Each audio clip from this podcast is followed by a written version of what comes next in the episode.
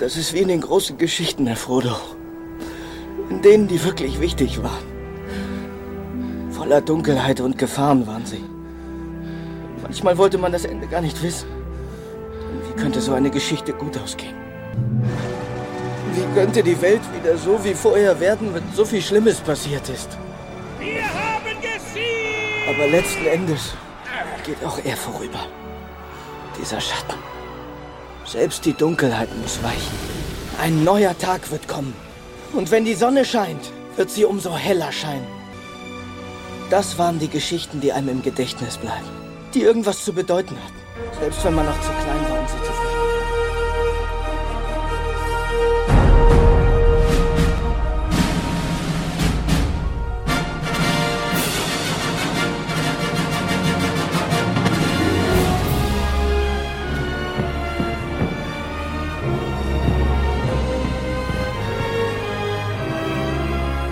Cinemotions, der Kinopodcast mit Stefan und Jens.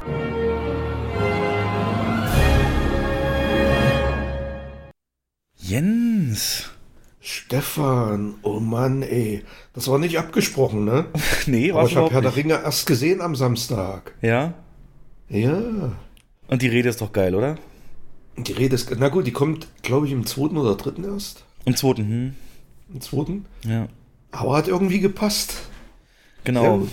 Die Nacht ist am dunkelsten vor dem Sonnenaufgang. Mein Lieblingszitat, mit dem ich mich ja, motiviere. Aber wir sagen erstmal Hallo. Herzlich willkommen, liebe Hörer, bei. Cinemotions, dem äh, ja, Kinopodcast von aber Menschen, die im Kino arbeiten oder im Moment in Kurzarbeit sind.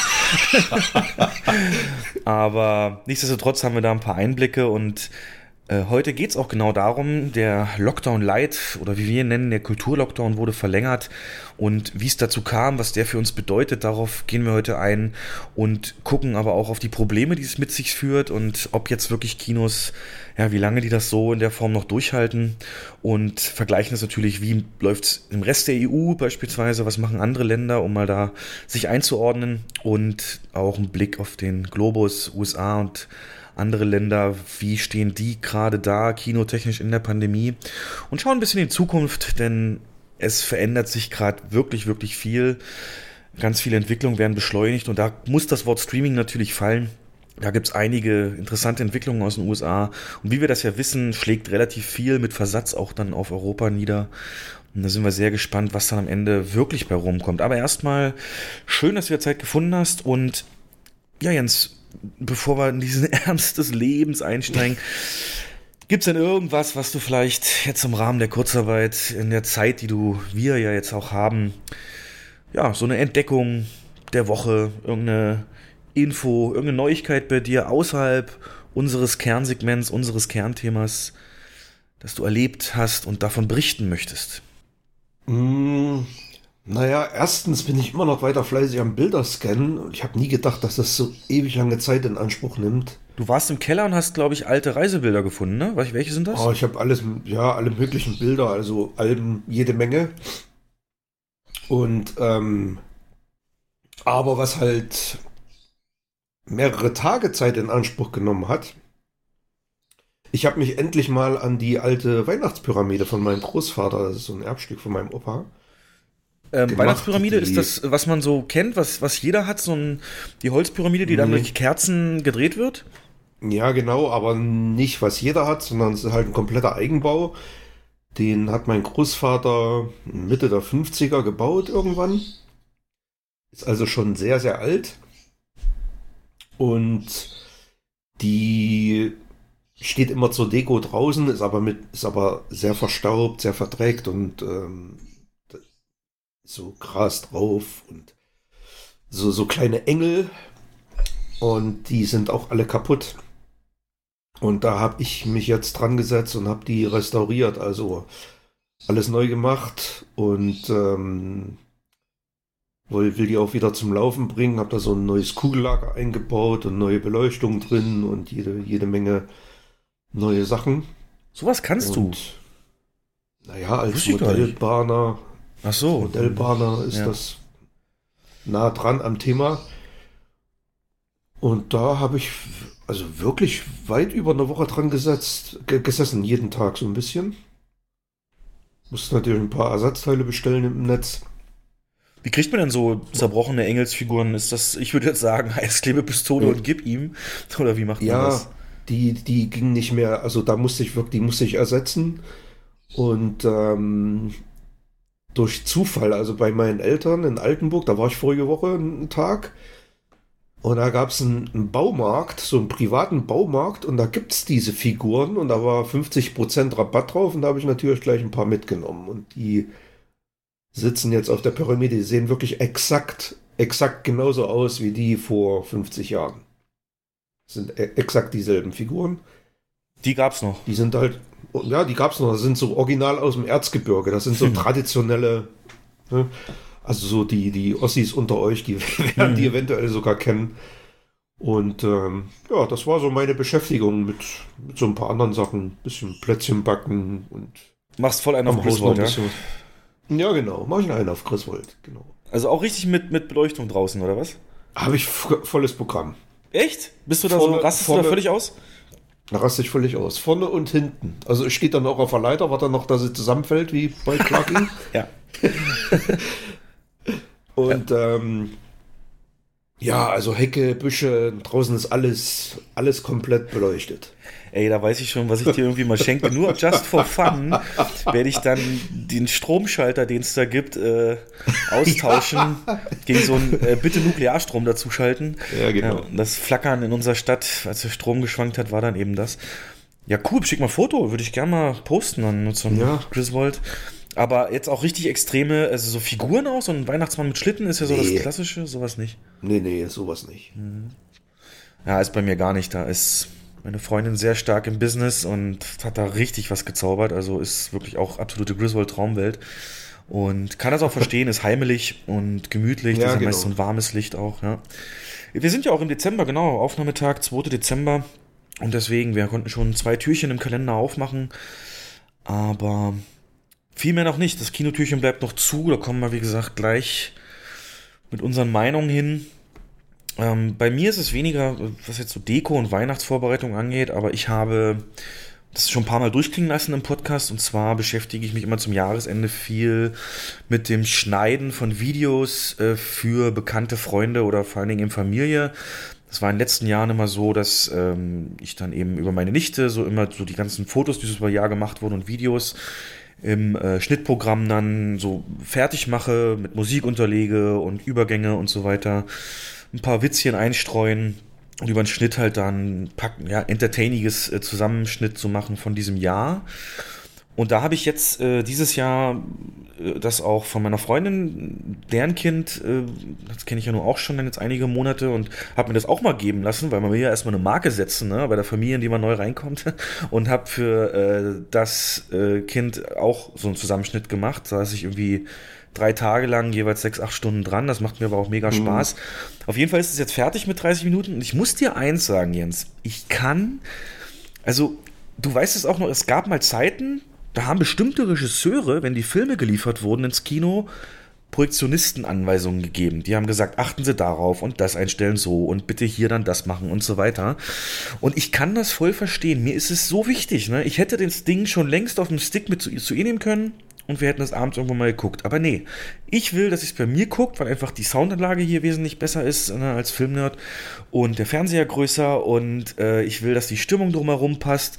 Ähm, ich will dass die Aufmerksamkeit dann da ist, hab mir schon überlegt, ne, es muss dann auch dunkel sein draußen und das Stimmung muss sein, kannst du nicht mal eben so Vormittag gucken. Und das merke ich jetzt gerade richtig krass, wie wichtig es eigentlich ist, ähm, dass man will, dass ein Film auch auf so einem bestmöglichen Setting dann geguckt wird.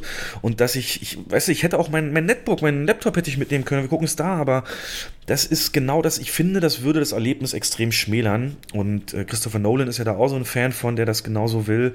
Also nicht, dass ich mich mit dem vergleiche, aber ich sag nur, ich weiß jetzt, wie es es, es einem so geht, was man will, dass dieses Film. Und deswegen habe ich die Theorie, dass gerade dieses Streaming, was aufkommt, ich glaube, klar, da gehen alle mit und das ist so ein bisschen Trend der Zeit und so weiter, aber ich glaube, viele Regisseure finden es schade, dass es in Anführungszeichen nur auf dem Fernseher geguckt werden kann, ihr neuer, ihr neuer Film. Und eigentlich hat man, wenn man dann so einen Film macht, die große Leinwand im Kopf.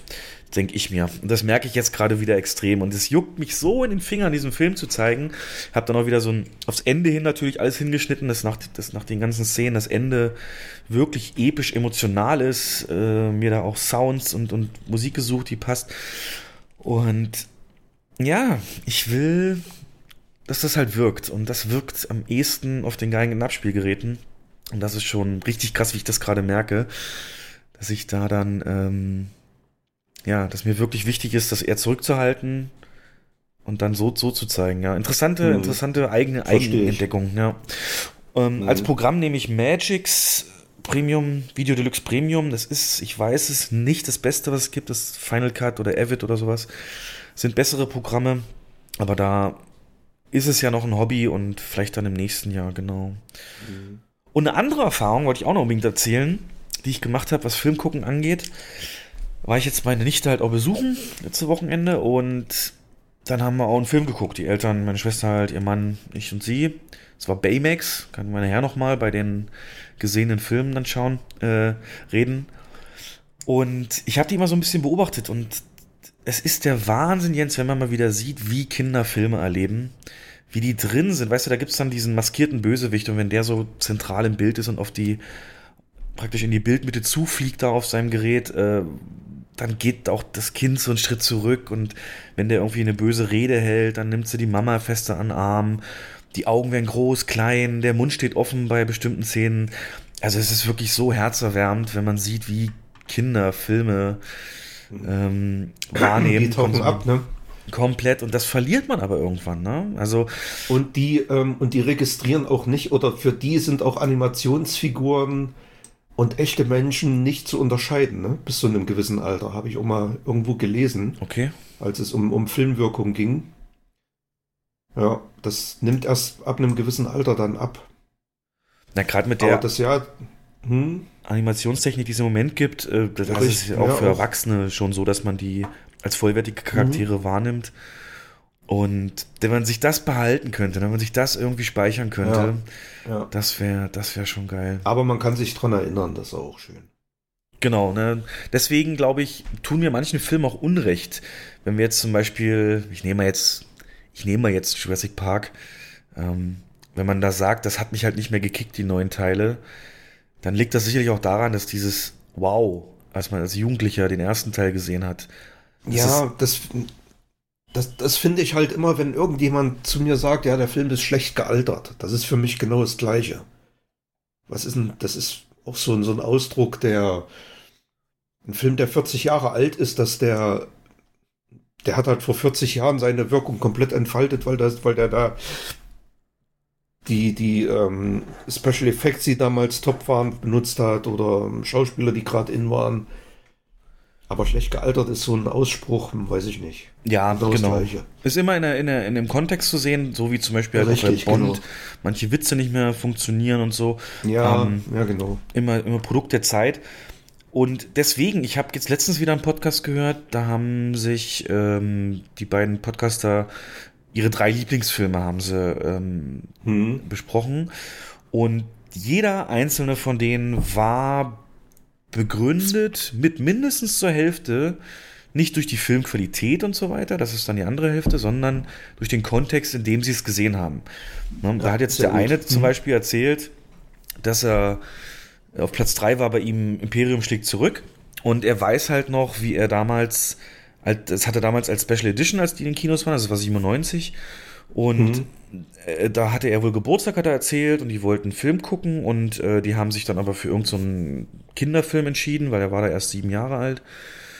Und ähm, er musste dann auf Klo und ist, kennst du das manchmal, wenn man das Kino nicht kennt, gehst du halt über Notausgang aufs Klo oder suchst, nimmst die Tür, die halt am nächsten ist, auf den Notausgang und dann kommst du oft in den äh, in anderen Bereichen, den du gar nicht wolltest und da ist er halt lang gelaufen und dann in den Nebensaal, das war so ein kleineres Kino mit nur zwei, drei Sälen und ist dann in den anderen Saal rein, genau zu der Szene, wo Vader da mit dem Imperial March und alles auftritt zum, und, und die Leinwand praktisch einnimmt. Und er hat das so geil erzählt, wie er da stand und einfach am Boden gefesselt war, die Füße, er war so, er hat einfach diese Figur gesehen, die Musik, die Bilder und es war um ihn geschehen, ne?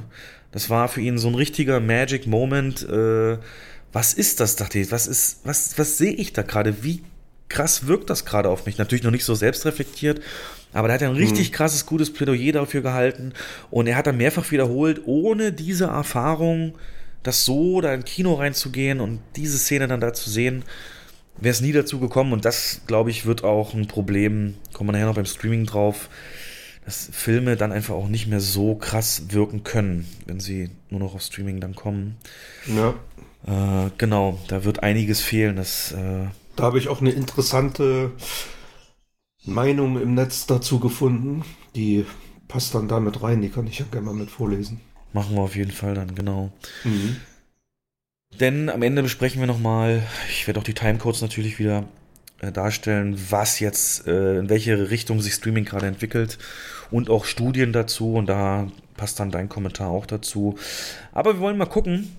Auch äh, gibt es ja Kinos, also Kinos stehen zumindest noch überall in Deutschland, sind aber eben nicht, ge nicht geöffnet. Und deswegen unser Hauptthema, die neuen Beschlüsse zum Lockdown 2.0 oder Lockdown Light verlängert, welche am 25.11. bekannt gegeben wurden. Es sind natürlich auch schon vorher diverse Dinge durchgesichert und wir möchten das mal für euch ein bisschen einordnen. Wie sieht es jetzt aus mit der Planungssicherheit? Wann machen denn jetzt Kinos wieder auf? Wie hat uns die Meldung erwischt? Können wir vielleicht der Politik äh, Feuer unterm Hintern machen durch böse E-Mails und wie sind dann die Reaktionen drauf? Genau. Denn nach wie vor, wir wollen hier nicht nur Opferrolle, das auf keinen Fall und warum trifft sie Kinos und so, obwohl sich die Zahlen nicht ändern, aber ganz ohne das Kontext werden wir auch nicht klarkommen. Ich möchte mal so einsteigen, ich habe hier ähm, noch die Nachrichtenmeldung, als die Beschlüsse ähm, dann bekannt gemacht wurden und inwieweit sie dann, was Merkel dazu gesagt hat, als sie die bekannt gegeben hat. Nach mehrstündigen Beratungen hatten Bund und Länder gestern Abend ihre Corona-Beschlüsse bis zum 1. Januar vorgestellt. Wir sind die Burg. Deaktivieren Sie Ihre Schutzschilde und ergeben Sie sich. Ihre Kultur wird sich anpassen und uns dienen. Widerstand ist zwecklos. Ja, so hat es sich ein bisschen angefühlt. ja, das stimmt. Widerstand ist zwecklos. Denn natürlich wollten wir das nicht oder die Branche wollte das nicht. Sicherlich auch wie die Dehoga, die Gastro- und Hotelbranche und so weiter. Die, wir wollten das natürlich nicht, dass es weitergeht. Aber beschlossen wurde eben eine Verlängerung bis mindestens 20.12.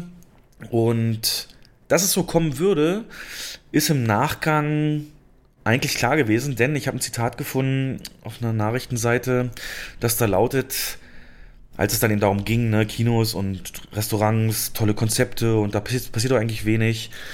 Da gibt's ein Zitat von Merkel, das da heißt, dass die Sicherheitsbilanz spezifischer Veranstaltungen bei den Entscheidungen über das aktuell laufende Maßnahmenpaket indes eine sehr untergeordnete Rolle spielte, hatten Bundeskanzlerin Merkel und Bayerns Ministerpräsident Markus Söder bei ihrer gemeinsamen Pressekonferenz vor dem Lockdown schon klar gemacht.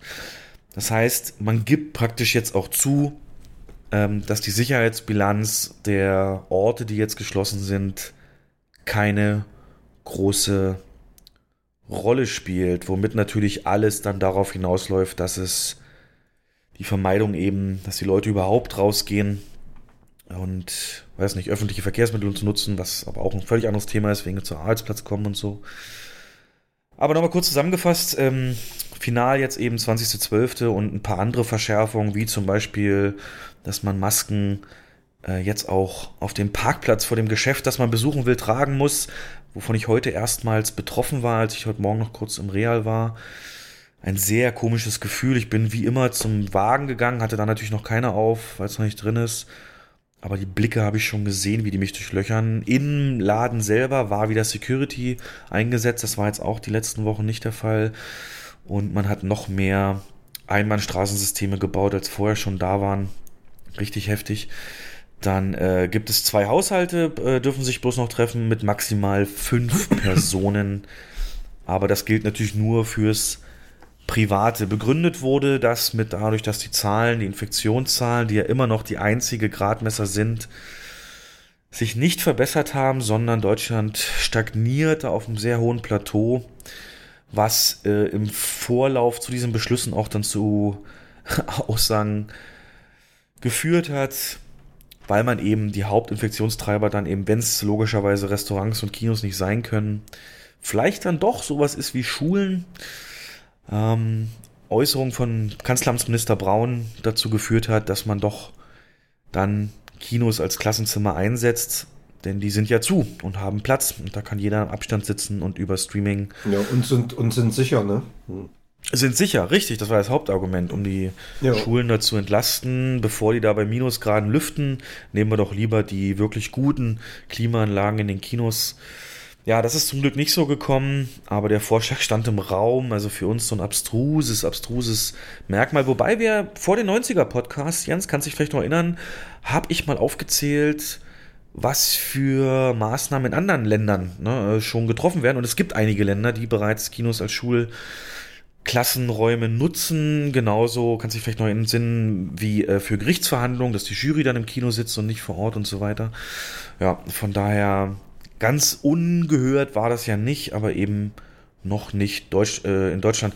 Kirchen bleiben weiter offen. Da wird in dem neuen Paket davon gesprochen, dass der Dialog gesucht wird, um die doch zu ermutigen, Mhm. da vorsichtiger zu sein. Und Schulen, wie gesagt, da wurden nur Universitäten bis jetzt auf den Digitalbetrieb verbindlich umgestellt. Naja, vielleicht um nochmal zur Einordnung. Am Tag des Beschlusses am 25.11. Ähm, nee, äh, äh, beim, ach Quatsch. Am Tag, als der erste Kulturlockdown bes beschlossen wurde, Ende Oktober, ne, beginnend dann ab November, hatten wir eine Infektionsinzidenzzahl bundesweit von 93,6 von 100.000, also auf alle Bundesländer gerechnet.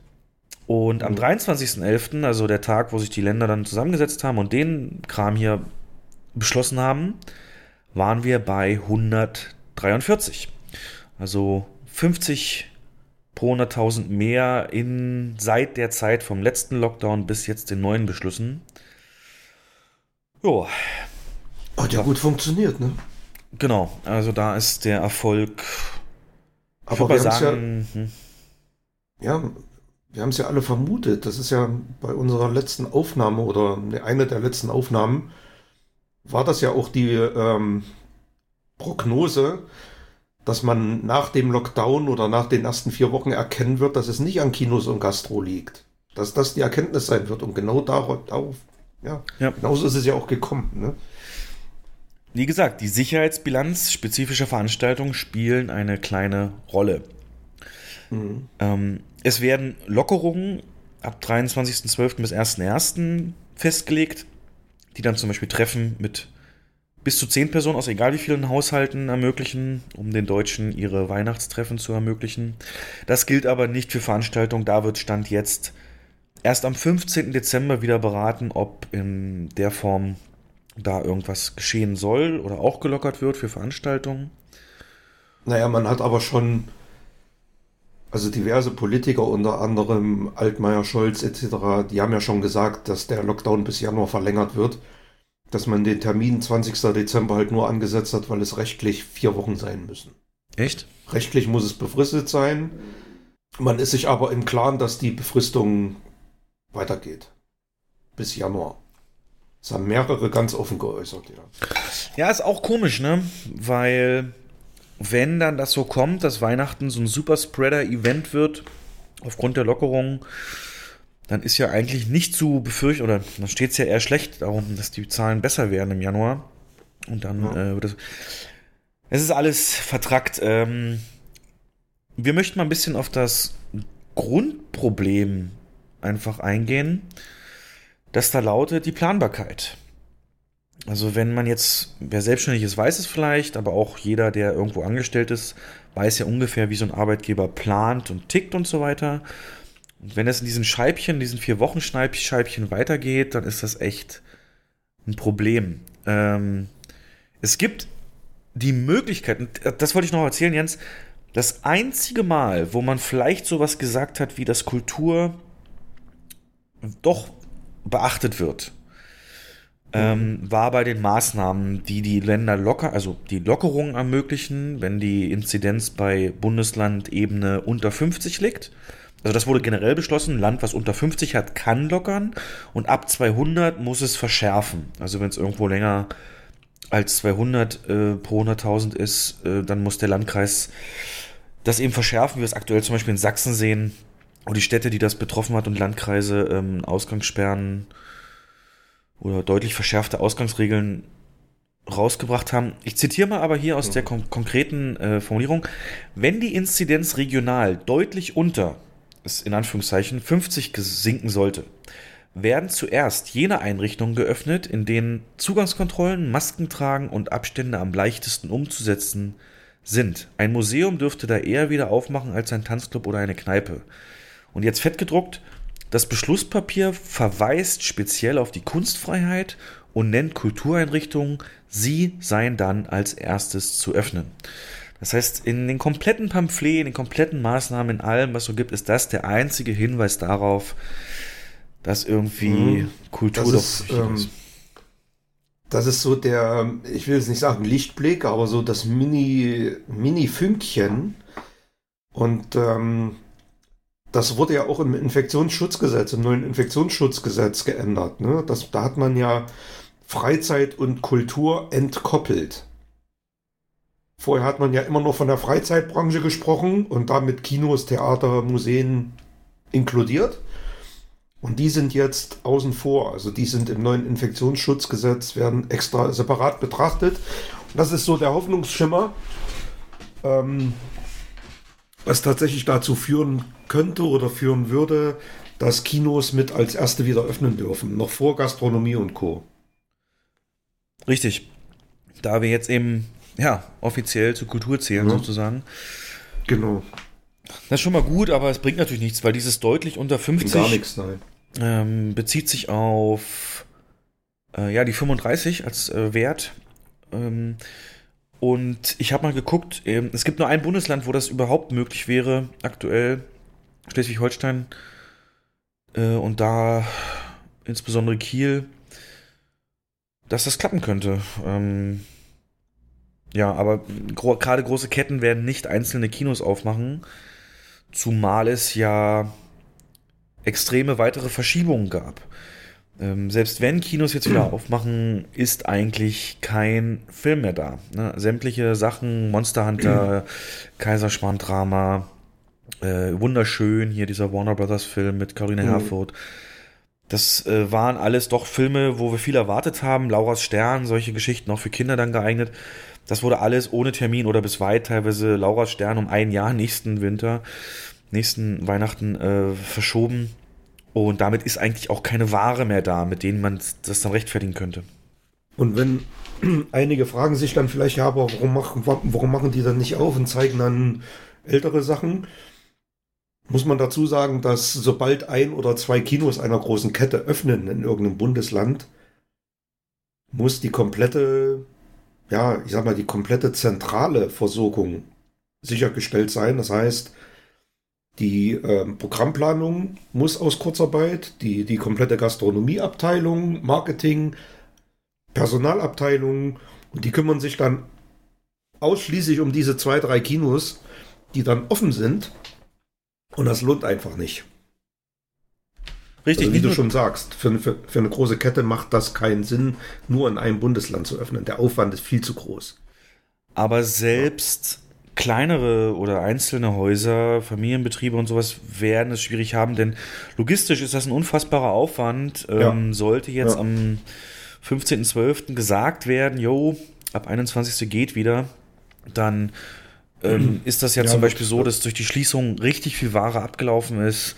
Es gibt mhm. ähm, Subunternehmer, die viele einsetzen für bestimmte Aufgaben. Techniker müssen kommen, gerade mhm. von den ähm, Lieferanten, äh, die dann die ganzen Anlagen auch wieder in Betrieb nehmen, die teilweise eben nur von der Firma, die Softdrinks zum Beispiel liefert, in, äh, in, äh, wieder in Betrieb genommen werden können. Es gibt äh, ja da eigentlich fast kaum keine Möglichkeit, auch planerisch die Dienstpläne, die, die Spielpläne und so weiter in der Form aufzustellen. Und wahrscheinlich, wie du schon sagst, Jens, es wird auch nicht so kommen. Ich habe noch ein anderes Zitat von Blickpunkt Film gefunden. Unterdessen steht schon jetzt fest, sollten die nur punktuell vorgenommenen Verschärfungen der Maßnahmen nicht zu einer dramatisch höheren Effizienz führen, als sie im November zu beobachten war, muss man sich bereits auf die nächste Verlängerung nach dem 20. Dezember einstellen. Das ist nicht nur etwa die Einschätzung des Autors dieses Artikels, vielmehr gestand Bundeskanzlerin Angela Merkel bei der Pressekonferenz ganz offen ein, dass man nach menschlichen Ermessen, das ist ein Zitat von ihr, davon ausgehen müsse, dass die Maßnahmen wenigstens bis Anfang Januar aufrechterhalten ja. werden müssen. Also maximale Planungsunsicherheit, genau das, was man eigentlich vermeiden will. Und wie gesagt, wenn es nach Weihnachten dann erstmal kracht mit den Zahlen, dann wird es ja eh eine ganz andere Geschichte. Aber ja, ein Weihnachten ohne Kino, Jens. Hättest du dir das jemals träumen lassen? Niemals. Komisch, das auszusprechen, ne? Wir hätten jetzt unsere High Season. Wir werden jetzt. Wir wüssten jetzt nicht mehr. Wir würden jeden Tag zwei Überstunden schieben, hätten Gutscheinverkäufe ohne Ende. Und es wäre so eine geile Zeit. Die, die Weihnachtszeit ist immer sehr viel Stress, aber gesunder Stress und macht sehr viel Spaß. Plakatversteigerung und Neustarts, Filmstarts und begeisterte Kids, die nachmittags ins Kino gehen. Oh Mann fehlt alles. Ja. Und das war ja auch für viele wahrscheinlich eine Tradition. Ne? Gerade Disney hat es ja so ein bisschen vorgemacht, dann immer Weihnachten die Star Wars und so ja. weiter. Und ähm, ja, genau. Das wird dieses Jahr höchstwahrscheinlich nicht so kommen. Ja, wir wollen, wie gesagt, wir sind keine Ärzte, Epidemiologen oder so, aber man hat schon den Eindruck, dass es hier nur auf die Branchen geht, die kleinen sozusagen, obwohl wir halt ja so klein nicht sind. Du hast es in einer der letzten Folgen, der, vor den 90er Podcast, den Folgen der Folge, hast du es gut dargestellt. Wir sind bald auf komplett Kultur gesehen zwei Millionen Beschäftigte circa und das ist eigentlich nicht mehr klein, aber es gibt halt keine Organisation dieser Beschäftigten. Ne? Durch die Splittung Kultur in eben Filmschaffende und Kreative mhm. und Abspielorte und so weiter, ähm, hat jeder nochmal so eine kleine eigene Blase und hätte man da eine große, die wie für die Autoindustrie spricht, wäre es natürlich was anderes. Aber so hat man wirklich das Gefühl, es geht auf die, die sich nicht wehren können und auf die, die auch nicht so viel kosten. Ne? Wenn sie jetzt sagen, die Hilfen, das ist ja so ein anderes großes Thema, Novemberhilfen, allein das Drama. Ähm, weißt du, seit wann man die beantragen kann? Ich weiß, seit vorige Woche. Ja, genau am Tag dieser Beschlüsse, am 25.11. Seitdem können Unternehmen, Solo-Selbstständige, äh, die Novemberhilfen. Also du kannst Ende November die Novemberhilfen beantragen. Und es ist so unfassbar, was da die Bedingungen sind. Es ist so, dass es aktuell über 54.000 Anträge schon gibt. Das als eines aber dass die sich das Recht rausgenommen haben, erstmal nur eine sogenannte Abschlagszahlung zu leisten in Höhe von 10.000 Euro, unabhängig von dem, der einreicht, und den Rest dann nach intensiverer Prüfung irgendwann später. Das heißt, eine noch so große Kinokette mit x Standorten würde, hat Stand jetzt nach so einem Antrag genau die 10.000 Euro bekommen, die zum Beispiel ein mhm. Selbstständiger hatte, der irgendwie Kunstvernissagen letztes Jahr gemacht hat. Und das ist natürlich das nicht sind, spürbar. Na, das sind bei uns 5 Euro pro, pro Beschäftigter. Ja. Sehr starke Hilfe. Gute genau. Staatshilfe, ja. Also, ich sag mal so, da ist die Miete teilweise an einem Einzelstandort ums x-fache höher. Und hm. das ähm, ist einfach nur lächerlich. Also, es steht kein Termin fest, ob und in welcher Höhe dann überhaupt noch äh, die Zahlungen kommen. Und wie sollen gerade kleinere Unternehmen da liquide bleiben, ihren Verpflichtungen nachkommen, das ist also unfassbar schwierig und es wird auch immer mehr eben kritisiert. Ähm, wir haben, ja, du weißt selber noch, die Autoindustrie, die Lufthansa, da gab es einen Autogipfel, da gab es Verhandlungen, da gab's, haben sich die Obersten zusammengesetzt und äh, die Milliarden locker mhm. gemacht. Aber eben weil die Kulturbranche als solches, soweit ich weiß, haben wir keine Lobby, Lobbyvereine, die für alle sprechen ähm, gibt es eben keinen Kulturgipfel. Ne? Also Kultur spielt in der Form einfach keine Rolle. Und man kann immer nur appellieren und, und, und mahnen und so, aber es fehlt einfach Gewicht hinter der Stimme, zum Beispiel der Kulturstaatssekretärin, äh, die da irgendwie ja, da ich, mehr macht.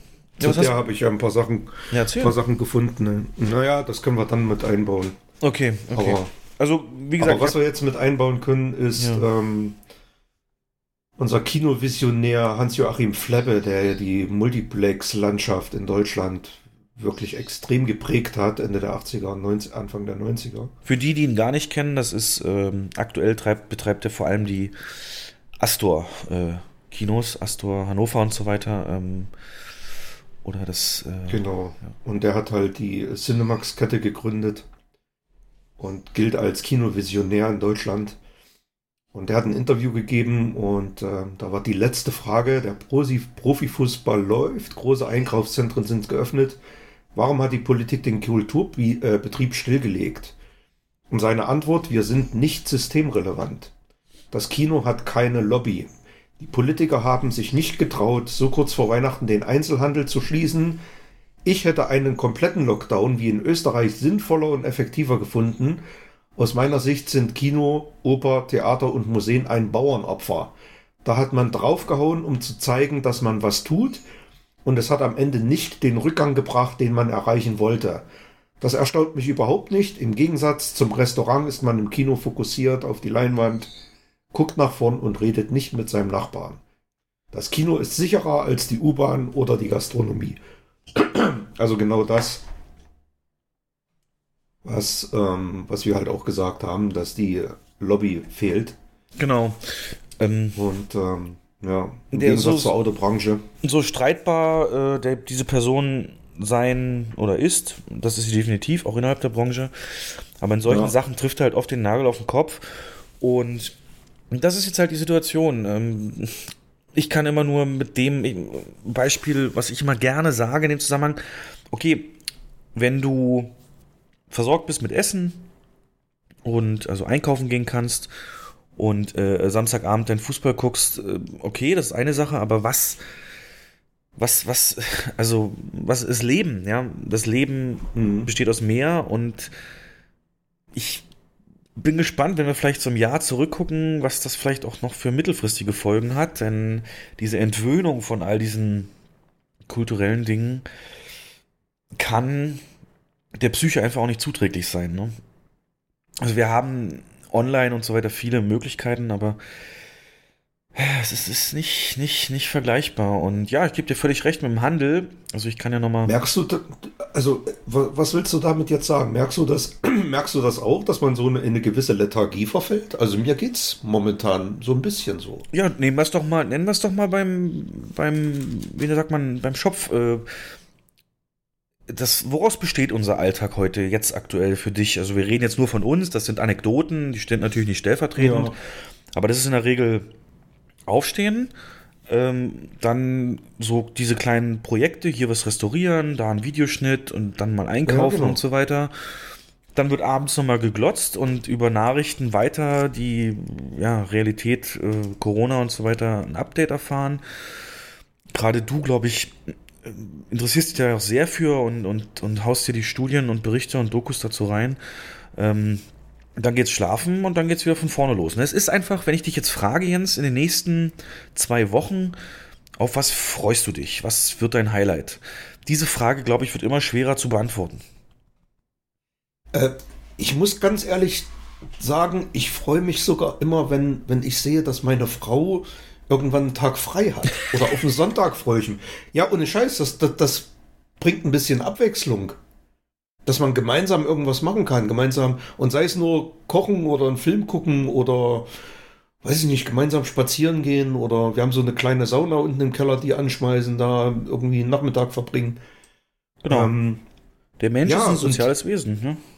Richtig und irgendwie ansonsten ist es manchmal hangel ich mich von Langeweile zu Langeweile. Ja. Dann wird es auch so, so, so früh dunkel, das hasse ich ja wie die Pest. Mhm und es ist draußen grau und keine Sonne scheint und oh. Ja, also, also, du bist, man, man, man ist im Konsum drin von Medien ansonsten. Das ist ja. aber auch auf Dauer natürlich schwierig.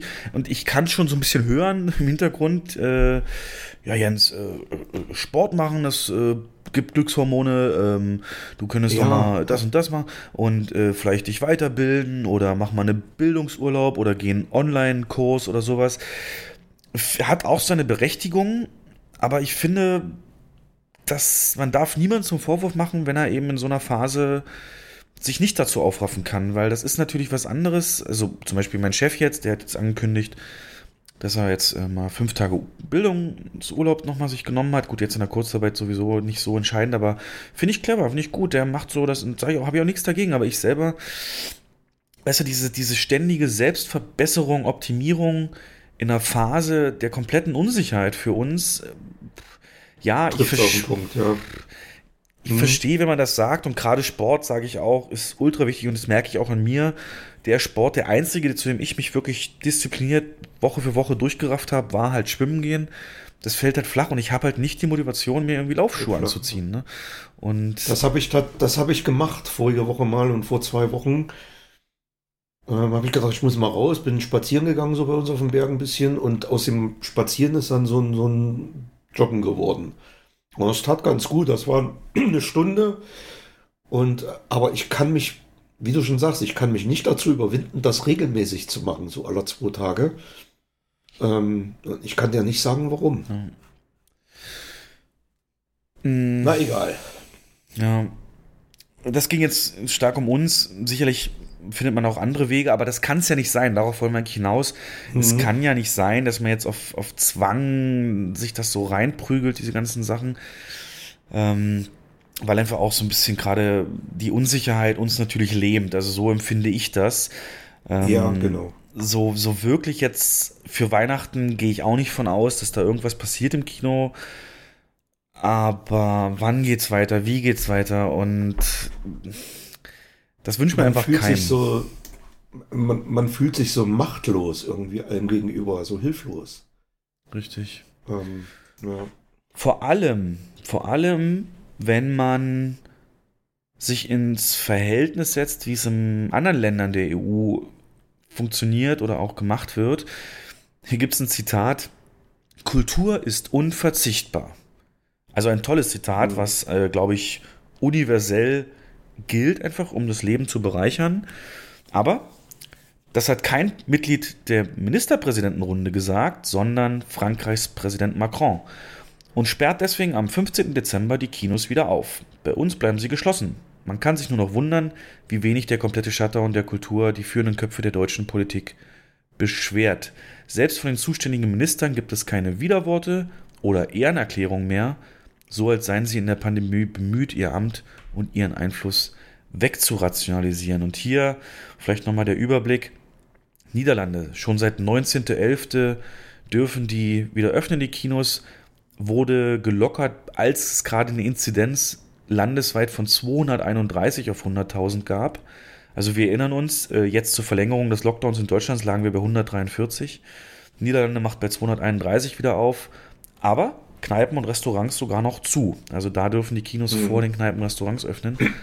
Slowakei darf ähm, Ende November haben die geöffnet bei einer 210er Inzidenz mit einer 50% ähm, Grenze der Belegung der Seele. UK ab 2.12. Da wird auch nur lokal verschärft, je nachdem, wenn es lokal ganz schlimm ist, dann dürfen da eben vielleicht nicht aufmachen, aber die meisten dürfen aufmachen. Und Frankreich, wie gesagt, ab 15.12. Ja, auch deutlich stärker betroffen als wir. Frankreich hast du vielleicht gehört, da gab es ja sogar, wenn man raus wollte, musste man sich so ein Formular runterladen, ausdrucken und selbst ausfüllen und ankreuzen. Bescheinigung, ja. Ja, für jeden kleinen Mist. Also da war es richtig, richtig, richtig streng. Ähm ja, Ministerpräsident ist vielleicht ein gutes Stichwort und auch unsere in der Politik die sichtbarste Vertreterin für Kinos ist die Monika Grütters, Kulturstaatssekretärin, die eigentlich genau das so ein bisschen zusammenfassen soll, die Belange dieser Branche, die Belange der Kulturschaffenden und eben auch Kinos, äh, die dazuhören. Was hast du denn da zu ihr gefunden? Was, was hast du denn da? Äh, Ich habe mir, oh, Entschuldigung, Ja. ich habe, A, habe ich ihr eine Mail geschrieben, nicht nur Grütters, sondern vielen anderen auch, also unsere Bundestagsabgeordneten hier in der Region und Ministerpräsidenten und SPD Niedersachsen etc. verschiedene E-Mails geschrieben, die, von denen bislang noch keine einzige beantwortet wurde oder Oha. zumindest, ja, wir haben das zur Kenntnis genommen, bla bla. Okay. Nicht- nicht die, mal eine die E-Mails her? Die E-Mail-Adressen. Aus dem Netz. Die Okay. sind ganz offiziell erreichbar per E-Mail. Okay. Und dann habe ich mir mal von der, wie gesagt, du, ne, Monika Grütters ist Kulturstaatssekretärin, Bundestagsmitglied und offizielle Beraterin von Kanzlerin Merkel in Kulturangelegenheiten. Und ähm, in der Hoffnung, dass auf ihrer Homepage ein bisschen was zu Kinos steht und Kultur, habe ich mir die mal angeschaut. Und bei aktuellen Themen, aktuellen Themen steht Folgendes. Bundeskultur in Berlin zwischen Museumsinsel und Street Art, Videokonferenz mit der Jungen Union, 27.11. Dann zweites Thema Gewalt gegen Frauen, wir brechen das Schweigen, 25.11. Und drittes Thema Instagram Live mit der Schülerunion Reinickendorf, 18.11. Das steht bei aktuellen Themen und aktuelle Pressemitteilungen. Fotowettbewerb, Zusammenhalt in Vielfalt, jüdischer Alltag in Deutschland. Dann Dateiwettbewerb, aktiv für Demokratie und Toleranz. Dann Datei Denkt, der Jugendwettbewerb der Konrad-Adenauer-Stiftung gegen Antisemitismus, Rechtsextremismus und Fremdenfeindlichkeit und Verein für die Geschichte Berlins lobt Preis für Nachwuchswissenschaftler aus und mit dem Deutschen Bundestag in die USA. Das sind ihre aktuellen Pressemitteilungen. Ah, ich, ich konnte es gerade also nicht glauben und bin mal drauf gesurft. Das ist ja wirklich so. Ja, auf der Homepage von der Kulturstaatssekretärin ist nicht ein einziges Wort zum Thema Theater, Kino, sonst was zu finden. Zur, zur aktuellen Situation der Kinos, Theater, Kulturlandschaft ähm, gibt es dort nichts zu erfahren, nichts zu lesen, keine Perspektiven, kein, ja, keine Gesprächsprotokolle mit der Kanzlerin, mit dem, mit dem Ministerpräsidenten oder sonst was oder null. Boah, ich hoffe, ich hoffe, deine, deine Mail hat sich gewaschen. Äh, kannst du die mal vorlesen? Bezeichnend. Also ich habe ja verschiedene Mails geschrieben, einige sind ein bisschen abgewandelt. Ja, jetzt an Sie speziell. Ähm, das ist ja, ähm. da gehst du wahrscheinlich drauf auf, ne, auf Ihren Auftritt. Wie soll denn unsere, wie soll denn diese, die Lage, in der die Kinos und, und die Kultur steckt, wenn es nicht mal ja. auf ihrer eigenen Website thematisiert wird? Müsste ich jetzt nachgucken. Auf alle Fälle, ich habe mir hier eine Mail, die ich geschrieben habe, mal mit rausgenommen. Kann ich mal vorlesen. Sehr geehrte Damen und Herren, Kultur ist unverzichtbar. Dieser Satz stammt leider nicht von einem deutschen Politiker, sondern von Emmanuel Macron, der im Wissen einer makellosen Ansteckungsbilanz ab dem 16.12. die Kinos wieder öffnen lässt. Ähnliches gilt für Belgien, die Niederlanden und die UK. Dort geht man deutlich fairer mit dem Kulturbereich um, indem man perspektivische Planbarkeit sichert. Hierzulande ist davon leider nichts in Ansätzen zu spüren. Kein Bekenntnis zur Kultur- und Kreativwirtschaft mit seinen 1,8 Millionen Arbeitskräften und Wählern. Die Intention der Kinoschließung ist natürlich auch den Betreibern und Beschäftigten bewusst. Es entzieht sich jedoch meinem Verständnis, warum nicht unter der Einhaltung der aktuell gültigen Kontaktbeschränkungen die Möglichkeit für Einzelpersonen und Familien aus einem Hausstand besteht, sich einen Film im Kino anzuschauen. Die Kontrollmöglichkeiten sind in Kinos zu 100% gegeben. Eine Einhaltung der gültigen Kontaktbeschränkung auf maximal zwei Haushalte ist sehr leicht überprüfbar und nachzuvollziehen. In unseren Kinosälen wird verbrauchte Luft permanent abgesaugt und frische Luft zugeführt.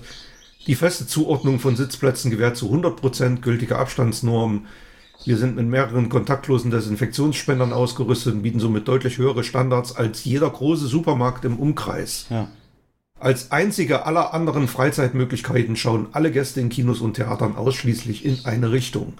Es ist doch offensichtlich, dass die täglich nahezu gleichbleibende Zahl der bundesweiten Infektionen, also die Abflachung der Kurve, nicht durch die Schließung von Gastro und Kultur zustande gekommen ist, sondern ein Effekt, der um momentan 300.000 Stück verminderten Tests pro Woche darstellt. Oh. Insofern appelliere ich an Sie, lassen Sie dem Bereich Kultur die gleiche Aufmerksamkeit zukommen, wie dies unsere europäischen Nachbarn tun.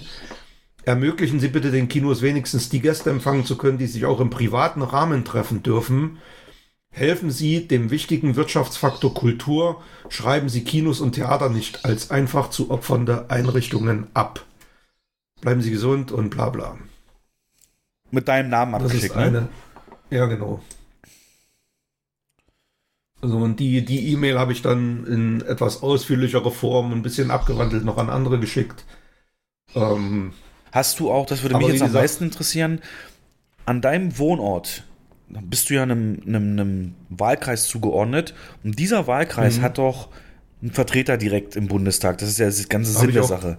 Hast du den auch angeschrieben? Habe ich auch, angesch hab ich auch angeschrieben. Und ja. nicht mal der hat geantwortet bis jetzt? Nee. Also ein CDU-Mitglied, ich komme jetzt nicht auf den Namen, warte, ich kann meinen. Nee, nee, ist egal. Aber du hast, also, weil das ist ja der direkte Draht. Ich meine, der will ja wiedergewählt werden, höchstwahrscheinlich, ne? Und der Ja. muss ja dann zumindest äh, in seinem Wahlkreis dafür sorgen, dass die Pferde ruhig bleiben, so. Ähm, wann hast du die geschickt? Wie viel Zeit ist denn da vergangen? Die erste E-Mail habe ich vor dem Lockdown noch geschickt. Die ging tatsächlich an Weil und Laschet, an, an den ihr Büro. Und ähm, die ich jetzt vorgelesen habe, da kann ich ja sagen, ich mache mal. 30.11. Okay. habe ich die geschickt. Ja, unter anderem auch an Fritz Günzler, der Abge also Göttingen-Abgeordnete im Bundestag. Okay. Das ist der, der Mensch. Also, wenn von dem nichts kommt, dann verliere ich ja komplett den Glauben. Aber wahrscheinlich, Ja. äh, wahrscheinlich, warte mal, hast du nicht schon mal vorher auf Facebook irgendwie auch mit deiner Wählerstimme Entzug gedroht schon die ich SPD? auch, ja, ja, ja. Und an die SPD habe ich geschrieben am 22.11., also vor dem Lockdown, als äh, Laschet diese ominöse Pressekonferenz gegeben hat, in dem er gesagt hat, die Wirtschaft soll nicht betroffen sein. Da habe ich mich da ein bisschen ausgelassen. Also alles in einem vernünftigen Ton, ne? Ja. Klar, schon energisch, aber also höflich und sachlich. Aber auch da gab es keine Antwort. Müsste man mal auf Facebook probieren, ne? Die hat doch bestimmt auch eine Facebook-Seite. Da hast du dann nämlich der Öffentlichkeit ausgesetzt und das wäre, da ist dann der Incentive viel höher, da mal was zu, zu sagen. Ähm, wie du es ja auch schon erlebt hast, als du da mal einmal was äh, kommentiert hast.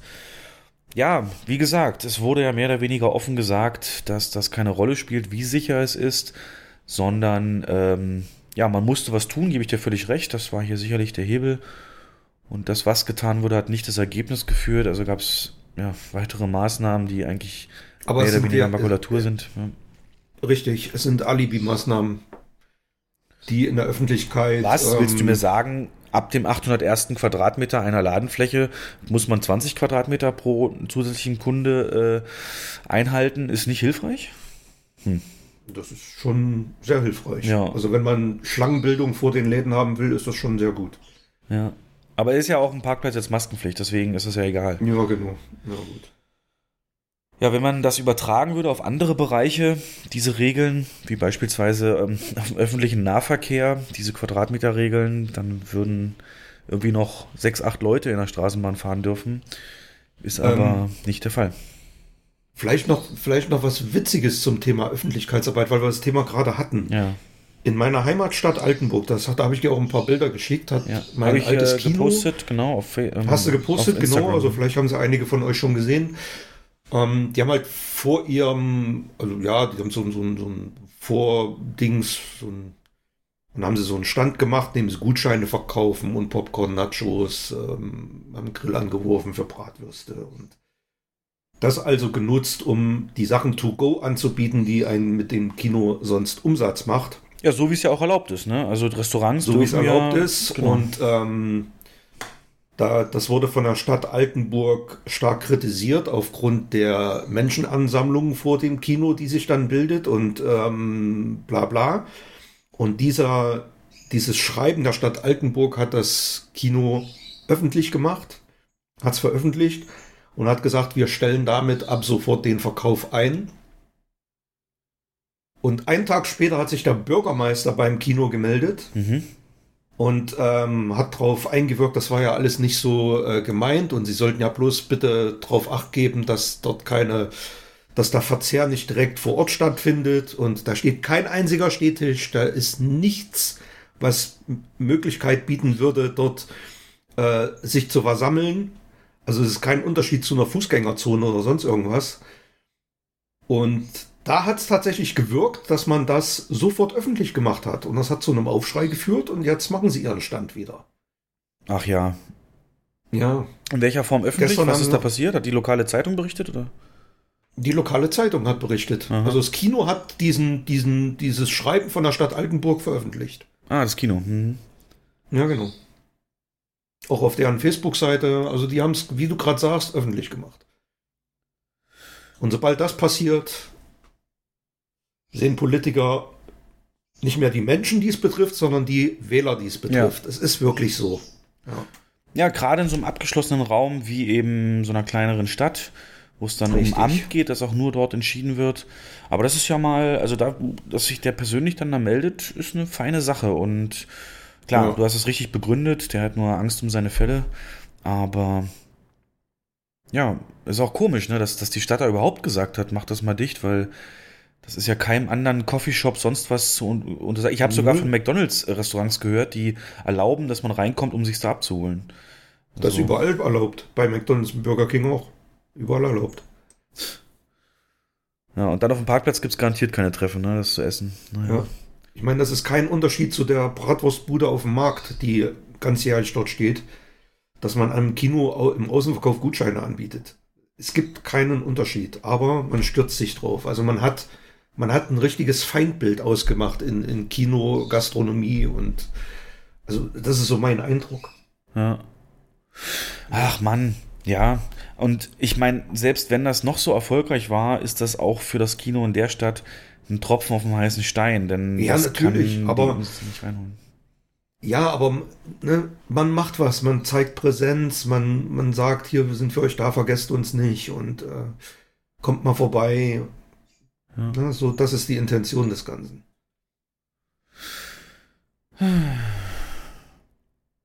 Ja, hatten wir auch überlegt, aber letzten Endes ist das für so Einzelkinos immer noch ein bisschen leichter.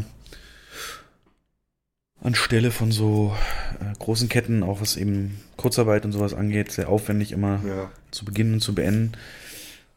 Ja, Und die Lage spielt ja auch eine Rolle. Also wenn man jetzt direkt in der City positioniert ist, geht das immer noch einfacher zu machen, als wenn man am Rand liegt, so wie wir. Genau. Naja. Hast du noch mehr politisch und dich engagiert? Was ist mit Anrufen? Würdest du diesen Schritt auch gehen, dass du jetzt sagst, äh, nach der E-Mail würde ich auch mal die Nummer, die da steht, anrufen? Aber sofort. Ich habe sogar an hart aber fair geschrieben. Oh, dieselbe Mail oder richtig schön reißerisch, wie es Ja, für die Sendung nee, nee, passt? Nicht dieselbe Mail, aber ich habe die, ich hab die Mail eingefügt und habe ähm, hab so ein bisschen die Sorgen und Nöte dahin geschrieben. Auch da gab es keine Antwort.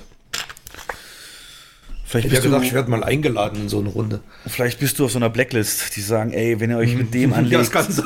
Na, scheiße, weggekriegt. lieber, lieber totstellen. das ist einfacher. Nee, aber weißt du, das ist, ich war mal in so einer Phase, da dachte ich mir, ey, immer nur motzen, setz dich doch mal hin, du hast doch Zeit, schreib doch dir mal den Frust von der Seele. Wir sind doch, wir, es wird doch immer propagiert, wir leben in einer Demokratie und jeder Bürger kann seine, ja, das habe ich gemacht, aber es wird halt nicht gehört. Gut, das gilt, wie gesagt, für die komplette Branche, die sehr unterschiedlich damit umgeht. Man kann eigentlich, Jens, nur staunen, dass irgendwie größere Kinoschließungen, Pleiten noch nicht eingetreten sind. Ne? Also es, es gab eine Meldung aktuell, dass ein Kino nicht mehr wieder eröffnet wird, nämlich das UCI in Gera. Das hat aber keine Corona-Gründe, sondern weil es da Beef gibt ähm, zwischen eben Sinister und dem Vermieter, der sich äh, nach Aussagen von UCI. Sinister, äh, UCI, Entschuldigung, U- UCI. Genau, dass der sich nicht um das Gebäude in der Form kümmert, wie es nötig wäre, Wassereinbruch nicht äh, behoben und Wartung und, und so weiter völlig vernachlässigt, weswegen es einfach äh, keinen sicheren Betrieb da äh, mehr möglich macht, keinen zuverlässigen Betrieb. Das, das ist die einzige Meldung dazu und die hat einen ganz anderen Grund. Also im Moment kann man nochmal sagen, toi toi, ne? Also das große Sterben ist noch ausgeblieben. Hast du irgendwie Das- von jemandem mal was gehört? Wie es Hast du Draht zu den Altenburg-Kinoleuten oder irgendwie mal reden können? Nee, dadurch, dass das jetzt ein anderer Betreiber ist als vorher, ähm, kenne ich die auch gar nicht mehr. Okay, Also ich kenne die, kenn die nicht, die die Kino machen. ja. Also muss man, muss man Aber die gucken. werden auch, die werden auch massiv zu kämpfen haben. Ne? Das sind, die gehören wohl auch so einer, ich will nicht sagen Kette, aber es ist so ein Zusammenschluss, so ähnlich wie Cineplex. Auf kleinerem Maßstab. Aber die haben mit Sicherheit auch zu kämpfen, so wie alle anderen auch. Ja, äh, Liquidität ist da das Allerentscheidendste und viele Möglichkeiten, das hat man schon mal gesprochen, haben Kinos eigentlich nicht, außer eben mit den Vermietern zu reden, Kurzarbeit voll auszunutzen und äh, ja, alles so schlank wie möglich zu halten. Und die dunkelsten Prognosen, Jens, sind ja tatsächlich, dass wir bis in März reingehen mit der ganzen Geschichte. Was, ähm, was, was denkst du? Was wäre für dich die realistische? Also, ich denke halt so, Weihnachten, Silvester, das wird natürlich zum Anstieg führen. Dann ist der Januar erstmal durch und dann kommt es halt drauf an, wie schnell es warm wird, sag ich. Und äh, die Impfung wird am Anfang so minimal nur, also von der Menge her, so wenige Menschen nur erreichen, dass das breite Öffentlichkeit und Veranstaltungen diesbezüglich noch nicht, ähm, noch nicht, noch nicht großartig getroffen sind oder betroffen sein werden von den Effekten. Ja. Und deswegen gehe ich von Ende Februar, März aus, wo überhaupt also, wieder normales Geschäft ist. Also normal, glaube ich auch ich, nicht. Ja, ja, sehe ich ähnlich, weil welche Maßnahme, selbst die jetzt getroffenen Maßnahmen, welche davon soll geeignet sein, die Zahlen zu drücken? Die stagnieren ja nun schon seit Wochen auf demselben hohen Niveau. Ja.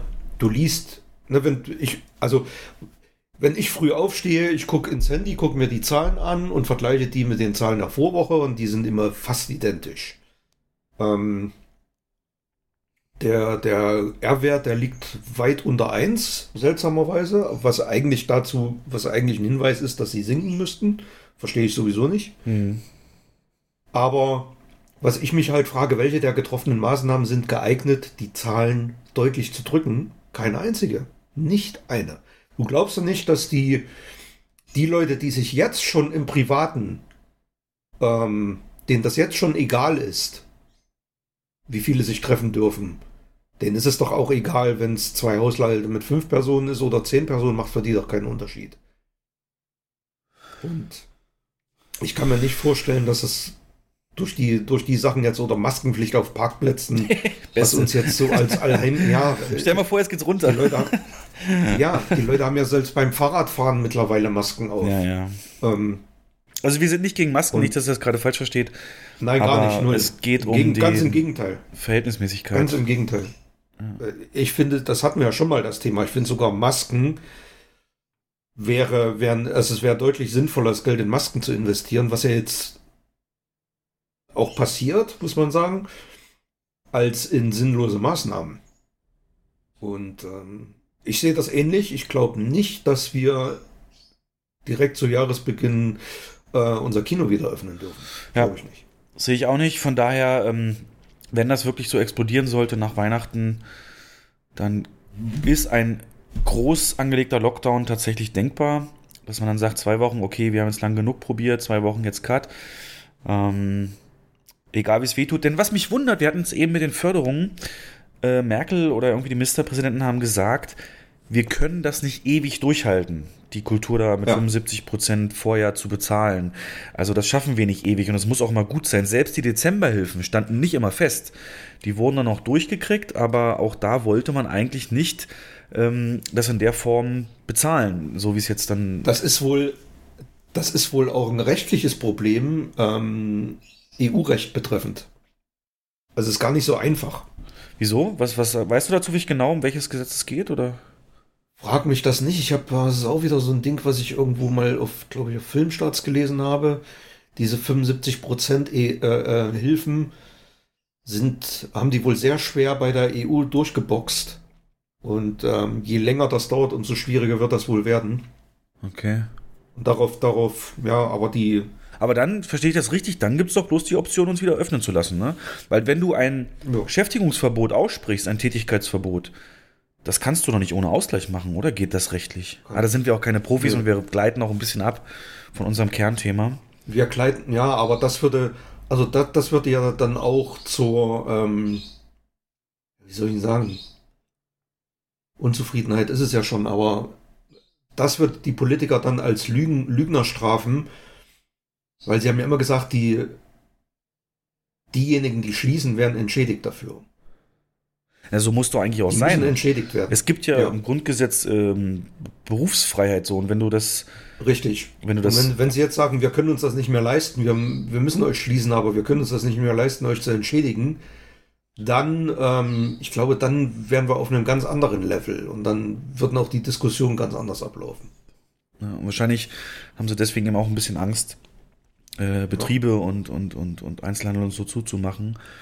Denn da ist eben der Druck noch enorm. also was ich so mitkriege, Einzelhandel macht keinen ja. Umsatz seines Lebens. Ja. ja, aber nicht in den Innenstädten. Stimmt, das ist wieder was anderes. Da Da, ich- gehen die da Marktanteilen nach. Amazon, ja. Da habe ich was anderes gehört, ja. Und, Naja. Aber das, mittlerweile sind ja viele der Meinung, auch viele Kinobetreiber sagen das ja, ne? Flappy ja auch, dass ähm, man, man spricht immer von Solidarität. Aber wer ist denn solidarisch? Sol Solidarität bezieht sich ja momentan nur auf die Kulturbranche, die ähm, aber solidarisch wäre doch, wenn alle ihren Teil dazu beitragen, wenn alle das schultern würden. Und da ist doch so ein französischer, der Weg, der, den Frankreich gegangen hat, zwei Wochen lang, alles runterzufahren und dann peu à peu auch wieder zu öffnen, der ist doch eigentlich der solidarischere. Oder wie siehst du das? Ja, einmal streng alles und das ist ja die großen Strömungen, die es Ja. gibt, ne? Entweder einmal streng alles oder das hier auf Ewigkeit oder auf, auf lange Zeit. Das ist ja, ja, aber die, das, das, Merkel hat es ja auch genau gesagt. Die sagt ja, machen wir was Leichtes, dann dauert es halt eben länger. Das ist, hat die ja ganz offen gesagt. Die will ja auch äh, strengere Maßnahmen, genau. Aber im Föderalismus Ja. ist das halt so nicht durchzukriegen. Ja. Ja. Mann, das wird ein spannendes Wahljahr nächstes Jahr. Ähm, Oh ja. Mal gucken. Und das wird noch wochenlang, wird das Politikwissenschaftler, monatelang, jahrelang wird das äh, in, in Unis, in Bachelorarbeiten, Masterarbeiten wird sowas behandelt. Das wird, äh, wir können ja jetzt noch gar nicht alles absehen, was sich alles äh, dadurch verändert hat und verändern wird. Was in der Zwischenzeit, was wir gar nicht mitkriegen, weil wir nur auf Corona gucken, alles so gemacht wird. Naja. Umso wichtiger Alles andere, was, Ja. was, Riesen-Headlines wären, das verschwindet irgendwie in Nebensätzen momentan. Ne? Ja, Das, selbst das jetzt. stimmt schon, da hast du recht. Gestern gab es so einen ähm, Fall, dass ein Autofahrer in Trier ja, in die Fußgängerzone Sache. reingedonnert ist, zwei Erwachsene und ein Baby getötet hat damit. Mhm. Und das war irgendwie schon eine Stunde nachdem es passiert ist, war das so auf Platz drei der, der Schlagzeilen von, von Zeit zum Beispiel. Unglaublich, ja. Unglaublich. Wie gesagt, es geht alles um Planbarkeit und ich verstehe jetzt einen Satz aus The Dark Knight, verstehe ich jetzt ein bisschen besser. Weißt du, weißt du, was mir aufgefallen ist? Es gibt keine Panik, wenn die Dinge vorhersehbar sind. Selbst wenn die Dinge grauenvoll sind. Wenn ich morgen der Presse erzähle, dass irgendein Bandenmitglied erschossen wird oder ein Laster voller Soldaten in die Luft fliegt, gibt's keine Panik, weil all diese Dinge bereits eingeplant sind. Aber wenn ich dann sage, dass ein kleiner, popliger Bürgermeister sterben wird, verlieren plötzlich alle den Verstand. Ja, und so wäre es halt mit dem Einzelhandel schließen. Damit rechnet jetzt eigentlich keiner mehr. Und wenn die das machen würden, dann hättest du genau das Thema, wenn sie es dann machen würden, so ab Montag passiert das, dann weißt du genau, was an Hamsterkäufen, an Panik vor den Läden und so passieren würde. Und ähm, A, das und B, und B würden dann Parteien am Rand so einen extremen Zulauf bekommen. Also die würden das natürlich ausschlachten für ihre Zwecke. Als Versagen der Regierung. Wochen- und monatelanges Probieren von irgendwelchen Maßnahmen, um dann letztendlich doch einen harten Lockdown zu machen, das wäre fatal für die Regierungsparteien. Das wissen die auch. Deswegen wollen die das vermeiden, um alles in der Welt. tja. Mhm. Gutes äh, Stichwort mit der Welt. Da gucken wir natürlich auch noch mal kurz hin. Wie sieht es dann im weiteren in der gesamten äh, globalen Lage Kino so ein bisschen aus? Und da haben wir natürlich weiter unseren Krisenherd USA, wo es ähm, erschreckende Zahlen einfach auch gibt. Cineplex, die Kette dort mit einem X geschrieben, vermeldet jetzt minus 91% Besucher und 85% Umsatzeinbußen in nur im dritten Quartal, hat es aber geschafft, Kreditlinien, neue Kreditlinien zu bekommen von den äh, Gläubigern, von den Banken, was äh, eigentlich auf Jahre hinaus, das ist auch in Deutschland genauso, ähm, auch unser Unternehmen und die anderen Ketten trifft es. Ähm, wir haben uns, na, natürlich, Kredite sind lebensnotwendig. Ähm, es geht in die Verschuldung rein, Kreditaufnahme und das wird Jahre, auf Jahre hinaus wird das Kinos prägen, diese Kredite abzuzahlen. Was nicht unbedingt heißt, dass die aktuell vorgenommenen Trend der Umbauten von Kinos in wirklich Luxus und, und qualitativ hochwertigere Abspielstätten, was jetzt insbesondere Sitze und, und Interieur und so angeht, hatten wir auch schon einige Podcasts. zu. Das wird nicht gestoppt, das, Das wird wollte weiter. Ja. das, das wollte ich dich jetzt gerade fragen, ob du denkst, dass ähm, solche Investitionen dann jetzt nicht mehr stattfinden oder deutlich weniger stattfinden werden, Doch, als doch. sie vorher geplant waren. Die werden stattfinden weiterhin, weil jeder weiß, wer das nicht jetzt auch schafft oder äh, umsetzt, äh, dieses Trading up, wie wir im Handel sagen, ähm, der, der, des Kinos durchzuführen, äh, wird halt danach auch keinen Blumentopf gewinnen. Und die Leute werden das ist halt eine Zukunftsinvestition, ne? Genau, richtig. Und gerade ähm, lustigerweise hat ja nun mal ausgerechnet diese größeren Sitze den Vorteil, dass der Abstand auch viel größer ist. Also auch das gibt natürlich ein viel besseres Gefühl, jetzt mal ganz simpel ge gesagt. Und solange das eben auch die Bereitschaft da ist, von Banken und Kreditgebern diese Kredite zu geben, die ja sicherlich auch ihre Analysen durchführen werden dafür, äh, sieht man da natürlich am Horizont auf jeden Fall auch die Kraft, ähm, da wieder rauszukommen. Und das sehe ich persönlich auch so.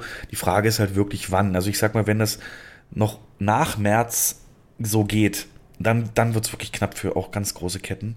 Aber äh, das ist erstmal noch weit weg. Cineworld zum Beispiel hat äh, für seinen Ableger in UK, die Kinos in UK, die sie haben, den Insolvenzprozess laut Variety.com schon in Betracht gezogen und auch angekündigt, damit man eben keine Insolvenzverschleppung nachgesagt kriegt, wenn es dann mal so weit kommt.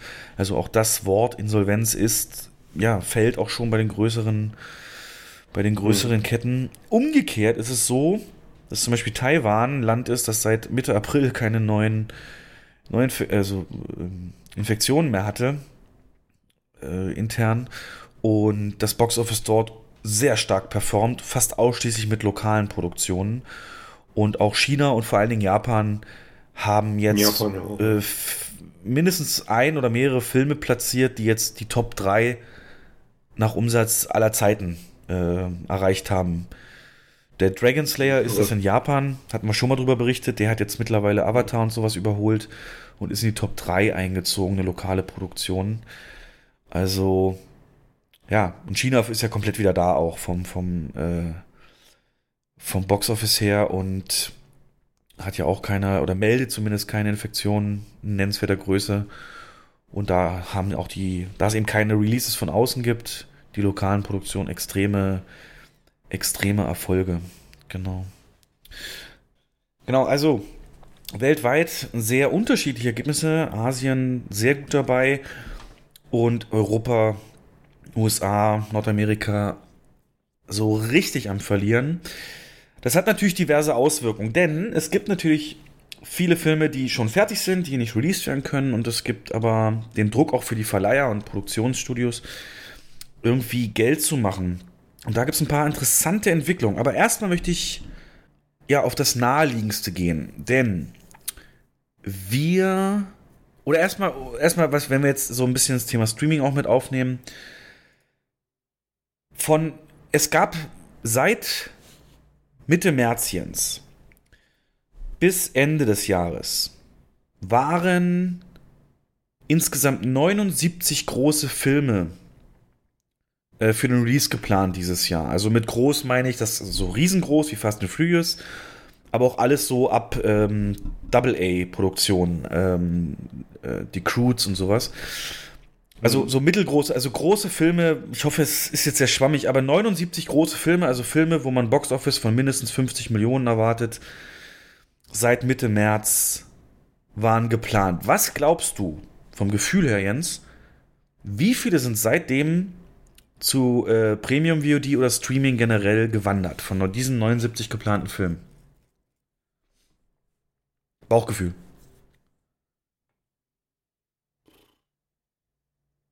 Die Hälfte locker. Siehst du, und das ist eine 30? Wahrnehmung. Nee, das ist eine Wahrnehmung, die uns tatsächlich täuscht. Denn es sind nur 14. Von diesen 79 großen Starts, 14. ja, äh, wo man den Titel auch kennt oder die, wo der Titel einem was sagt, sind nur 14. Äh, Ja, jetzt nur, ne? in Anführungsstrichen nur. nur, genau, also ne, ungefähr. Vorher wäre es eine Katastrophe gewesen, wenn es einer wäre. Na, es sind Jetzt 20 sind Prozent, das darf man jetzt auch nicht äh, unterschätzen.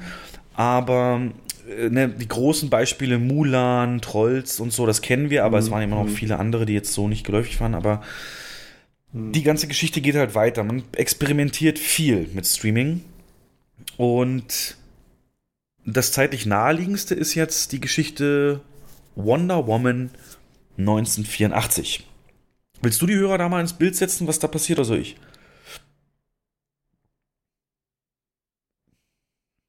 Also, naja, das hatten wir ja in, in einem der letzten Podcasts schon behandelt, dass es einen extremen Bieterwettstreit diverser Streaming-Anbieter ähm, gab und man bei einer Summe von angeblich 600 Millionen nein, nein, Dollar nein, ich bin jetzt bei Wonder ist. Woman. Ich bin nicht bei Bond. Das war Wonder Woman. Nee, das war Bond. Ach nee, Bond. Ach so. Okay, dann erzähle ich kurz. Und zwar hat man sich jetzt für Wonder Woman 84 entschieden, dass es einen internationalen Kino-Release gibt. Und wenn ich von international rede, aus, aus amerikanischem Standpunkt, ist das eben alles außer Nordamerika.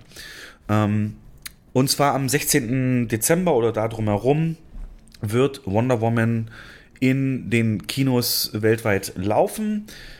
Deswegen zum Beispiel mit sicherlich, sicherlich auch kein Zufall, dass in Frankreich am 15.12. die Kinos wieder öffnen dürfen, denn die dürfen den Film dann zeigen oder alle, die so grenznah wohnen zu Niederlande, Belgien und so weiter, könnten sich diesen Film dann auch dort drüben locker anschauen. In Deutschland mhm. wird das nicht der Fall sein. Ist ein Riesenproblem für Deutschland, denn wo soll er hin? Also ich sehe da keine Hoffnung, dass der überhaupt noch ins Kino kommt. Das kannst du ja gleich was zu sagen. Also er ist ja offiziell ist er ja noch für den 23. terminiert, ne? Offiziell ist er noch terminiert. Ich glaube, 23 ja. genau müsste das Datum sein. Aber spätestens am 15. da werden auch schon Pläne in der Schublade liegen, dass das dann nicht so kommt. Also eine Woche nach Frankreich, ja, genau. Genau. Das wäre aber auch der einzige Film, ne, der dann Weihnachten großartig ähm, Aufsehen generieren könnte. Mittlerweile ist, wie gesagt, leider sehr viel anderes verschoben. Aber das hm. ist hier nicht die Schlagzeile. Also, dass es ins Kino kommt, auch noch dieses Jahr, ist so neben Tenet eigentlich der einzige große Studiofilm, den wir da hatten. Das ist schon mal das Besondere. Aber in den USA, Nordamerika, wird es so sein, dass am 25.12. dieser Film auch in den USA ein Kino startet, aber gleichzeitig auch auf dem Streaming-Service äh, von Warner beziehungsweise der Muttergesellschaft und das, äh, der nennt sich HBO Now.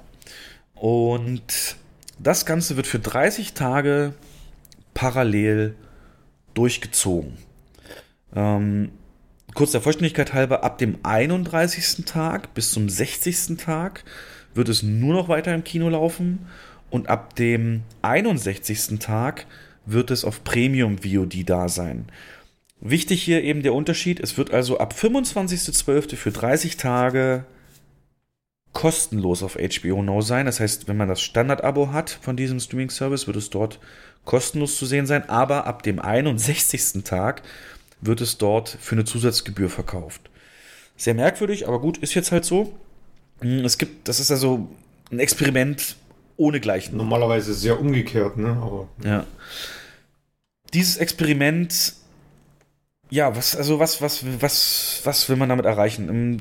Man sagt im Prinzip, es wird ein Test, um zu gucken, was wird mehr angenommen von den Menschen, um dann in Zukunft eben so ein Gefühl dafür zu haben, welche Filme noch im Kino platziert werden sollen und welche generell ins Streaming kommen sollen. Jetzt sag ich, Jens, dieser Test ist komplett daneben, weil die Parameter einfach nicht stimmen. Du hast A nicht das gesamte Umfeld so drumherum, wie es normalerweise wäre. Kinos in den USA weiterhin noch großflächig geschlossen, bei weitem nicht alle offen. Äh, Box Office weiter ultra niedrig. Und natürlich hast du dann auch dort tägliche Rekordinfektionszahlen, Todeszahlen. Und äh, bis dahin wird die Impfung halt auch nicht da sein soll zwar im Dezember losgehen, aber wer weiß, na, bis dahin hat es die große Masse ja noch nicht erreicht. Und ähm, du hast dann die Leute, die sich natürlich trotzdem zu Weihnachten treffen. Das haben wir jetzt Thanksgiving gesehen. Zu Thanksgiving haben die sich ja auch alle massenweise getroffen und sind gereist. Ähm, das wird halt Weihnachten dann das andere große Fest sein. Und bevor man da mit seiner Familie irgendwie ins Kino fährt, wenn man die Möglichkeit hat, den zu Hause sich da kurz äh, zu abonnieren und, und sofort zu gucken, wäre natürlich, also meine Prognose, wesentlich mehr Leute, den auf, auf HBO gucken als im Kino. Ähm, die Kinos haben nur einen kleinen Trostpflaster bekommen, ein kleines Trostpflaster. Und zwar, dass die Miete, Kinos zahlen Mieten für jeden Film, die sie zahlen, gemessen in Prozent am Ticketpreis, dass der deutlich geringer sein wird als üblich in den USA. Was in den USA haben wir eine übliche Leihmiete von weit über 50 Prozent, 55 und mehr sind da keine Seltenheit. Das ist also bei 10 Euro Ticket, 5,50 Euro oder mehr an den Verleih müssen und nur der Rest fürs Kino bleibt. Redet man jetzt hier für diese 30 Tage, wo es gleichzeitig released ist, auf Streaming und Kino, nur von 40 bis 45 Prozent Kinomiete, also Filmmiete. Und das ist ähm, tatsächlich revolutionär, denn das äh, würde natürlich auch bei weniger Besuchern so ein bisschen kompensieren, dass das eben nicht äh, nur ein Kino-Release ist. Und ja, der Chef hat halt gesagt von Warner Media oder ich glaube Comcast ist dann die Muttergesellschaft, ja, wir trauen dem Kino, wir vertrauen dem Kino, aber wir möchten das hier mal machen, um zu gucken, wie entscheidet das Publikum, was ist denen denn lieber? Und wie gesagt, ich finde Jens, ähm, das ist kein aussagekräftiges Ergebnis, was sie da bekommen werden, aufgrund der Umstände, die einfach keinen fairen Vergleich zulassen.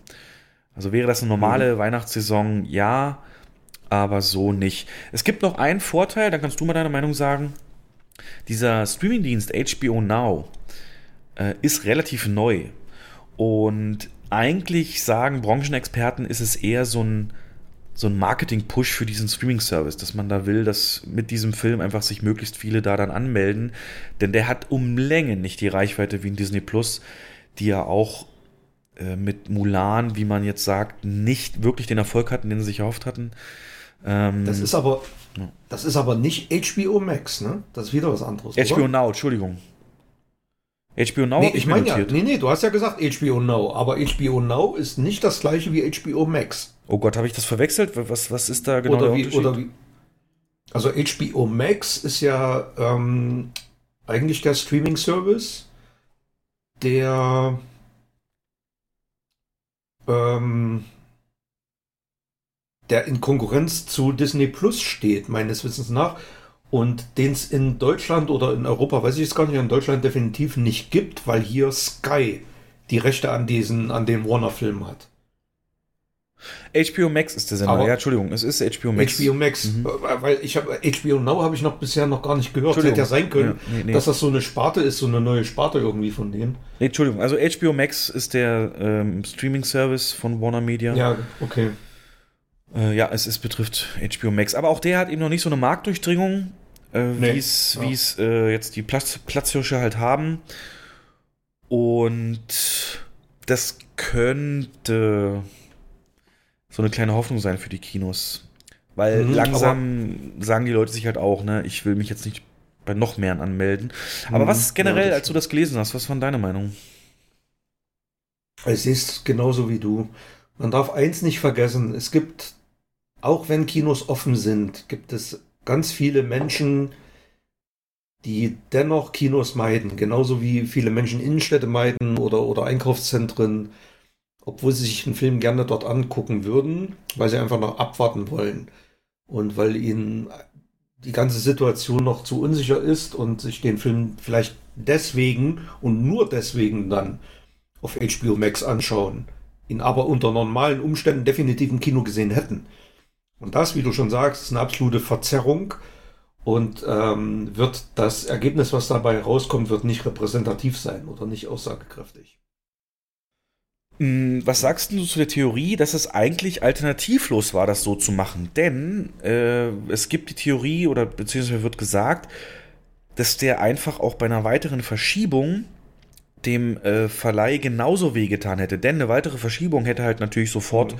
die liquiden Mittel abgezogen. Also das, du würdest kein, gar kein Geld reinkriegen zum wichtigen Weihnachtsgeschäft, mit dem du ein bisschen geplant hast. Mhm.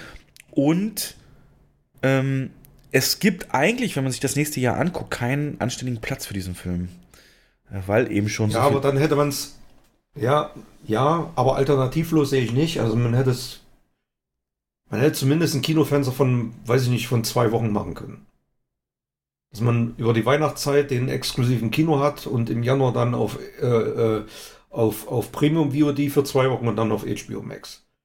Das wäre für mich ein eher aussagekräftigeres Modell gewesen. Damit schließt du natürlich aber alle aus, die Bock auf den Film haben und aber in einem Bundesland leben, das die Kinos noch nicht erlaubt hat, ne? Ja, aber und die können den ja dann zwei Wochen später angucken. Ja, du weißt, wie es ist gerade mit so Comic-Verfilmungen, ne? Die will man eigentlich ja. Und ich meine, Weihnachten ist Gut. nun mal wirklich der Punkt, wo die Familie zusammensitzt. Und ich weiß ja auch, ich, ich war die letzten Jahre immer Weihnachten im Kino. Also, das ist ja. halt für viele auch Tradition und gerade in den USA noch stärker verwurzelt. Was würdest du denn, was würdest du machen, wenn der, wenn, wenn der Film in Deutschland, wenn die Kinos offen wären über Weihnachten und er würde parallel in Deutschland beispielsweise, ich sag mal jetzt auf Amazon Prime gestreamt werden. Was würdest du machen? Würdest du ins Kino gehen oder würdest du ähm, Prime-Abo abschließen? Jetzt mit der Family dann zu Weihnachten oder was? Ja. Also ich als Kinomitarbeiter würde natürlich sagen, lass uns ins Kino gehen. ja. Aber ich kann auch jeden verstehen, der sagt, ähm, so, Weihnachtsessen ist durch, was machen wir jetzt noch? Ey, der Wonder Woman ist doch jetzt auf HBO Max. Habe ich nicht. Na komm, 7 Euro erster Monat, danach kannst du kündigen. Ja, 7 Euro, komm, Ja. machen wir schnell. Klar, würde ich so machen. Ne? Ja. Ja. Tja, Patty Jenkins, die Regisseurin, hat gesagt, ähm, sie versteht auch, warum das gemacht wurde, sieht aber den Film eher als Kino-Release. Gut, wie ich am Anfang gesagt hatte, jeder Regisseur will, glaube ich, dass sein Film auf den größtmöglichen, ähm, bestmöglichen Technik auch äh, gezeigt wird. Ja, man, muss, also man muss Warner eins zugute halten. Ne? Die haben sich in den ganzen Monaten, in den ganzen letzten Monaten so extrem fair gegenüber der Kinobranche verhalten. War der ein, eigentlich der einzige große Verleih, der den Kinos beigestanden hat und nicht alles abgezogen hat. Ja. Und äh, wir reden jetzt nicht nur von Tenet, sondern auch von, von ein paar anderen Produktionen. Gerade auch in Deutschland hat Warner die Kinos massiv unterstützt mit Content. Und das ist nicht so selbstverständlich gewesen. Deswegen, ähm, wenn das jetzt Disney wäre, würde man mich das gar nicht kratzen, weil das wäre schon fast Normalität. Ja. Die hätten das gar nicht, die hätten ihn gar nicht parallel ins Kino gebracht, die hätten den gleich ins Stream geschickt. Ähm, insofern kann man Warner gar nicht so böse sein, obwohl, obwohl das natürlich nicht so, äh, also äh, wenn das Schule macht und das wird Schule machen, ähm, ja, die Landschaft wird sich verändern. Das ist ja nur eine der Strömungen, die jetzt getestet wird. Wir haben noch interessante Ja. weitere Strömungen. Ähm, grundsätzlich nochmal auf Disney, den wirklich anderen großen Verleiher zu kommen. Ähm, die haben jetzt äh, im Investor Call, glaube ich, oder Quartalzahlen, ich weiß nicht genau, haben sie auf jeden Fall bekannt gegeben, dass sie aufgrund eben der brachliegenden Entertainment-Möglichkeiten, Outdoor, also Parks und so weiter, aber eben auch Film, 31.000 Stellen abbauen deswegen, weil ihnen das Geld fehlt. Der Aktienkurs ist aber nicht eingebrochen, sondern sogar leicht gestiegen. Äh, klar, was er immer tut. führt immer zu. Genau. Mhm. Und sie haben ja gesagt, dass sie sich jetzt als Streaming-Unternehmen sehen, dass also Streaming ganz klar in den Mittelpunkt rückt. Wenngleich mittlerweile zum Beispiel die Marvel-Abteilung gesagt hat, unsere Filme sind Kinofilme, also auch offiziell, haben sie in dem Atemzug bekannt gegeben, dass weitere Titel nur im Streaming kommen werden, zum Beispiel die Realverfilmung ähm, von Pinocchio, die in Arbeit ist. Robert Zemeckis führt da Regie und auch eine neue Peter Pan-Verfilmung wird ähm, direkt auf Disney Plus dann veröffentlicht werden. Das ähm, betrifft jetzt erstmal wirklich nur diese Filme, die ihre eigenen Marken und Kinderzielgruppe betreffen. Aber das Experiment Mulan, da warten wir noch auf genauere Zahlen. Die werden frühestens zum 10.12. rauskommen, wenn sie dann einen weiteren Call haben und die rausgeben müssen, wie der performt ist. Aber es gibt schon wieder einen weiteren Hinweis, dass es nicht so gut lief, denn sie haben Mulan zwischenzeitlich auf anderen ähm, VOD-Portalen oder Kauf-VOD-Portalen wie Amazon äh, veröffentlicht und zwar für 14 Euro. Also nochmal 10 Euro unter dem, was sie selbst verlangt haben und das Ganze auch nur zwei Wochen oder so, bevor es dann frei auf Disney Plus verfügbar ist. Ja, mittlerweile verschimmelt er ja auch als Blu-ray und DVD in den Händlerregalen.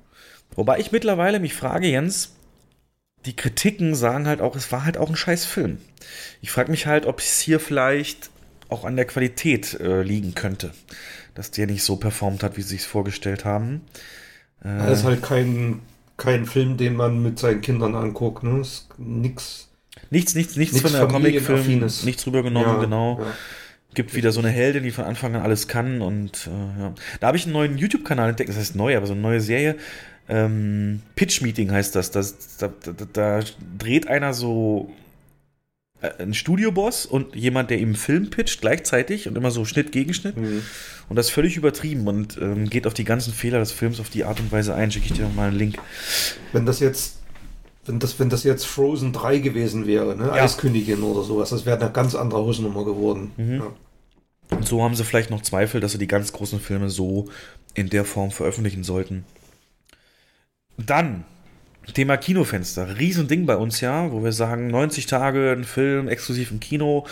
Da gab es ja schon in den USA richtig viel Bewegung. Und zwar hat ja AMC, die größte Kinokette in den USA, mit Universal schon vor längerem, wir haben da auch drüber berichtet, einen Deal abgeschlossen, dass sie ähm, 17 Tage lang kinoexklusive Rechte haben und danach ähm, mhm. wird ihnen Universal auf der, auf der, auf der Streaming-Plattform verkaufen und das Kino wird an diesen Einnahmen weiterhin beteiligt. Ähm, jetzt hat sich die drittgrößte Kette der USA, nämlich Cinemark Nordamerikas, hat sich jetzt auch diesem Deal angeschlossen mit Universal. Das heißt, sogar relativ klare Definitionen sind dadurch gesichert. Die haben gesagt, bei, bei einem Film, der erwartet wird mit 50 Millionen Box Office, also wo man sagt, der wird das Potenzial für 50 Millionen Box Office haben, ist die Kino-Exklusivität für Cinemark 31 Tage. Wenn man sagt, das wird eher ein kleinerer Film, der nicht so viel macht, 17 also Tage. Ab, ab 50 Millionen. Ab 50 ab Millionen, 50 Millionen. genau. Betrifft das jetzt nur Einspielergebnis in den USA oder weltweit? Nur USA. Nur USA. Genau. Weil die, die Deals gelten ja nur für Nordamerika. Also, wenn ich sage ja, USA, meine ich auch ähm, ja, ja, genau. Kanada. Ähm, also wenn man sagt 50 Millionen Box Office oder drüber, 31 Tage Kino exklusiv. Wenn man sagt Erwartung drunter, 17 Tage, genauso wie AMC. Mhm. Das Studio, und hier eine Besonderheit, das AMC so nicht hat anscheinend, das Studio hat dann die Option zu entscheiden, ob es doch länger im Kino bleiben soll oder ob es wie geplant dann parallel ins Premium VOD kommt. Und jetzt ist auch ein bisschen klarer, wie die Einnahmenbeteiligung ist. Und zwar werden 10% der Gesamt Premium VOD Einnahmen an Kinos ausgeschüttet und von diesen 10% sind aktuell in vertraglich festgelegt, dass äh, 17% an AMC gehen und 15% an Cinemark. Ähm, das bedeutet, ne, wenn also ein Film über Premium VOD jetzt 10 Millionen macht, dann wären eine Million dafür äh, für die Kinos und davon würde eben 150.000 AMC bekommen, äh, 170.000 AMC und 150.000 Cinemark. Also so wird sich das aufhalten. Tja. Und da ist natürlich noch Platz für weitere äh, Kinos, die sich dann beteiligen. Universal sagt dazu, dieser Deal gibt uns Vertrauen, Filme weiter ins Kino zu bringen. Geiler Satz, ne? Weil im Prinzip sagen die damit, ja, cool, dass ihr es gemacht habt, denn sonst hätten wir es überhaupt nicht mehr in Betracht gezogen, irgendwas ins Kino zu bringen oder die also, großen Sachen. Ja, warum die Kinos das machen, ist ja auch klar. Ne? Die, die, äh, das Geld, was dann reinkommt, oder das sind äh, um, Umsätze, die ohne jegliche Kosten, ohne Personalaufwand, ohne Mieten, ohne Strom, was weiß ich. Ähm, aber die hast du ja trotzdem werden. als Kino. Die hast du ja trotzdem, aber ja, ich könnte mir schon vorstellen, dass damit äh, so ein bisschen Abbau einhergeht. Also die werden das schon, die werden das schon einkalkulieren, aber ich bin mal, ich bin mal gespannt, ob das ein Zukunftsmodell sein wird, weil wir reden ja dann, wenn, wenn wir sagen 50 Millionen, dann reden wir ja auch darüber, dass so ein, so ein Kracher wie Jurassic World 3 dann nach einem Monat ins Stream geht. Richtig. Das ist ja ein Universal-Film. Und ähm, das wäre schon. Also so ein Film hält sich ja nicht nur vier Wochen im Kino, der läuft ja locker mal so 12, 13, 14 Wochen. Und das ganz gut auf, auf gewissen Schienen noch, in der Spätvorstellung oder sonst wo.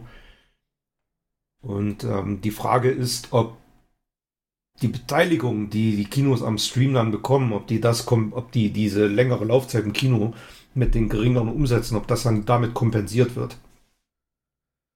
Aber kann man nicht wissen. Ich bin ja nach wie vor der Meinung, dass 17 oder sogar 31 Tage eine eigentlich kein lebensbedrohlich kurzes Fenster sind. Was meinst du?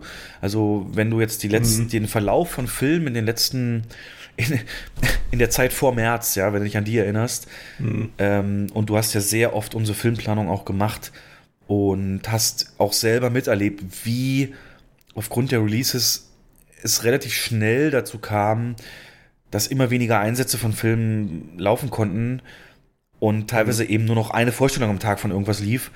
Ähm, nach einem Monat finde ich, das ist, das ist eigentlich nicht. Also ich sag, wie es ist, Jens. Ich kann mich mit der Zahl anfreunden. Ich weiß nicht, wie siehst du das? Gebe ich, ja, sehe ich auch so, gebe ich dir recht. Also nach einem Monat, ja, 17 Tage wäre für mich zu früh. Das stimmt. Ja. Also, ne, aber nach einem Monat ist so ein Film ausgelutscht. Der läuft dann noch in zwei, drei Vorstellungen am Tag oder in einer 13 Uhr Schiene oder einer Spätschiene. Andererseits ähm, hast du mal bedacht, hast du mal bedacht, dass ähm, eigentlich jeder Mensch, der sich irgendwie für einen Film interessiert, immer im Hinterkopf hat, dass es noch ewig dauert, bis der auf Blu-ray rauskommt. Und mhm. wenn sich das so rumspricht, dass ein Film nach einem Monat mhm. kaufbar ist, äh, glaube ich, wird auch das Incentive geringer, dafür ins Kino zu gehen, wenn man sich jetzt nicht so sicher ist, ob man den im Kino gucken muss. Was ja. wieder dann die, die, diesen Pfad einschlägt, dass es nur noch Eventfilme geben wird, so große Dinger.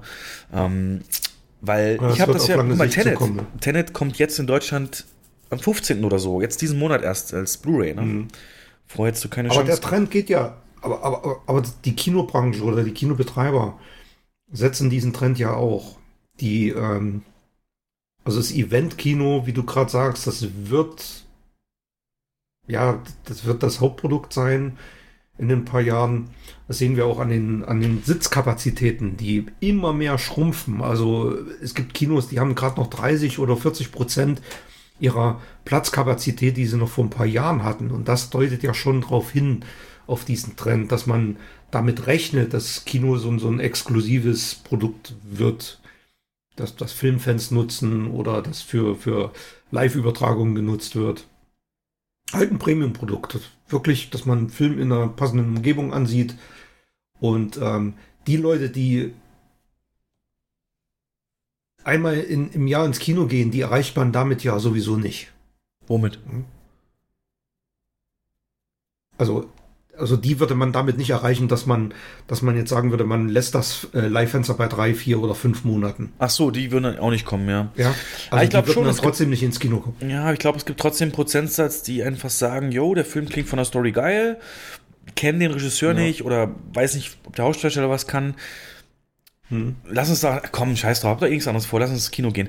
Und wenn du jetzt weißt, ja. dass der nach einem Monat dann aber schon irgendwie anders erhältlich ist, dann sagst du dir vielleicht, ja komm, dann warten wir noch ein paar Wochen und schreiben uns die auf die Wunschliste. Hm.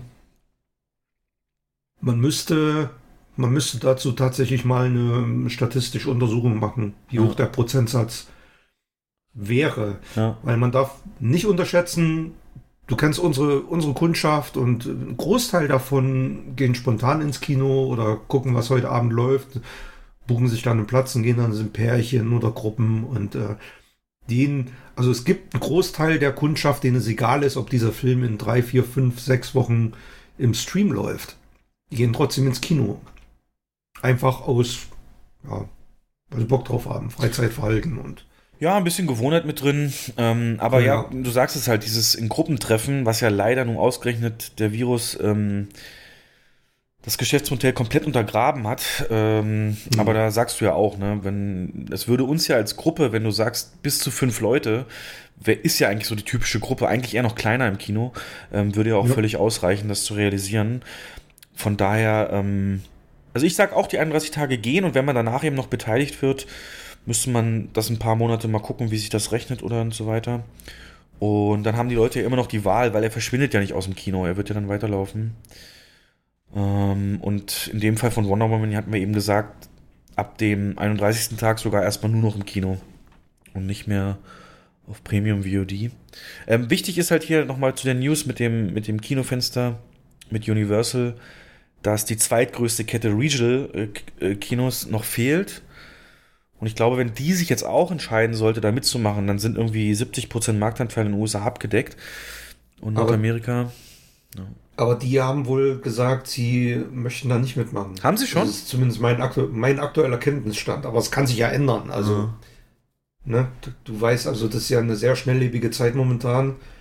Und das hätte vor einem halben Jahr keiner für möglich gehalten, so ein Deal. Zumal, zumal da sich Ketten beteiligt haben, die das äh, vor Monaten noch komplett ausgeschlossen haben, sowas. Ja, AMC ja selber, ne? Bevor ja, sie den Deal eingegangen genau. sind, vorher noch gesagt, äh, geht mal weg. Haben die Filme boykottiert, die äh, nach, nach drei Monaten auf Blu-ray rausgekommen sind oder genau. rauskommen sollten. Ja. Man muss dazu sagen, in der Regel, das, was in den USA beschlossen wird oder umgesetzt wird, kommt meistens auch abgemildert nach Europa. Mhm. Also wenn wir hier von 45 Tagen reden oder so. Also man wird einen Kompromiss finden. Das wird nicht so krass wie in den USA dann hier auch rüberschwappen. Aber Aber das ist immer so eine heilige Kuh gewesen. Ne? Du weißt es ja selber, wenn man so E-Mails aus der Zentrale bekommen hat. Ich will jetzt nicht zu sehr in die Internas gehen, aber das betrifft alle anderen Kinobetreiber ja auch. Dass das Leihfenster immer so ein wirklich das größte Indiz war, ob, im, ob ein Film angemietet wird oder ob man noch verhandelt oder ähm, es führte ja in der Vergangenheit auch oft dazu, dass Filme nicht gezeigt wurden weil sie zu früh auf Blu-ray, DVD rausgekommen sind. Also es ist ein sehr sensibles Thema, gerade hier in Europa, in Deutschland auch. Und ich bin mal gespannt, ob der Trend ähm, zur Aufweichung geht, so wie es wie das in den USA der Fall ist momentan. Genau. Wird es auf jeden Fall in irgendeiner Form geben, aber eben Mhm. nicht, nicht ganz so stark. Und ja, du sagst schon richtig, es ist viel in Bewegung. Hm, Wenn man jetzt mal böse sagt, sind wir vielleicht als Kino, gehen wir vielleicht gerade so den Weg der Printmedien. Ähm, Printmedien mit Beginn des Internet auch von Auflagenverlust über Auflagenverlust über Auflagenverlust getroffen. Aber dennoch gibt es profitable Printunternehmen, die sich oft auf eine Nische konzentrieren. Und genau das versuchen ja Kinos gerade, dass sie die Nische, Sehr guter Vergleich. Ja. dass, dass sie diese Nische in meinen Augen eben über dieses, diese Mhm. enorme Investition A in, in Kinoausstattung, die man eben zu Hause nicht nachbauen kann, ähm, investieren, weil vom Programm her können wir natürlich nicht so viel. Also zum Beispiel eine der erfolgreichst verkauften Zeitungen heute noch ist irgendwie der Landwirtschaftsreporter so, weißt du, und so die Branche oder der Hundefreund und der Jägerkumpel. ich weiß nicht, wie das heißt, aber da liest man regelmäßig, dass die noch äh, Auflagenzahlen haben, wo die Mainstream-Presse davon ein bisschen von träumt. Deswegen mal gucken. Naja, Ja. Ansonsten Streaming-Fenster. Wir reden jetzt immer über Kinofenster. Ja, oder wolltest du noch? ja, auf alle Fälle, au- auf alle Fälle ist es so, dass Kinos können sich nicht der Entwicklung komplett verschließen. Nein. Also der Trend ist nun mal so, wie er ist. Das wäre dumm. Und man kann, man lebt nicht in der Blase und ähm, also man muss die, die Bewegung, die der Markt macht momentan, muss man schon berücksichtigen in zukünftigen Entscheidungen und Verhandlungen und demzufolge muss sich da was ändern, wenn man überleben will. Ja, schlimmer wäre es, wenn wirklich so ein Kracher wie Wonder Woman oder, oder Bond oder so wirklich nur ins Stream geht. Es gibt ja einen Film, da wird das gerade diskutiert. Ich weiß nicht, ob du da noch drauf Ja, hinaus wolltest. kommen wir gleich beim Blick in die Zukunft. Mhm. Ähm, Wird es auch immer mal wieder geben. Aber da gibt es noch andere Faktoren, die da reinspielen. Ich wollte noch kurz zum Thema generell Streaming. Also wir haben jetzt diese verschiedenen ne, zeitgleich starten oder nur 31 oder 17 Tage und so weiter. Es gibt noch eine Mhm. weitere Entwicklung und zwar, es öffnet sich auch ein Streaming-Fenster und zwar auch hier wieder die Kette Cinemark. Äh, es gibt da mehrere Deals und ich weiß nicht, ob die langfristig sind, aber auf jeden Fall äh, werden ausgewählte Titel von Streamern, hier in dem Fall Netflix, insgesamt eine Woche vorm Streaming-Release im Kino exklusiv gezeigt. Und das Beispiel, was hier so das Prominenteste ist, ist Christmas Chronicles 2. Christmas Chronicles letztes Jahr, Kurt Russell, beliebter Weihnachtsfilm. Gibt es dieses Jahr den Nachfolger? Oder vor zwei Jahren? Mega Und- erfolgreich und der soll noch gut dazu sein, habe ich gehört. hab ich auch gehört. Und der Ja. lief eine Woche exklusiv bei Cinemark, also nicht bei irgendeiner Arthouse-Kette Okay. oder so, sondern bei der großen. Und davon haben wir ja schon öfter auch gesprochen. So ein Streaming-Fenster Mhm. macht auf jeden Fall Sinn. Denn genauso wie es Hardcore-Kino-Fans gibt, gibt es die eben auch für Streaming-Releases und du würdest immer eine gewisse Zielgruppe damit auch abgreifen, die das eben in dieser Umgebung gucken wollen oder mit bestimmten Gruppen. Und das könnte sich von mir aus auch gerne umsetzen. Ja, Also- definitiv. Ja. Also, ich habe zu dem ganzen Thema eine Meinung gefunden im Netz Mhm. und die, die passt jetzt perfekt. Die ist ein bisschen umfangreicher, deswegen ähm, würde ich die ganz gerne mal vorlesen. Ja. Und die trifft das, die trifft das alles sehr gut. Und zwar ähm, auf Filmstarts.de hat den, eine Meinung, geht los. Also je länger ich im Lockdown von der Couch aus streame, umso mehr wird mir bewusst, Filme brauchen ihren eigenen Ort, um zu wirken. Ein Ort, der ihnen ganz gehört. Ich vermisse das Kino. Viele werden es vermissen, wenn es tatsächlich stirbt. Mein Fernseher zu Hause ist so groß, dass er regelmäßig als erstes auffiel, wenn mich Freunde vor einem Jahr in meiner damals neuen Wohnung besucht haben. Meine Couch ist so bequem, dass die Freunde gar nicht wieder aufstehen wollten. Und der Sound ist so fett, dass meine Nachbarn mich hassen würden, wenn ich ein Rüpel wäre und die Lautstärke nicht gering halten würde. Es lässt sich hier gut Filme schauen und sogar viel bequemer dazu einschlafen als im Kino. Aber trotzdem, Filme gehören auf die große Leinwand. Dieser Satz ist so abgetroschen wie wahr, das merke ich diese Tage mehr denn je. Nur haben die Streaming-Anbieter Netflix, Amazon Prime, Video und Co. leider nicht nur das perfekte Geschäftsmodell für die Pandemie, sie haben auch noch das perfekte Geschäftsmodell für 2021 oder allgemein für das 21. Jahrhundert, wo der Weg ins Kino angesichts von Überstunden, Selbstoptimierung und Content-Konsum sowie pure Zeitverschwendung wirkt, wenn ich stattdessen auch zu Hause gucken kann, was ich will und wann ich es will. Aber so verführerisch es auch ist, das umfangreiche Filmangebot der Streamingdienste daheim zu genießen, habe ich jetzt im zweiten verlängerten Corona-Lockdown mehr und mehr das Gefühl, dass ich die Filme falsch behandle, wenn ich sie streame, dass ich sie sozusagen bei mir einsperre. Hm, cool. Es fängt schon mit diesen verdammten Kacheln an. Was? In den Übersichten von Netflix, Amazon, Disney und Co. werden die Filme als kleine Rechtecke dargestellt. Und die Idee dahinter ist klar, die Nutzer sollen möglichst viele dieser Kacheln wahrnehmen, damit sie merken, wie umfangreich das Angebot ist. Es geht den Diensten darum, Masse zu demonstrieren. Aber wer mal im Kinofoyer vor einem dieser großen Filmposter gestanden hat, der kennt dieses übermannende Gefühl, dass der Film schon beginnt, bevor man überhaupt im Kinosaal sitzt. Eine Netflix-Karre sagt, ich bin ein Film unter vielen. Ein Kinoposter sagt mir dagegen, ich werde dich in eine andere Welt mitnehmen. Und die Reise hat jetzt schon begonnen. Und was bitte ist das bunt aufflächernde Netflix-Logo am Anfang von Film gegen das anschwellend vorfreudige Gefühl, das ein Kinovorhang auslöst, der sich endlich öffnet? Oh, Gänsehaut. Ja, mich nervt die ausufende Werbung, die in vielen Kinos gezeigt wird und mich nerven Gäste, die während der Vorführung ihre grellen Handybildschirme anschalten aber trotzdem lässt es sich nirgendwo so sehr in einen Film versinken wie im Kino. Und das liegt nicht allein an der Größe der Leinwand. Es liegt daran, dass ich die Entscheidung getroffen habe, aus dem Hause zu gehen und mich in einen großen Kinosaal zu setzen. Wenn sich alle Gäste an die Regeln halten, gibt es keine Ablenkungen. Hier muss nicht an die Tür äh, gegangen werden, ich muss keine Wäsche aus der Waschmaschine holen und ich muss nicht wegen irgendeiner belanglosen Nachricht auf mein verdammtes Handy schauen. Ich bin wegen eines Films hier und alle anderen im Saal sind es ebenfalls.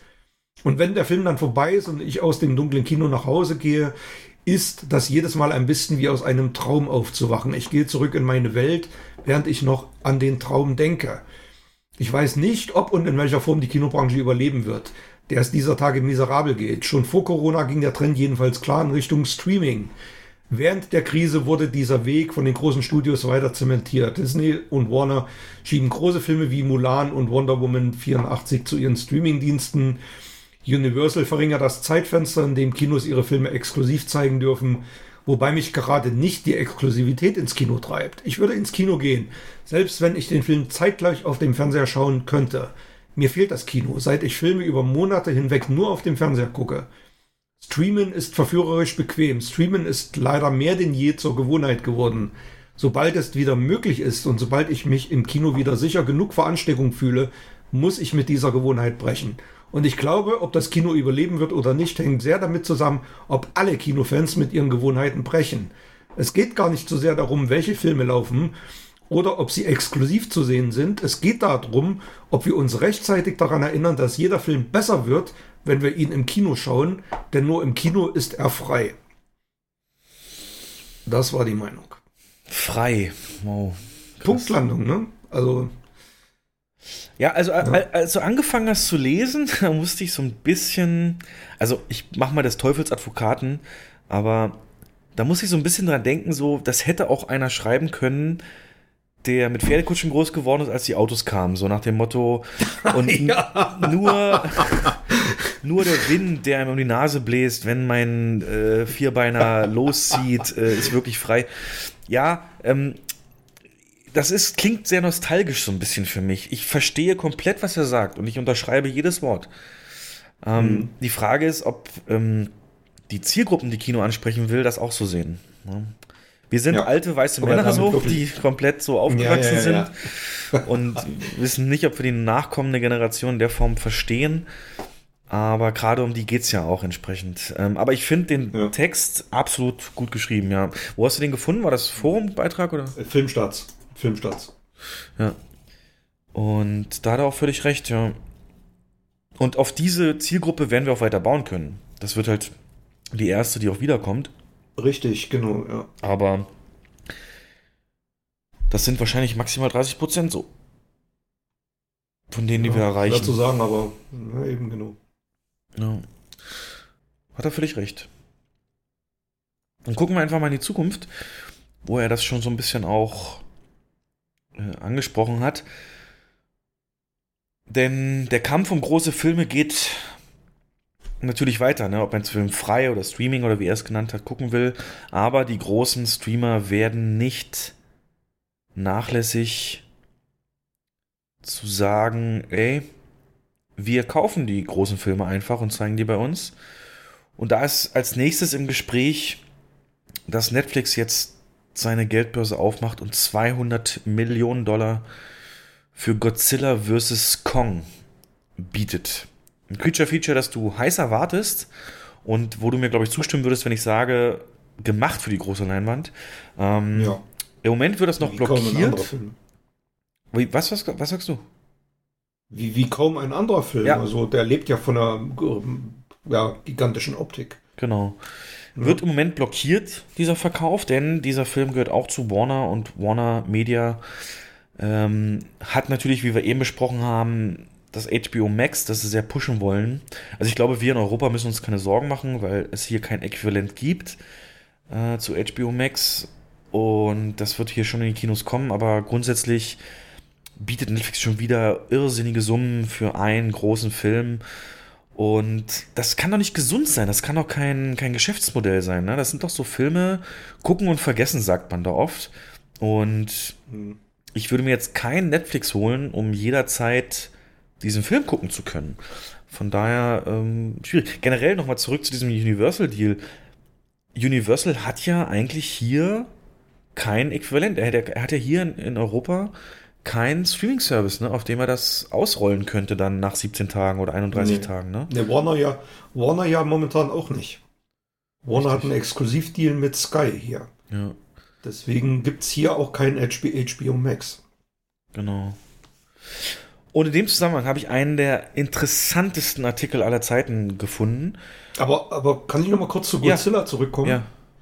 Weil da habe ich gelesen, dass, ähm, ja, Warner hat abgelehnt, aber das Thema soll wohl noch nicht vom Tisch sein, weil das Problem an dem Film ist, ähm, dass 75 Prozent von der Firma Legendary, also 75 Prozent wurde, ähm, der Filmkosten wurde von Legendary produziert und das ist ein Tochterunternehmen einer chinesischen Wonder, der chinesischen Wonder Group und die drängen Warner darauf, den Film zu veröffentlichen, wo es nur geht, weil die die Kohle wiedersehen wollen.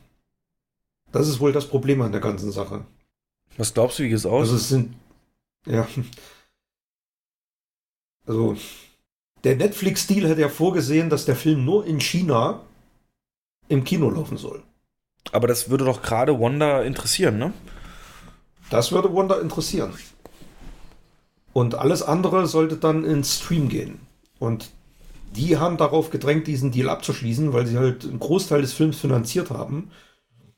Und ähm, jeder Tag, der so ein Film nicht veröffentlicht wird, das weißt du ja von Bond, da entsteht, glaube ich, jeden Tag eine Million oder eine Million. so Kosten. Ich glaube im Monat, ist hier aber ja. Godzilla, ja, oder im Monat, im Monat.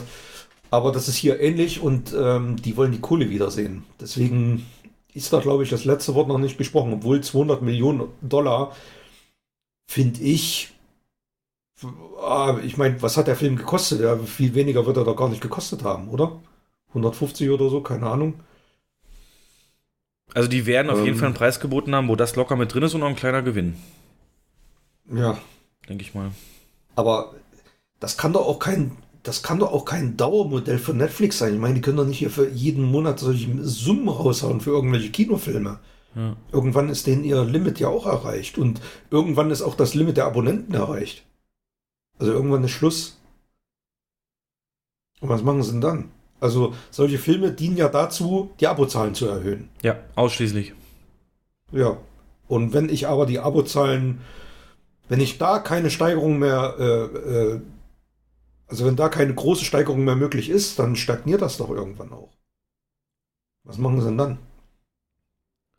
Ja, das, die Frage stellt sich ja Netflix gerade. Ne? Die haben mir im letzten Report eben auch gesagt, nicht erreicht die Steigerungszahlen. Ja, dann werden die Preise angezogen. Genau, haben sie ja gemacht. Also, ich glaube, Kanada haben sie dieses Premium-Abo mit, mit vier äh, Accounts und, und, und Ultra HD oder dieses große, also, weißt du, was ich meine, auf über 20 mhm. erhöht, was wir gerade noch für 16 bekommen. Okay, das wird dann so kalkuliert, dass es möglich ist, im, im Jahr so vier, fünf solche Klopper zu kaufen, dann wahrscheinlich, ne? Ja, ist, na, da sind, halten sich natürlich sehr bedeckt. Aber ich habe, wie gesagt, hier einen Bericht Observer.com ähm, mhm. am 11. November rausgekommen. The Great Divide Between Netflix's Original Movies and Actual Value. Also, die haben mal so ein bisschen untersucht, was Netflix eigentlich ausgibt ähm, für Filme und was die ah, an Wert wirklich ähm, bringen für Netflix. Und das ist der, einer der interessantesten Artikel aller Zeiten gewesen. Ähm, also erstmal okay. bringen sie nochmal so ins, ins Verhältnis. Netflix wird ähm, bis äh, 2028 pro Jahr 26 Milliarden Dollar für Content ausgeben, also für Produktion von Filmen. Das ist mehr als das Bruttoinlandsprodukt von Ländern wie Island, El Salvador, Senegal und viele andere. Ähm, also erstmal die Masse allein schon. So, und jetzt fragen die sich natürlich, ähm, hat das denselben Impact so und an, an, an den die brauchen, wie jetzt zum Beispiel, wenn es ein Kino-Release jeweils wäre? Und haben sich mal die erfolgreichsten Filme angeguckt, wie die, und da kommen wir in den Vergleich mit dem Kino, wie die droppen. Woche zu Woche. Und zwar ein Drop, für alle, die es noch nicht gehört haben. Also wir rechnen intern im Kino damit, dass wenn ein Film gestartet ist, der so einen sehr hohen Prozentsatz seiner Gesamtbesucher erzielt und dann Woche für Woche verliert an diesen Besuchern. Also oft ist das erste Wochenende das stärkste und dann kommen nächste Woche 20% weniger, dann 30, dann 25 und so weiter. Also man rechnet so im Schnitt in der Branche, dass von Woche zu Woche 30% weniger Leute kommen. Mhm, genau. Und die haben sich das jetzt hier mal angeguckt und die haben gesagt, dass das deutlich, deutlich schlechter ist, als wenn es Kino-Releases wären. Die haben sich, also zum Beispiel Extraction, Enola Holmes, The Old Guard, Project Power und so, haben sich alle angeguckt. Oder auch Bird Box. Und da ist so bei Bird Box, der hat zum Beispiel in seinen ersten sieben Tagen, also die Startwoche, 45 Millionen Klicks gehabt, also 45 Millionen Zuschauer, also 45 Millionen Accounts haben diesen Film in den ersten ähm, sieben Tagen gestreamt. Und das waren 56 Prozent des 28 Tage, der 28 Tage Summe. Also der wurde insgesamt 80 Millionen Mal gestreamt nach 28 Tagen. Und davon waren 45 Millionen in den ersten sieben Tagen. Ähm, Murder Mystery, dieser Adam Sandler Film, hat 45 Millionen in den ersten sieben Tagen. Das waren sogar 62 Prozent ähm, von den 28 Tage ähm, Viewership. Und so geht's weiter und so weiter. Wenn man das jetzt halt mit Blockbustern aus 2019 im Kino vergleicht, Jumanji hatte in der ersten Woche 18% seiner Gesamtbesucher, Lion King 35%, Frozen 2 27%, Avengers Endgame war somit das höchste, 41% und Spider-Man Far From Home 24% beispielsweise. Also deutlich, deutlich drunter als was Netflix in den ersten sieben Tagen da entsprechend ähm, macht. Und. prozentual macht, ja. Prozentual an insgesamt, genau. Die haben auch andere Vergleiche rangezogen, zum Beispiel, dass man eben selbst für so einen Film wie Rise of Skywalker, der hat in seiner vierten Woche noch 2,2 Millionen Tickets verkauft. Und noch eine Million jeweils äh, in Woche 6 und 7. Das heißt, die haben mir so ein bisschen bewiesen, dass so große Filme, erfolgreiche Filme, wo ja Netflix auch durchaus in Produktionsbudgets kommt, wie es so eine großen Filme haben, ähm, deutlich länger Interaktion zwischen Kino und Zuschauer herrscht als beim Streaming. Also im Prinzip sagen sie, im Streaming ist nach der dritten Woche sind die Filme eigentlich nicht mehr relevant. Ähm, sind sie ähm, abrufbar auf Halde irgendwo laden wieder. Dann verlieren die, stehen die da in einer, in einer Masse und genau, und das war's. Und Mhm. ähm, grad gucken. Ich frage mich sowieso mal, wenn man die Netflix-App aufmacht und da auf Neustarts geht, da ist, da sind Sachen drin, die, die zwei Jahre alt sind, ne? Neuerscheinungen, da ist noch hier dieser Will Smith-Film mit drin, mit den Aliens. Und ähm, ich weiß auch nicht. Genau, und du weißt halt auch immer nie, wie viele Leute gucken pro Account mit, gerade gleichzeitig und so weiter. Also Ja, genau. ähm, dieses Interesse lässt halt viel, viel schneller nach. Aber worauf ich eigentlich hinaus wollte, ich werde den Artikel dann auch mal verlinken. Im Prinzip zwischen den Zeilen sagt das Ding, dass, also ist auch ein bisschen meine, ich, ich konnte es nie in Worte fassen, aber der Artikel hat mir geholfen. Und zwar Mhm. das Gefühl, einen Film zu gucken, das Gefühl, wenn ein neuer Film rauskommt, das Gefühl, über einen Film zu reden in einer Pause, hast du schon gehört, der neue Schwarzenegger, gut, jetzt unrealistisches Beispiel, aber ne, der neue Mhm. Tarantino und so weiter. Ähm, ist doch jetzt auch so ein bisschen wie bei Borat. Borat war relativ ähm, bekannt durch die Bank, weil er eben als zentrale Anlaufstelle bei seinem ersten Film das Kino hatte. Diese, dieses grüne, dieses grüne äh, Mini-Stringtanger da, was er anhatte, ist, ist ikonisch geworden für ihn und viele können das sofort was zuordnen, weil dieser Film halt im Kino lief. Man ist mit verschiedenen Leuten hingegangen, in der Gruppe, alleine, whatever. Aber alle konnten diesen Film zum selben Zeitpunkt gucken oder über mehrere Wochen hinweg gucken und dann wurde es in der Kantine besprochen, zu Hause empfohlen, beim Grillen empfohlen und so weiter. Wenn du das heute machst, oder generell, ich will sagen, Jens, ich gehe noch weiter, Jens. Vielleicht kannst du mir zustimmen oder nicht, aber alles, was wir als Popkultur bezeichnen, diese kultigen Dinger, nimm mal, nimm, mal, nimm mal Ghostbusters. Du hast mir selber gesagt, aufgrund von verschiedenen privaten Episoden, ist der bei dir in deinem Popkulturspeicher drin. Der wird zitiert, Ja. der wird ähm, immer mal wieder geguckt. Und das hängt aber auch damit zusammen, dass du ihn, also A, in einer Phase deines Lebens, aber auch mit jemand geguckt hast, wo eben viel Verbindung herrscht. Wenn du jetzt so ein Ding, sei es noch wie gut, auf Streaming guckst, ist das was anderes. Du kannst mir mit Sicherheit keinen Film nennen, seit es Streaming so als Mainstream gibt, der in irgendeiner Form popkulturell Einfluss gehabt hat. Ich weiß noch, Jens, ist länger her, aber der Schuh des Manitou, gut, ist natürlich wieder so ein Extrembeispiel, mega erfolgreich, bla bla. Ähm, da habe ich in meinem, meiner Peer Group, also mit den Leuten, mit denen ich rumhing, so, waren ja damals noch für mich so Abi-Zeit, Schule noch so ein bisschen, da wurden halt Dinger zitiert die ganze Zeit dann auf dem Schulhof, ne? Und sowas wird halt bei Streaming niemals möglich sein. Du hast dieses völlig versetzte Gucken, dann hat der eine den Anbieter nicht, der den nicht und so weiter. Du Ja. merkst es ja im kleineren schon bei Serien. Serien, die komplett auf einmal released werden, Jens, die werden nicht besprochen. Warum konnte Game of Thrones so ein Erfolg werden? Weil du von Woche zu Woche die Zeit hattest, ähm, mit Gleichgesinnten im Internet oder persönlich darüber zu spekulieren und zu reden. Und dann ging es Montag weiter und dann hast du, weißt du, und ähm, das, das, bei- nenn mir eine Serie auf Netflix, die so diskutiert wird. Die, dieses, äh, jeder ist an einer anderen Stelle der Serie, jeder guckt in einem anderen Tempo. Ist jetzt, äh, deswegen feiern ja alle auch Mandalorian so, dass der so rauskommt. Aber unabhängig davon. Aber es gibt ja- ja. Weißt du, was ich sagen will? Ich glaube, Ich- Netflix, ja. das wird einen ganz großen Schaden bringen für das, was wir Popkultur nennen, dieses streaming Ich gebe dir recht, ich habe jetzt, während du erzählt hast, habe ich jetzt mal überlegt, welcher Netflix-Film Potenzial gehabt hätte, Ja, Popkultur zu werden, wenn er im Kino gestartet wäre. Fällt mir keiner ein. ja. Mir ist da der, der, der Michael Bay, wie hieß er? Hey, Six Underground. Six Underground, genau.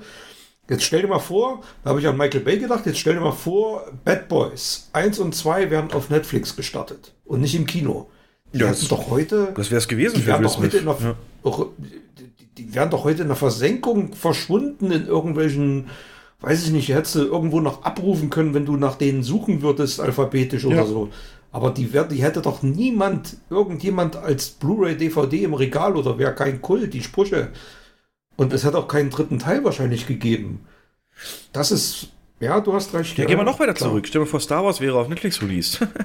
ähm, ja. Oder auf Disney Plus, ne? Das hätte, da ist die Durchdringung zu wenig. Und Kinos haben immer auch den ja. Vorteil, diese Berichterstattung, die war einheitlich. Du hattest immer alle abgeholt. Ähm, es gab hier jede Woche irgendeine Sendung oder ein kurz, selbst Radiosender haben das gemacht, so kurz morgens hier, was gibt es eigentlich Neues am Donnerstag? Und das war, das hatte Einfluss, das hatte ja, was bewegt. So großer Kinostart ist immer ein Event gewesen, auch ein Medienevent und ein großer Netflix-Start ist gar nichts. Gar nichts. Richtig. Ja. Der einzige Film, wo ich so ein bisschen drauf hingehypt war, äh, war entsprechend The Irishman.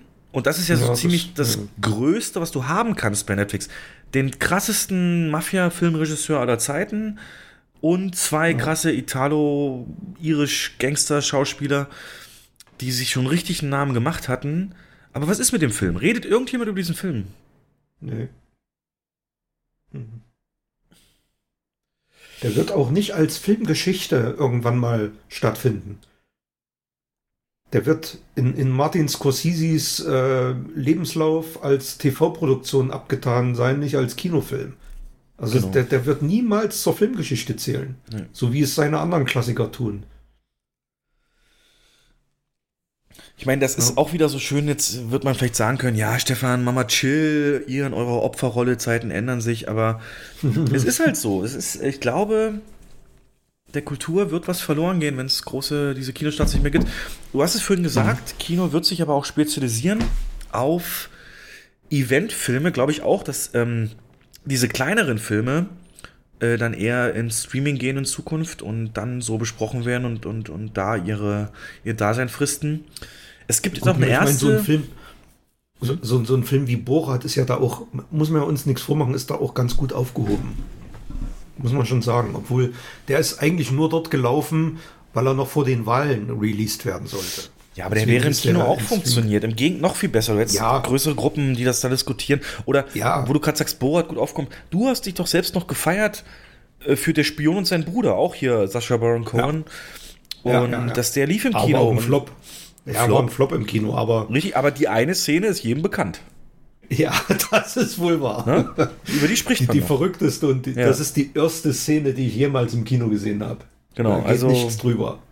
Also da geht kein Monty Python drüber, gar nichts. Das Ding ist ja jetzt halt auch dieses, ähm, dass wir halt auch viel mehr Eventfilme kriegen werden in Zukunft oder eben wirklich viel mehr Indie und kleinere Filme gemacht werden, ja. liegt daran, dass äh, Jason Blum, äh, also es gibt jetzt endlich mal so eine Zahl, wie das Budget eines Films durch Covid beeinflusst wird. Und zwar Jason Blum von Blumhaus, ne, dieser, diese, dieses äh, Studio. Oh, die Horror-Dings-Studios. Viele Horrorfilme, die immer auf kleinem Budget arbeiten und aber oft sehr gute Erfolge erzielen. Get Out ist zum Beispiel, ich glaube Hereditary auch, weiß ich gar nicht.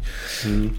Auf jeden Fall hat der jetzt mal geäußert im Interview, dass die Covid-19-Maßnahmen am Set zwischen 10 und 20 Prozent zum Filmbudget ähm, noch dazu tragen. Und wenn du dir das vor Augen hältst und jetzt auch nicht weißt, zumindest nächstes Jahr, wie lange das alles so gehen wird, ähm, dann ist dir klar, dass eigentlich auch nur die großen finanzstarken Konzerne überhaupt noch sowas wie einen Eventfilm anfassen werden. Ne? Und du merkst es ja auch, wie viel Meldung du immer wieder zwischendurch siehst von so Stop-and-Go-Produktionen, die immer mal wieder eingestellt werden müssen, weil irgendeiner getestet wurde positiv. Ähm, das naja, ist ja alles nicht wirtschaftlich. Die, ne? Selbst die Tests, das war ja bei Matrix 4 der Fall und auch bei Mission Impossible, die haben ja wohl Millionen allein nur für Tests bezahlt. Ja. Covid-19 weil, weil regelmäßig die komplette ja. Crew und so, eine, und, so ein, und so ein Staff, ne, das sind ein paar hundert Leute heutzutage. Genau. Das ist nicht nur Regisseur, Kameramann, Beleuchter und Tricktechniker, das sind, da kommen noch ein paar mehr dazu. Und wenn die alle durchgetestet werden und das regelmäßig, dann kostet das ein bisschen was. Ja. ja ich habe, Mensch, ich habe die Zahl gelesen bei Mission Impossible. Waren das nicht irgendwie insgesamt 300.000 Tests? Ja, die mussten richtig viel machen. ich jetzt lügen, aber ja, genau. Das war ja das, wo Tom Cruise die Kreuzfahrtschiffe da gemietet hat, damit die Crew da. Ja, ja, genau. ja. ja. Was mich zu der letzten Frage führt, Jens.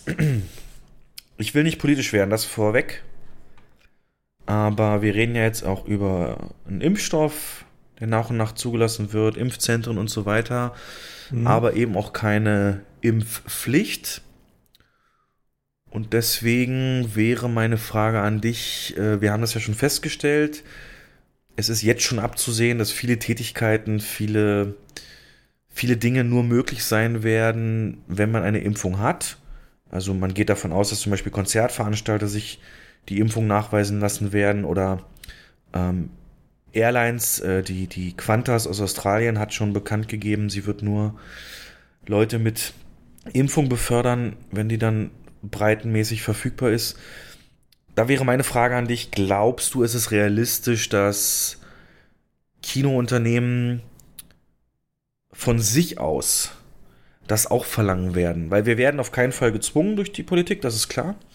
Aber glaubst du, es wird so kommen oder besteht für dich die Möglichkeit, dass man nur Gäste ins Kino lässt, die eine Impfung nachweisen können?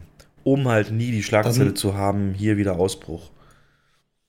Dann wäre dann wär das Kino in der Zwickmühle oder wäre Kino allgemein in der Zwickmühle, weil der einheitliche Tenor ja momentan ist, Kino ist safe. Und wenn sie dann nur Leute reinlassen, die geimpft sind, würden sie ja sagen, wir glauben halt doch nicht so sehr dran, dass Kino sicher ist. Also ähm, das ist so die Zwickmühle, die ich da sehe. Aber ich weiß es wirklich nicht. Also es ist schwer vorherzusehen. Ich könnte mir durchaus vorstellen, dass bei Diskotheken und Clubs, da wo die Menschen eng zusammenkommen, dass da irgend also irgendeine Voraussetzung gegeben sein muss, da reinzukommen, sei es ein Schnelltest. Ja, jetzt da kannst du aber Kinos nicht ausnehmen, weil du weißt, dass es irgendwann mal wieder eine neue Star Wars Premiere geben wird und so und du weißt, wie ja. wir da längs und quer durchs mhm. Foyer gelaufen sind, um an den Leuten vorbeizukommen. Ja, mag sein, aber ich kann es dir nicht sagen, ich weiß es wirklich nicht. Also da. Würdest du es denn, wenn du jetzt Consultant wärst, Berater, für Kinounternehmen? Würdest du es denn empfehlen fürs Image, für, keine Ahnung, für dieses Sicherheitsgefühl oder eher nicht? Auf alle Fälle wirst du in die Schlagzeilen geraten. Positiv und negativ. Das ist wirklich eine Gratwanderung. Schwer zu sagen. Weiß nicht, ob du dann noch viele potenzielle Gäste abschreckst und verlierst mit so einer Maßnahme. Es, ja. Kannst du nicht sagen. Es ist wirklich schwer. Bin auch sehr gespannt, wie sich das, äh, wie sich da entschieden wird, genau. Weil äh, ich weiß, worauf du hinaus willst. Ähm, es gibt, wird keine Impfpflicht geben, aber quasi wirst du auf Dauer nicht drum rumkommen, dich impfen zu lassen, wenn du am gesellschaftlichen Leben zukünftig teilnehmen willst. Ja, schön formuliert. Weil Ne? Weil, weil irgendwelche Veranstalter oder ähm, ja, also jeder hat ein Hausrecht und wenn, wenn du in deinem Hausrecht schreibst, das ist nachzuweisen, sonst kommst du hier nicht rein, dann ist es so. Dann bist du halt ansonsten musst halt vor der Tür stehen bleiben. Ja. Ist halt auch die das Frage. Das könnte ich ne, mir durchaus vorstellen, dass das, dass das Schule macht, ja. ja. Wie groß ist da die Hemmschwelle? Ne? Also würdest du es machen mhm. für dein Lieblingsrestaurant? Würdest du es machen für irgendeine ja, Fan-Convention und so? Ja. Also wenn ich es machen würde, dann würde ich es machen, um meine Familie zu schützen, ganz einfach. Und nicht um irgendwo reinzukommen. Aber. Sonst nicht. Ja. Gut, zu den Themen hätte ich soweit. Hast du noch was? Nö. Dann glaube ich, haben wir einen guten Überblick geliefert, wo die Branche steht, wo es vielleicht hingeht und was schon probiert wird. Dann haben wir es natürlich geschafft, in der Kurzarbeit auch ein paar Filme und Serien nachzuholen und möchten darauf eingehen. Genau, denn wir haben ein bisschen Zeit zum Gucken und möchten euch das nicht vorenthalten. Jens, du hast schon ein paar Folgen lang angeteasert, aber eine Serie, die uns beiden sehr gut gefällt, hast du jetzt auch fertig geschaut und das ist The Boys. Da ist auf Amazon Prime die zweite Staffel veröffentlicht worden und ähm, alle Folgen verfügbar. The Boys, wer es nicht kennt, eine Welt mit praktisch an Marvel und DC angelehnten Superhelden, die aber ähm, ja nicht wie in Marvel und DC äh, mit ehrenvollen Grundsätzen arbeiten, sondern die gemanagt werden, als wären es Instagram-Influencer und die gezielt von einer Firma in Szene gesetzt werden, eingesetzt werden und dabei aber jeder für sich tiefste, ja, äh, persönliche Probleme auch hat, zusammen eben mit den ganzen Superkräften, die sie haben, führt das teilweise in recht chaotische Entwicklung der Story. Und ich glaube aber jeder, der uns hört, guckt das auch, weil das ist so der Inbegriff des Meta-Kommentars zu der bestehenden Superhelden-Szene. Und wie gesagt, der unkonventionelle Ansatz ist, dass die eben nicht ganz dufte so sind, sondern eher auch ja, Psychopathen sind, die äh, irgendwie in Schach gehalten werden müssen, aber ohne Superkräfte ist das schwierig und deswegen geht aus dem Untergrund hervor eine Gang, die sich The Boys nennt, angeführt von Carl Urban Charakter. Also Carl Urban spielt ja den Chef dieser Gruppe, die sich so ein bisschen diese ganzen, dieser Thematik annehmen und die Superhelden versuchen in irgendeiner Form in Schach zu halten. Ähm, Staffel 2 bist du jetzt auch durch und mhm. ich möchte mal dein Fazit. Also mein generelles Fazit hat nichts von der Faszination, die die erste Staffel ausgestrahlt hat, verloren. Ganz im Gegenteil. Obwohl mittendrin waren mal so ein paar, ich will es nicht sagen Füller-Episoden, aber da dachte man schon, hm, das zieht sich jetzt ein bisschen in die Länge.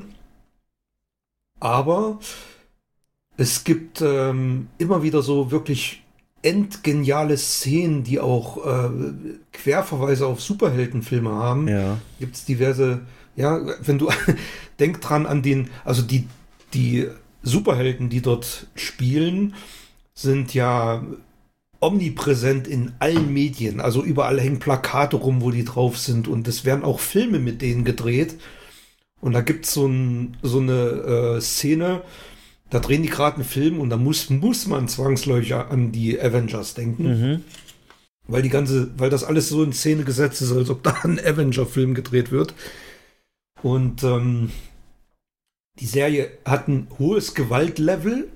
Das wird teilweise wirklich auf die Spitze getrieben. Mhm.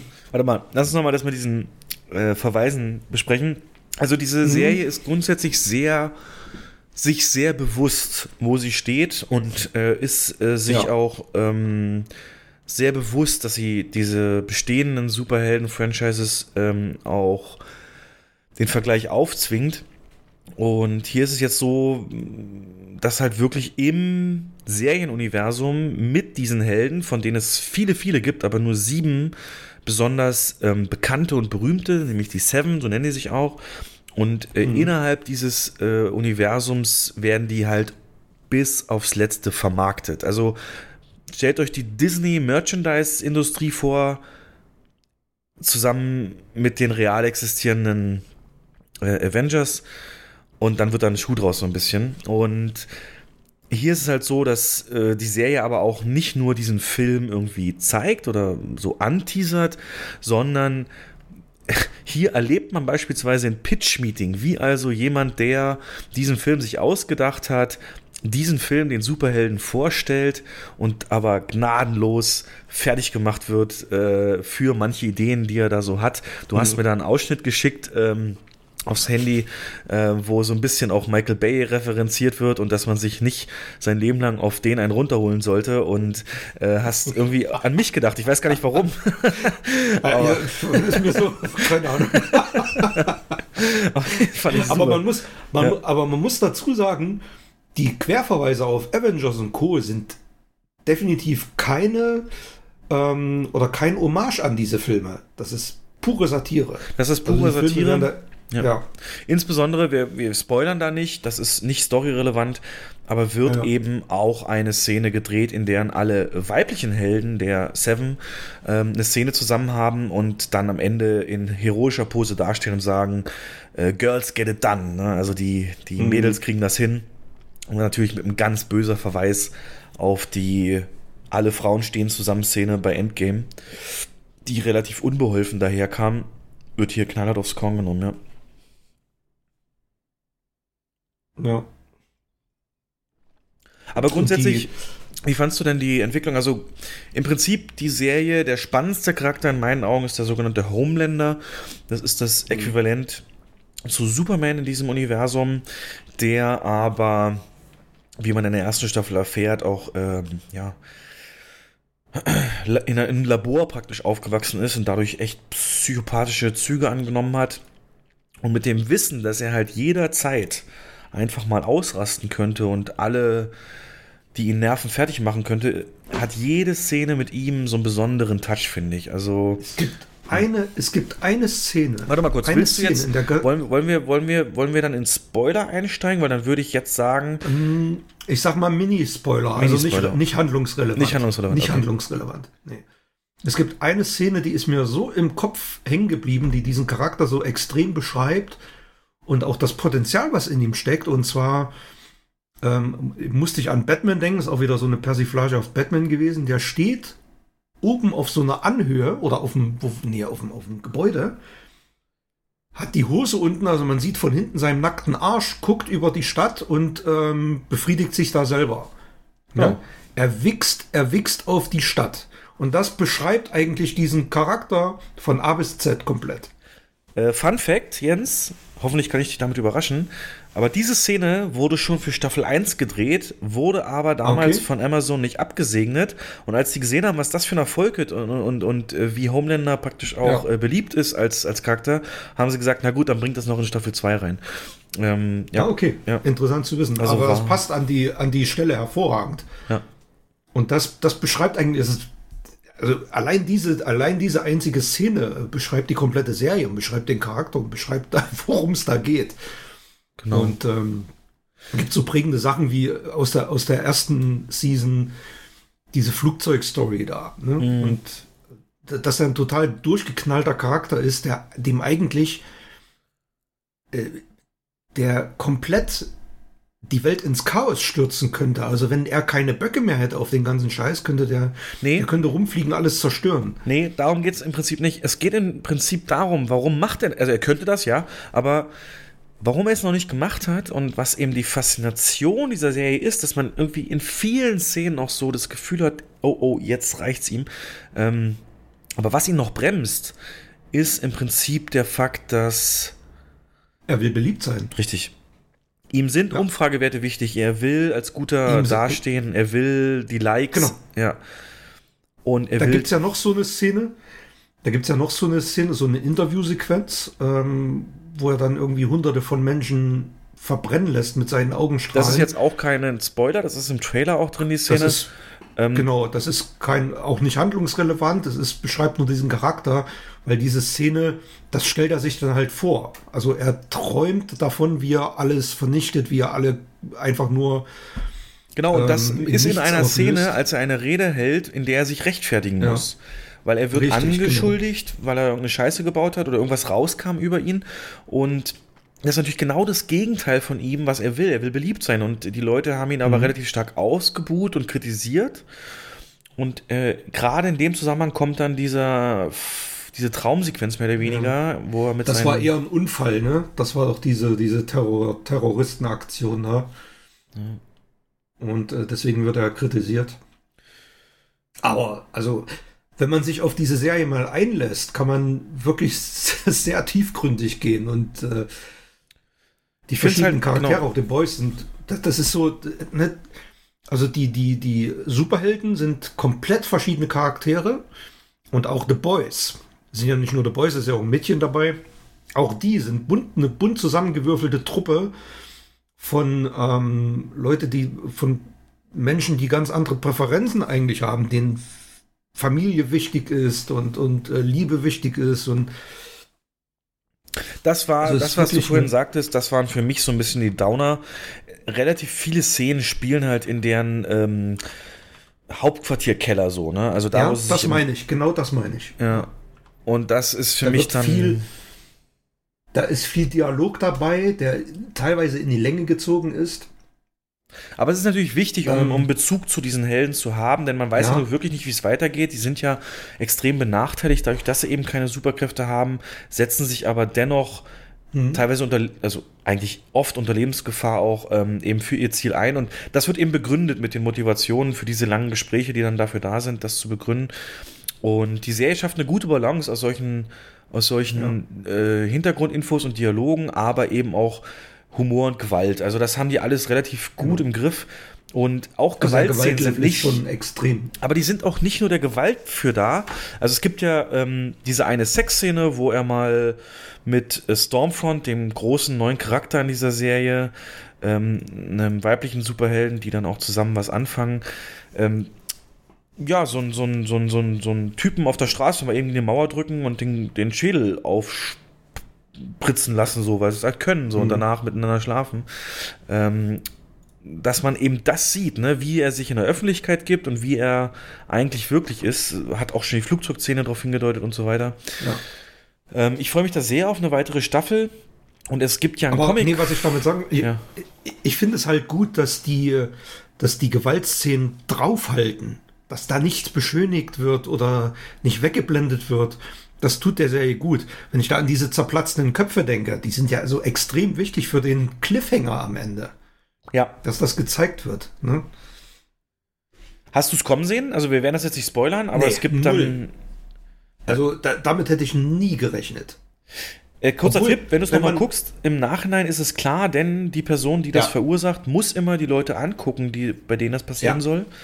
Es ist mir, ich habe mir die ganze Zeit, also ne, ist klar, dass die ähm, der, der, der die Person, die es gewesen sein soll, dass dies nicht gewesen sein kann. Das war mir klar. Echt? Aber ich habe mich nie damit so sehr beschäftigt, also dass das nochmal so extrem wichtig wird. Das, aber das ist wirklich das Gute an der Serie. Vor allem, das ist eine Superkraft, die tatsächlich ja auch Homelander gefährlich werden könnte, ne? Ja. Von daher sehr gespannt. Wie gesagt, es gibt eine Comicvorlage, wo ich an einem meiner Ausflüge in Foren zu dem Thema ähm, schon mal ein Bild aus diesem Comic gesehen hatte, wie es eventuell weitergehen könnte. Nämlich, da sieht man dann Homelander im Oval Office im Weißen Haus äh, mit den Füßen auf dem Schreibtisch, Bodyguards und alles tot am Boden. Und er hält den Kopf vom Präsidenten zerquetscht stehen und sagt, ach, er hatte doch ein Gehirn gehabt. Ähm, also möglicherweise rastet er aus äh, und schnappt sich einfach wirklich die Macht. Ähm, mal gucken. Eigentlich wäre das das Logische, weil eigentlich die Bezugsperson, die er hatte, hat er verloren. Ne? Er hat seinen Sohn gehabt, der ihn verstoßen hat, mehr oder weniger, auch am Ende der Serie. Und die Mutterfigur, die er selber dann auch ausgelöscht hat in der ersten Staffel. Ähm, Und wenn dir so eine Person fehlen im Leben, ja, dann weiß man nicht, wo es hingeht. Aber ich Das finde, die schauspielerische Leistung muss man einfach loben. Ne? Anthony Starr Ja. ist, der, ist der Schauspieler. Ich finde, der macht das fantastisch. Du siehst bei ihm immer diese muss- Grenze zwischen Ausrasten und. Ja, und, man, man muss sagen, der ist kein, der ist kein Schönling. Also der ist nicht irgendwie so ein, so ein Brad Pitt-Typ. Ne? Oder das, was man sich als Superman vorstellen würde, also so ein Henry Cavill oder sonst was. Richtig. Der ist so ein Allerwelts, ist so ein Allerweltsgesicht, so ein schiefes Grinsen, Ja. ähm, ne? und nicht mehr der Allerjüngste. Aber das macht den Charakter so interessant. Also, ja. Ja. Wie fandst du den Handlungsstrang mit The Deep? Das hat mich irgendwie ein bisschen, weiß ich nicht, hab Kalt ich dir ja gelassen, zwischendrin ne? schon gesagt, ne? Ja. Ja, das war irgendwie, es hat auch zu nichts geführt am Ende irgendwie. Also, ich weiß nicht, ob das nochmal wichtig wird, aber Gucken wir mal. Ja, nice. Ähm, absolute Empfehlung, Ja. sagst du? ja, absolute Empfehlung. Gut. Ebenfalls eine Serie, aber eine Miniserie. Ich finde ja Miniserien übrigens, äh, Jens, sind das Beste an Unterhaltung in Serien, neben so Extremausnahmen wie The Boys und sowas, ähm, dass man gucken kann. Also, weißt du, Netflix ist ja mittlerweile dafür bekannt, dass sie relativ viele Serien auch absetzen nach dritten Staffel. Und ja. wenn man da jetzt Fan wäre von irgendwas, wäre das halt sehr schade. Und so Miniserien sind ja immer in sich abgeschlossen. Die erste Miniserie, die wir zusammen mehr oder weniger genossen haben und auch besprochen haben, war ja Tschernobyl. Da stand ja auch fest, dass die ähm, klar ein Ende und Anfang hat, was ja auch Schreibern und, und den Writern und allem ganz andere Möglichkeiten gibt, als wenn du nicht weißt, werde ich verlängert oder nicht. Und eine Miniserie, die gerade die erfolgreichste jemals auf Netflix ist, äh, ist das Damen-Gambit. Das Damen-Gambit, ungefähr in 50er, 60er Jahren angesiedelt in den USA, handelt von einer hochtalentierten Schachspielerin und deren Leben. Also man sieht sie wirklich als Kind im Waisenhaus, wie sie dort ähm, vom Hausmeister mehr oder weniger zum Schach gebracht wurde und dann, wie sie adoptiert wird und in diese Schach-Profi-Welt einsteigt. Ähm, Anja Taylor-Joy, sehr markantes Gesicht, spielt die Hauptrolle und ich finde die Serie wirklich bemerkenswert gut. Denn A, finde ich Schach grundsätzlich interessant. Ich bin kein regelmäßiger Schachspieler oder so, aber ich finde die Regeln, ich kenne die und äh, habt ihr letztes Mal auch dieses Dings empfohlen, Geschwätzblitz. Also so ein bisschen Schach ist ja gerade jetzt in Pandemiezeiten online sehr einfach möglich. Und hier haben wir eben noch dieses ganze ähm, drumherum. Was ich toll finde an warum ich sie empfehle, ist einfach, weil sie mit ganz, ganz vielen Erwartungen bricht, die man so eigentlich hat. Ähm, ist zum Beispiel so, wenn sie adoptiert wird, ist das so ein typisches 60er Jahre USA-Paar. Weißt du, so ein, so ein Mann, mhm. Ende, Mitte 40, Anfang 50, Kurzhaarschnitt, die Frau Hausfrau, äh, er ist ständig unterwegs, bla bla bla, adoptieren die und er macht von Anfang an so ein bisschen klar, dass er es eigentlich nicht wollte und dass der Wunsch von der Frau war und ähm, sieht auch so ein bisschen creepy aus, so eckige Brille und so weiter. Und in jeder anderen Serie hätte ich gesagt, der Typ wird sich an dem Mädel vergehen irgendwann. Passiert ja einfach nicht. Du hast hier diese ganzen Klischees, die ganz oft von Serien aufgegriffen werden. Ähm, auch, dass sie als Frau in die Schachwelt eintritt, wird überhaupt nicht thematisiert. Weißt du, das ist egal. Es geht wirklich nur um die Schachskills und so weiter. Ähm, viele Sachen, wo du eigentlich erzogen bist von Serien, ach ja, okay, jetzt passiert das. Ach, na klar. Oh ja, stimmt. Von Anfang an war, ja, die war, die war doch ein falsches Stück. Das passiert ja alles nicht. Und ähm, somit kann mhm. sich alles komplett konzentrieren auf die Schachbattles und ähm, die Entfaltung der Geschichte. Und von daher ähm, sehr gut zu gucken. Und Schach, wie gesagt, ich habe dann ambivalentes Verhältnis zu. Ich würde es gerne selber sehr gut können. Ähm, ist ein toller, tolle, tolles Spiel. Ähm, aber hier eben in dem ich Mix auch, auch mit dem Spiel, aber ewig her schon. Oh, hiermit lade ich dich ein zum Online-Schachspiel. Ich bin jetzt nicht so der Schachfan. Ja. Ich kan kan kannte die Regeln zumindest. Ja. Und er hat auch übrigens äh, wie viele Folgen? sieben Folgen. Es wie hat auch sieben, Folgen. Sieben, ja. Es hat auch zu einer äh, Rekordanmeldung bei Chess24 geführt. Ach ähm, was? Ja, ja, weil das dadurch wieder mehr oder weniger präsenter wurde. Und mhm. ist halt das Thema. Und das finde ich nicht schlecht, wenn sowas mal in den Vordergrund gerückt wird. Genau. Ich habe aber auch nur zwei Filme geguckt. Ähm, auf die möchte ich nochmal eingehen. Mhm. Der erste ist äh, Baymax oder wie er auf Englisch heißt und auch so veröffentlicht wurde, Big Hero 6. Das ist äh, ein Animationsfilm über ähm, ja, einen Jungen äh, vor Teenageralter und äh, ein mehr weniger Pflege- und Arztroboter. So ein großes, pummeliges, weißen Roboter, typisch, ja, süß gemacht und so weiter. Und in Deutschen gesprochen von Bastian Pasewka, der zu diesem Jungen kommt und dann gemeinsam mit ihm und seinen Freunden einen großen Bösewicht besiegen muss, der aufgrund seiner Motive wegen einem Fehler, der passiert ist, äh, der hat er ganz viele, hat er seine Frau verloren und will das halt wieder gut machen und so weiter und so fort. Hat mich sehr stark erinnert, die Story an Spider-Man in New Universe. Auch da geht ja ein Experiment schief und löst so ein bisschen die Ereignisse aus. Und ich muss nur oft sagen, ich saß die ganze Zeit da und hab den geguckt und hab gesagt, hä? Das ist ja jetzt genau wie in dem Film, hä? Das ist jetzt genau wie in dem Film. Also der Film hat unglaublich viele Anleihen an äh, andere Dinge. Zum Beispiel das Ende ist sehr stark an Armageddon angelehnt. Du kennst noch die Endszene Armageddon. Wir gewinnen, Gracie. Mhm. Und dann so diese Flashbacks und so weiter. Und das ist hier so ein bisschen, aber auch Action-Szenen. Also wer, wer so, ja, in diesem Milieu Mainstream-Actionfilme zu Hause ist, wird hier ganz, ganz viel wiedererkennen. Natürlich auch äh, die ganzen Superheldenfilme und so weiter. Ich wollte nur eins sagen mhm. zu dem Film. Es gab eine Entscheidung von der Synchronisation her, die ist mir hängen geblieben. Und zwar gibt es von diesen, also dieser Junge mit dem Roboter, der hat halt noch drei, vier Freunde, mit denen er sich dann zusammentut und die schmieden sich dann in einer schönen Montagesequenz auch Ausrüstung und so weiter und dass die eine Chance haben gegen den Bösen. Und einer von den Kumpels ist so ein. Stell dir mal den vor aus Moana, den, den, den. Hast du Moana gesehen? Den Typ, den Dwayne nee. Rock Johnson spielt? Also so, so ein mhm. Schwarzer mit Rasterlocken, aber trotzdem kräftig und groß, ja. Also so ein bisschen der, der mhm. Typ.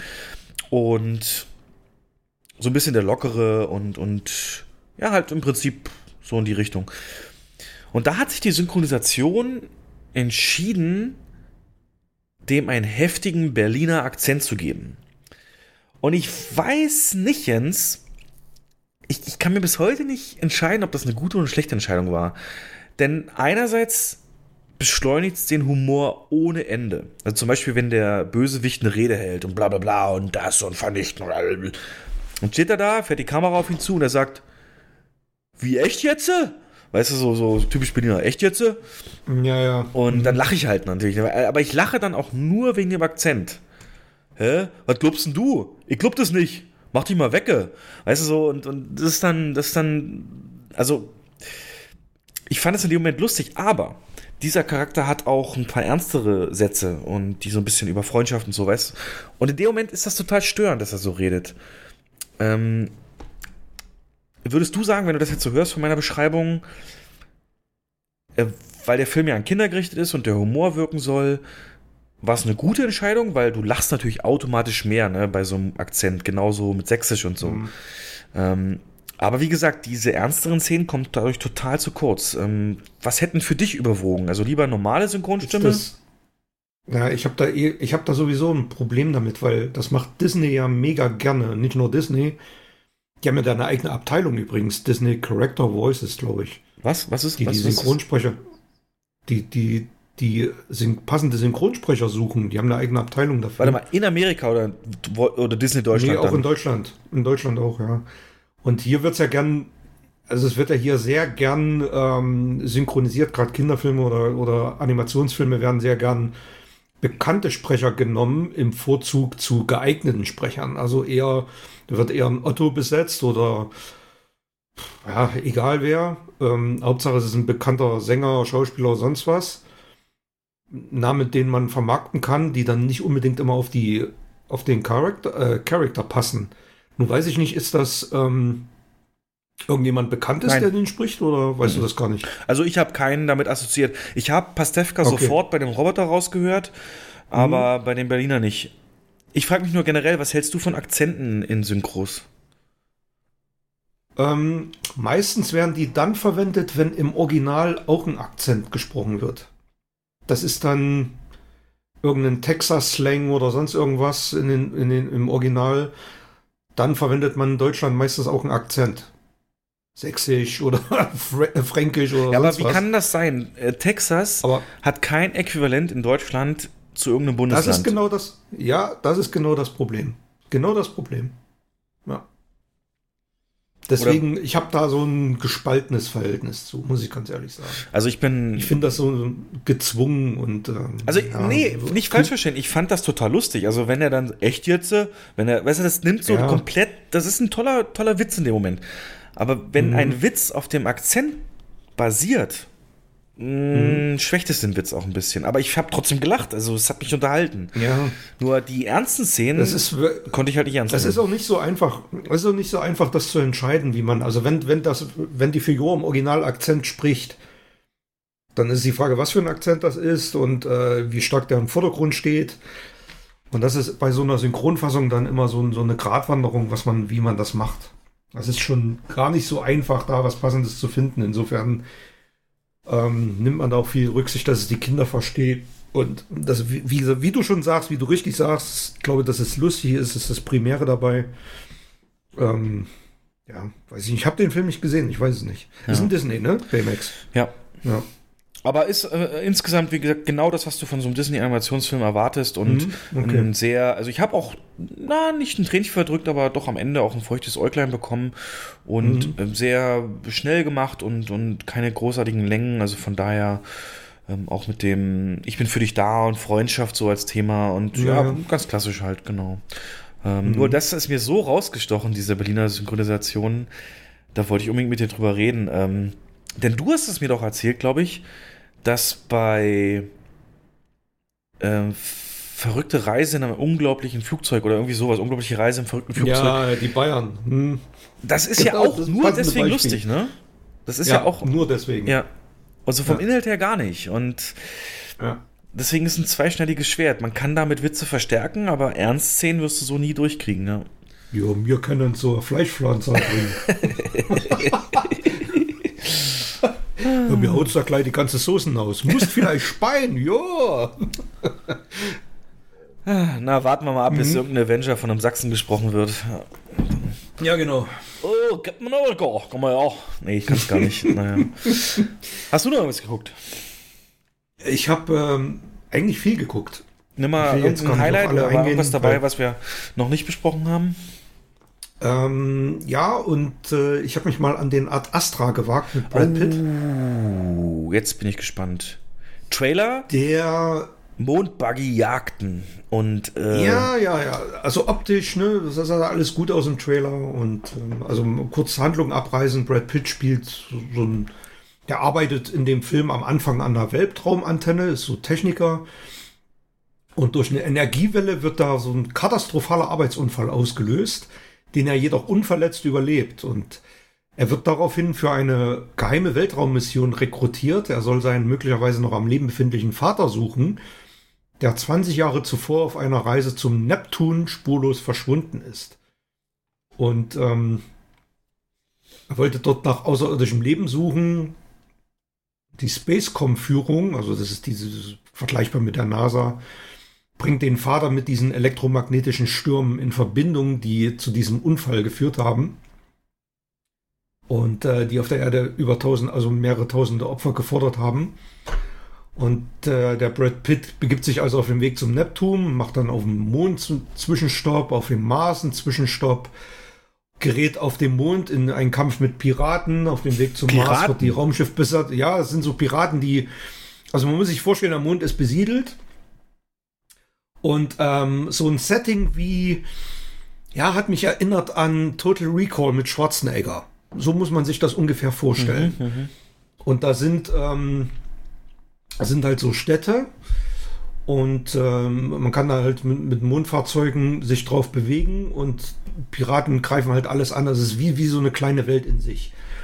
Und ähm, das überlebt er auch. Und auf dem Weg zum Mars wird dann die Raumschiffbesatzung gezwungen, aufgrund eines Notrufs einen Zwischenstopp einzulegen. Und ähm, dann erfährt man auf einmal, dass die Mission abgebrochen werden soll, weil man den Brad Pitt-Charakter für ungeeignet hält, nach seinem Vater zu suchen. Auf einmal. Ich habe es nicht verstanden, warum. Und kurz darauf, ja, kurz darauf stirbt dann die ganze Mannschaft des äh, Raumschiffs bei einem Unfall. Und Brad Pitt überlebt wieder als einziger, erreicht den Mars, findet dort seinen Vater. Und ähm, jetzt will ich nicht zu sehr spoilern, weil er erfährt, erfährt dann die Ursache für die Energiewelle, die auf diese, ähm, ja, die diese Katastrophe auf der Erde ausgelöst hat. Und ähm, dann kommt ein Ende, was mich ein bisschen fraglos zurückgelassen hat. Also der Film hat für mich es ist eine einzige Enttäuschung, der Hm. ganze Film. Also der ist optisch sehr interessant. Das ist das, was dir wahrscheinlich auch gefallen würde. Die Weltraumszenen sind sehr gut gemacht, ähm, aber das war's dann auch schon. Die Handlung ist in sich einfach nicht stimmig. Also gerade diese, diese Piratenangriffe oder das Notsignal des, des Raumschiffs, das trägt null zur Handlung bei. Das dient einfach nur dazu, die Besatzung zu dezimieren. Und ähm, ich habe ja zumindest gehofft, dass am Ende irgendwie so ein, so ein, so ein, so ein Magengrubending kommt, so, ein- so ein Schlag in die Magengrube. Ähm, Außerirdische, die das verursacht haben oder null. Es passiert nichts am Ende. Es ist einfach nur dann Schluss. Und man wartet auf die ganze Zeit auf so eine wirklich spannungsgeladene Auflösung. Ähm, deswegen kommt da am Ende für mich einfach nur noch, nachdem der Abspann durchlief, ein großes Fragezeichen. Was will der Film mir sagen? Nichts. Und dann habe ich gegoogelt, habe ich einen Wikipedia-Artikel mal durchgelesen, was die Intention des Regisseurs war. Und er gibt zu, er wollte einfach nur ein paar, äh, er wollte die besten Weltraumszenen drehen nach 2001 Odyssee im Weltraum. Es ist ihm aber nicht gelungen. Und mit so einer Intention an so einen Film ranzugehen, ohne, ohne einen spannungsgeladenen Handlungsfaden und ohne eine wirklich gute Auflösung am Ende, ähm, damit lockst du heutzutage niemand mehr aus dem hinterm Ofen hervor und bewegst ihn ins Kino zu gehen. Und der Film ist ja auch ja, relativ stark gefloppt und völlig zu Recht. Also ich kann davon nur abraten, den zu gucken. Wobei alle Zutaten ja drin waren, ne? Brad Pitt, Weltraum, Alle gute Zutaten, Optik. Ja. ja.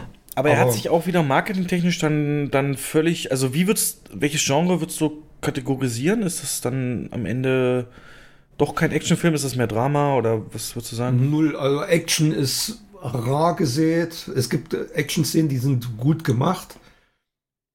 Ähm, ja, Drama, Vater-Sohn-Kiste im Weltraum. Ich würde ihn auch noch nicht mal als Science-Fiction-Film bezeichnen. Es ist halt eine Zukunftsvision.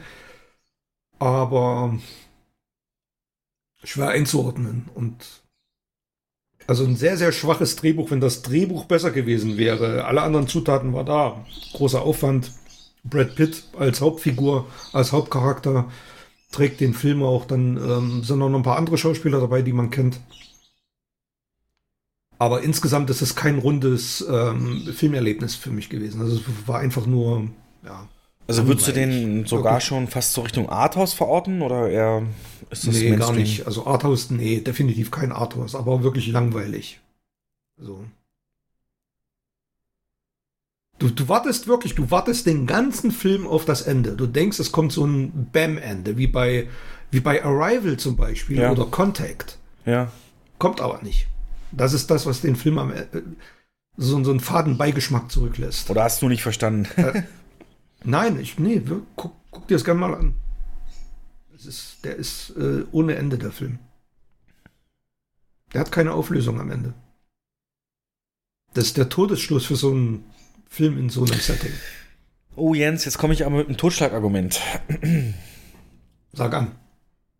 Also ich habe den Film nicht gesehen, aber wenn du jetzt so von so einem Ende sprichst, ganz ehrlich, du als Kubrick-Fan müsstest 2001 dann genauso bewerten.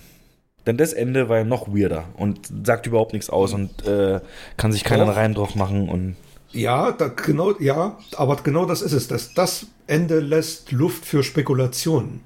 2001. Ach, der nicht, das oder bleibt was? dem. Nee, gar nicht. Aber warte mal, du sagst also andererseits, das Ende kommt einfach und lässt nichts offen und kritisierst das? Ja, es ist einfach. Ja, aber es ist ja. Das, also, es, das, bei Ad Astra ähm, ist es so ein Ende, was noch nicht mal zu Spekulation anregen würde. Was so. ist jetzt damit gemeint? Ist Weil das alles ausgesprochen und erklärt wird, oder, oder wie? Ja, es ist null. Der Film ist dann einfach Schluss. Also ein Happy End.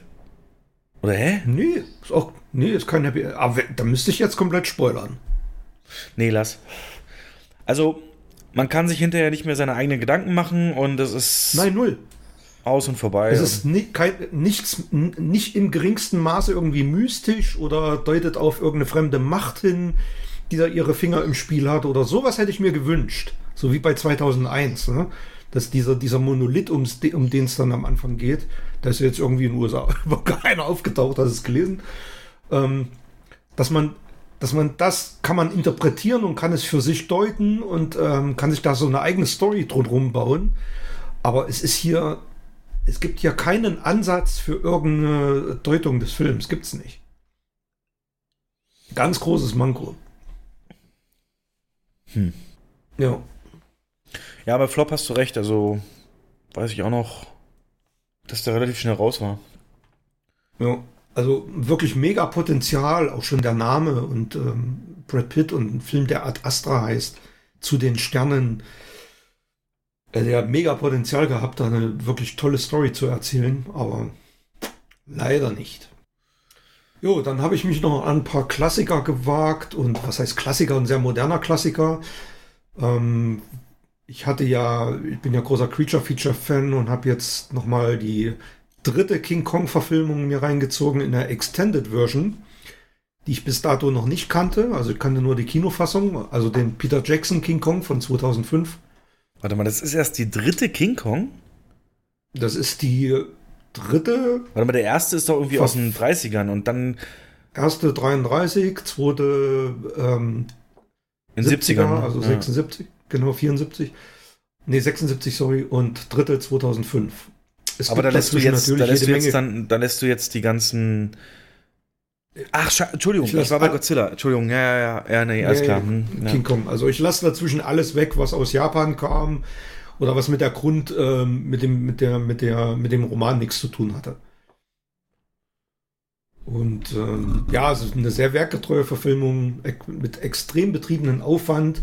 Und die Extended fast vier Stunden, die vergeht wirklich wie im Flug. Was? Hier gibt es im, Ge ja, es ist unglaublich. Also wirklich ein toller Film und erinnert am Anfang sogar an Titanic. Das ist so ein, ja, da gibt es so Szenen, wie sie auf das Schiff geht, so in Zeitlupe und äh, toll gemacht und starker Fokus auf die Love Story. Eine wunderschöne Szene, in der King Kong und, und Endaro im, im Central Park auf dem Eis hin und her schlittern und sie lacht und dann mit einem Mal schlagen dann auf einmal Bomben ein. Ähm, also Peter Jackson hat wirklich ein extrem geniales Gefühl für so ein Pacing, für so ein Timing. Es gibt ein einziges Manko in dem Film, das, was mir den auch damals im Kino schon ein bisschen verhagelt hat. Ähm, er übertreibt es etwas, als er auf der Insel ist mit ähm, Creatures. Also mit, da gibt es so eine Szene, da flüchten die äh, vor einer Herde von Brontosauriern. Und das sind durch so eine Schlucht. Das ist einfach too much. Die rennen vor den Sauriern her, rennen dann zwischen ihren Füßen, ähm, überleben natürlich fast alle und das sind so, da denke ich mir, ey Junge, da wäre ein bisschen weniger mehr gewesen. Aber ansonsten ähm, wirklich ein grandioser Film, toller Film. Und die Effekte, die sind sensationell. Also wenn man den King Kong sich anschaut, der ist ja wieder gespielt von Andy Serkis, der auch schon Gollum gespielt hat in Herr der Ringe. Ähm, also das ist unglaublich. Der hat Emotionen und ähm, wirklich toll, also toll gemacht. Aber ist, glaube ich, war der ein Hit? War der damals erfolgreich?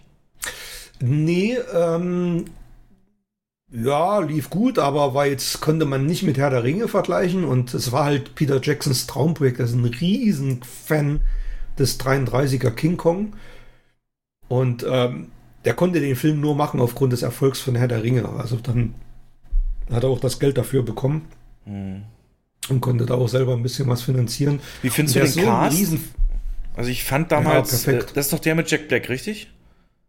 Jack Black. Ich fand den komplett gegen, viel besetzt. Ja, ja, völlig gegen seinen, also gegen seinen, oder Thomas Kretschmann ja auch. Äh, passt perfekt in meinen Augen. Findest du? Ja.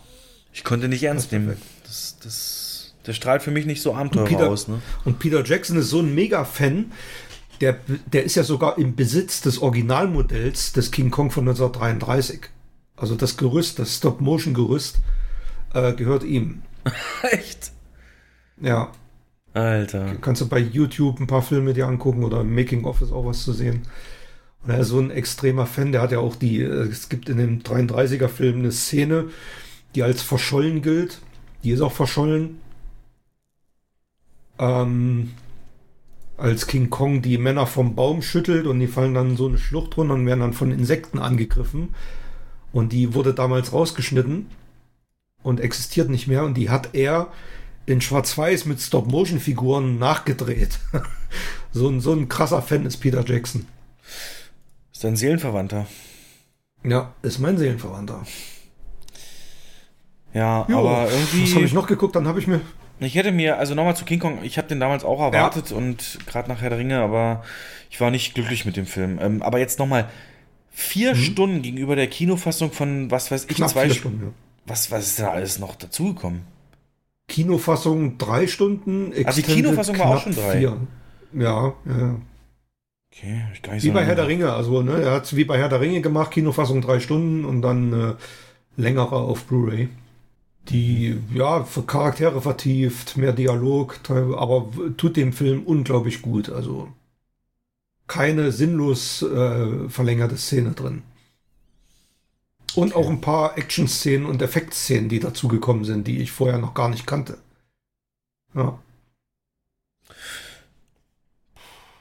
Aber findest du nicht, also wenn du dich entscheiden müsstest, findest du diesen, diesen, diesen aktuellen Spin auf King Kong besser, mhm. dass man den so in neue Settings bringt und in neue Geschichten? Oder findest du das nach wie vor diese Originalgeschichte ähm, zeitlos?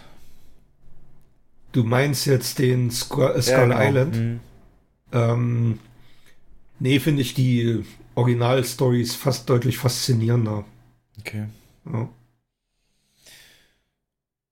bin ich, bin ich halt mit groß geworden. Ne? Das ist halt wirklich so ein Kindheits- und Jugendding.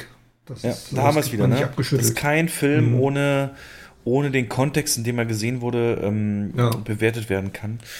Als Jugendlicher, wenn ich jetzt zuerst, wenn ich jetzt zuerst Skull Island gesehen hätte, dann könnte ich wahrscheinlich mit den anderen Verfilmungen gar nichts anfangen. Da würde ich mir denken, hä, was ist denn das für ein Scheiß? Aber so, das ist halt das Original. Ja. Gut, bevor du noch zu einem weiteren Film kommst, noch kurz meinen letzten, den ich hier erwähnen will, und zwar Searching heißt der, ist von 2018. Mhm. Man möchte schon fast sagen, so ein Indie-Projekt, der hat äh, 880.000 Dollar Budget gehabt, also unter, unter einer Million und hat weltweit 75 Millionen eingespielt. Also ein wahnsinniger Erfolg. War auch das Regiedebüt des äh, Regisseurs und äh, ja, hat auch nur 13 Tage insgesamt gedauert, den zu drehen. Also es ist relativ klein in seinen Dimensionen. Das hat einen einzigen Grund. Dieser ganze Film wird für den Zuschauer abgespielt von der praktisch Innenseite des Monitors. Also wenn jetzt hinter deinem Monitor äh, eine Kamera wäre, die die komplette Betriebssystemoberfläche sehen würde, den Browser, den du gerade offen hast und so weiter, ähm, und das alles mit abbilden würde, da findet das im Prinzip statt. Deswegen ist er so günstig gewesen. Story an sich, ähm, Searching.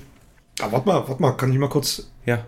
Also du siehst in dem Film nicht das, was vor dem Monitor äh, äh, passiert, sondern im Monitor oder was? Genau. Das ist das ganze Alleinstellungsmerkmal dieses Films. Also praktisch geht der Film los mit einer Eröffnungs-, also ich fange mal anders an. Die übergreifende Story und so wie er vermarktet wurde, es ist halt so, ähm, der Vater von einer Tochter, die, die Tochter verschwindet. Ähm, Tochter ist so, weiß nicht, Teenager, 15, 16, so die Richtung. Und äh, die verschwindet irgendwann und der Vater will sie unbedingt finden. Und das Ganze siehst du als Zuschauer über diese Benutzeroberfläche. Und der Film geht zum Beispiel los, um dir sofort das Prinzip klar zu machen, mit einer Montage, äh, wie Vater, Mutter und Tochter groß werden. Du hast dann zum Beispiel eben die Windows XP damals noch Benutzeroberfläche und du siehst alles. Du siehst die Startleiste unten, du siehst den Windows XP Startbutton, du siehst, äh, wenn sie ein Fenster öffnen, siehst du alles, was äh, Ordner siehst du und so weiter. Und dann setzen die als Stilmittel ein, wie zum Beispiel. Ähm, ist das dann alles spiegelverkehrt oder so, wenn das von ja, innen genau, dann alles spiegelverkehrt, oder? genau. Du siehst es von innen aus dem Rechner. Und zum Beispiel die erste Szene, und du siehst natürlich auch die Bewegung, die die Maus und die Objekte auf dem Desktop so machen. Also du siehst dann ähm, in der ersten Anfangssequenz, die mich übrigens zu Tränen gerührt hat. Also die erste Szene dieses Films hat extreme Oben-Anleihen. Ne? Oben von Pixar, die erste Szene, mhm. ähm, wie dieses Ehepaar zusammen alt wird und Rückschläge hinnehmen muss und so weiter. Genau in dem Spirit läuft auch diese Szene ab. Du siehst ähm, Vater und Mutter, wie sie zum Beispiel mit der Webcam, die oben auf dem Rechner drauf ist, eben ein Video drehen. Oder du siehst ähm, wie er Fotos sortiert. Dann steht da eben äh, erste Pianostunde meiner Tochter und zieht die in einen Ordner Bilder. Oder du hast ähm, äh, einen Ordner, der heißt ähm, erste Klasse, erster Tag, wo dann Bilder reingezogen werden oder Videos, die man natürlich vorher noch kurz sieht, immer in so einem kleinen Ausschnitt.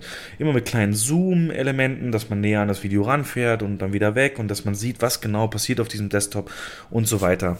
Ein richtig, richtig, richtig krasser Nostalgieflash für mich, denn der Film ist ja von 2018 das heißt, die Tochter, ähm, die dann jetzt im zu Handlungszeitpunkt dann 14, 15, 16 ist, war halt 98 dann äh, in der ersten Klasse und so weiter. Und äh, oder später, also auf jeden Fall siehst du erste Version von YouTube. Weißt du, diese ganz alte YouTube-Website siehst du noch. Du siehst halt Windows XP, du siehst diese ganzen alten Programme, mit denen du ewig nichts mehr zu tun hattest. Die siehst du da halt wieder. Und Instant Messenger und so weiter. Das entwickelt sich auch über den Film, also es wird dann irgendwann zu einem iMac und du siehst dann die Apple-Benutzeroberfläche und du siehst die iMessage, du siehst Handy. Ähm, wenn man mit dem iPhone auf dem Handy was schreibt, dann steht ja da immer da unten delivered und so weiter. Das siehst du alles und alles immer aus der Perspektive dieses technischen Elements. Das muss nicht immer der stationäre Laptop sein und Rechner, sondern es können auch Kameras sein, die irgendwo installiert sind oder eben das Handy, was unterwegs ist und so weiter. Auf jeden Fall ich kann mir, kann mir das immer noch nicht so genau vorstellen. Ich muss, muss ich mir mal angucken. Wo gibt's den? Netflix. Netflix. Ähm, ja, genau, Searching. Also im Prinzip es spielt im selben Milieu wie Unknown User. Falls du den, den noch was sagt, den haben wir auch. Ja, ja, ja, ja, genau. Genau. Also Aber auch, du, also du siehst, du siehst doch, was vor dem Monitor passiert. naja, wenn du eine Webcam Das ist auf wie eine deinem Webcam, Monitor. oder? Ja, genau, wie eine Webcam. Aber nicht nur die Webcam, sondern du siehst halt ein Teil vom Bild ist die Webcam und der andere Teil ist äh, die, der Desktop. Und das, das, das, Ah, okay. das Windows. Und du siehst natürlich die, Ak- die, die, die, die, die Schauspieler auch handeln. Also du hast hier als Hauptdarsteller den Typen, der auch, ähm, John Cho, glaube ich, der auch bei der J.J. Abrams Star Trek-Verfilmung den, den Zulu spielt. Ähm, Ja. Genau. Und den siehst du natürlich, wie er dann auch ähm, FaceTime-Gespräche führt. Weißt du, wenn du über, über Videoanruf jemand anrufst, siehst du natürlich sein Gesicht. Und wie er dann zum Beispiel sich bei Facebook einloggt bei seiner Tochter, nachdem sie verschwunden ist, um die Kontakte ausfindig zu machen, die sie so hat und rauszufinden, wo sie ist und so weiter. Oder die Telefonate mit der Polizeiermittlerin werden auch über so FaceTime gemacht. Also du siehst schon auch die Schauspieler handeln und so weiter. Aber es ist ganz hier interessant. Es gibt hier eine schöne Trivia, die da heißt, ähm, bevor das eigentliche Drehen losgehen konnte, waren sieben Wochen Zeit. Also die hatten grünes Licht bekommen für den Film und hatten dann sieben Wochen Zeit, bevor die Schauspieler Zeit hatten. Und da hat der Regisseur und Produzent einfach schon mal die, ähm, die, die Cutter und die ganzen, die für den Schnitt verantwortlich sind, rangeholt und haben eine rohe Version dieses Films gemacht. So eine erste Version, wo der Regisseur selber alle Charaktere gespielt hat. So dass man schon mal ein den eigentlichen Schauspielern dann ein Bild zeigen konnte oder ein Gefühl dafür geben konnte, wie der Film eigentlich werden soll. Und ähm, das ist so das Besondere hier halt. Deswegen eben auch nur 13 Tage eigentliche Dreharbeiten und äh, so ein geringes Budget. Und wie gesagt, neben dem Nostalgiefaktor, wenn die Tochter dann groß ist, spielt es ja auch im Jahr 2018. Da hast du dann eben auch alles, was 2018 schon da war. Du hast mal kurz ein Spotify, du hast mal kurz äh, Tumblr, du hast mal kurz Facebook, du hast mal kurz, also alles, was man so heute als Social Media nutzt, sieht man da eben auch. Und man sieht halt die Maus bewegen, die Kamera folgt der Maus und so weiter und so fort. Also von daher ist das alles aus dieser Perspektive, aber trotzdem unglaublich passend, packend. Allein die Eröffnungssequenz halt mit der mit der Ehefrau und dem Kind, wie es groß wird, dann siehst du halt irgendwann einen Ordner, zweite Klasse, erster Tag, sechste Klasse, erster Tag und immer wieder ein paar Fotos, Videos aus diesen Zeitabschnitten. Und irgendwann siehst du halt auch den Posteingang von der Frau, wo dann eben steht, Doktor so und so, ihre ähm, Blutergebnisse. So, und dann ne, kurz eingeblendet die Worte Krebs und so und so weiter. Und also richtig, richtig traurig auch. Die Mutter, ist jetzt kein Spoiler, passiert in den ersten drei Minuten, verstirbt dann auch so dass sich in der Vater um die Tochter kümmern muss. Und ähm, zwei Jahre nach dem Tod der Frau spielt das Ganze und die Message ist ein bisschen, dass der Vater die Tochter eigentlich gar nicht wirklich kannte, weil er gar nicht so weiß, wo hängt die rum, was macht die eigentlich und richtig Familie alles mit drin, aber auch die Polizistin, die die Ermittlung übernimmt. Ganz, ganz, ganz, ganz interessante Story nach dem Motto, wie weit ist eine Frau bereit für ihr Kind zu gehen und so weiter. Will jetzt nichts spoilern. Und Mhm. richtig, richtig geil. Es gibt zwei Sachen, die ich noch besonders hervorheben will. Und zwar hast du ja oft dann auch Irgendwann wird natürlich das Verschwinden dieser Tochter auch publik und dann siehst du so Nachrichtenscreens, CNN und ABC7, so diese amerikanischen Sender und wie sie berichten von den Ermittlungen als YouTube-Video. Und bei YouTube ist es ja so, dass du Vorschauvideo hast von anderen Videos, die dich vielleicht interessieren, unten drunter in klein. Und das ist mir sofort aufgefallen, noch während ich das geguckt habe. Ähm, es gibt einen Nebenplot, der von einer Alien-Invasion herrscht. Jetzt halt mich nicht verrückt, aber es ist halt so, du hast halt am Anfang von diesem Film so ähm, ein helles Leuchten da und da wahrgenommen. So, und dann siehst du in irgendeiner anderen Szene so ein Nebenbei-Artikel, weißt du, er geht auf eine Nachrichtenseite, die siehst du natürlich in der Ansicht und siehst die Hauptheadline, die um die Story des Films geht, und darunter die Headline ist, ähm, NASA hat das und das entdeckt.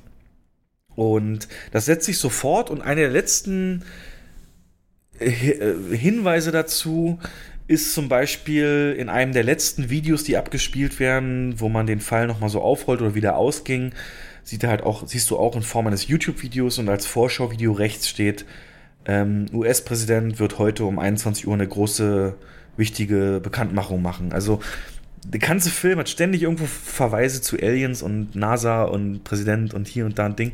Fand ich ganz lustig, ist mir aber sofort aufgefallen, weil ich bei so Filmen immer auch den Rand abscanne ähm, von dem, was man sieht, um zu gucken, ob es da so Hinweise gibt. Das als eines.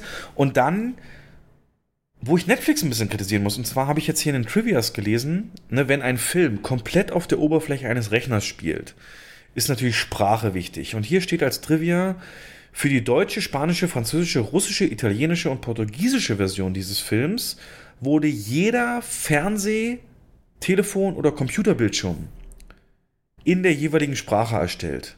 Inklusive dem, was getippt wird. Also natürlich siehst du auch viele SMS, wie sie eingetippt werden und so. Aber bei Netflix ist es so, den konnte ich auch nur, obwohl er auf Deutsch ist, mit Untertiteln gucken, weil natürlich ganz viel sich abspielt über das, was gerade eingegeben wird als Text in den Chatroom, in der SMS und so weiter. Und ich da nicht die Zeit hatte oder mir nicht das geben wollte, das mühsam zu übersetzen im Kopf, sondern ich wollte das halt lesen. Dadurch wird natürlich auch der Dialog deutsch untertitelt, was ein bisschen nervig ist. Also es wird ja auch gesprochen in dem Film. Aber als ich das hier gelesen habe, dass es diese Version gibt, wo theoretisch dann alle Windows-Oberfläche und so alles und alles, was der als SMS eingibt, ja, wie bei, wie bei Unknown User und so. Da war das aus dem Kino auch so, dass die ganzen Chatnachrichten alle auf Deutsch dann auf Genau. dem Handy-Display und zu sehen waren, ja. Und das Mhm. ist hier in der Netflix-Version nicht der Fall. Also, weißt du, Okay. da geben sie 200 Millionen aus für Kong oder so oder bieten das. Ja, ja. Und dann kaufen sie nicht die Version ein, wo das äh, vom Bild her auch schon so gemacht ist. Fand ich ein bisschen schade, genau. Aber ansonsten, Mhm. ich habe dem Film vier von fünf Punkten gegeben. Sehr packend, innovativ. Und es gibt einen Kommentar in einem Forum zu dem Film, der fasst es jetzt nicht vielleicht unbedingt so zusammen, aber er sagt, es gibt noch Hoffnung fürs Kino.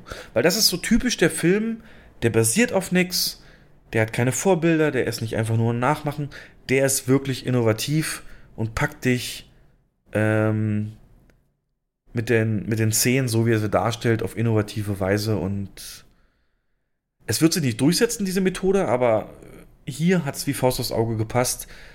So, also, wer so auf sowas steht, Mystery, verschwundene Personen, Drama mit ungewöhnlichem Ansatz, absolut zu empfehlen. Vier von fünf Punkte, genau. Mhm. Okay. Und bei dir noch? Ja, ich habe noch äh, zwei, drei Klassiker, die ich aber nur ganz kurz anreißen will.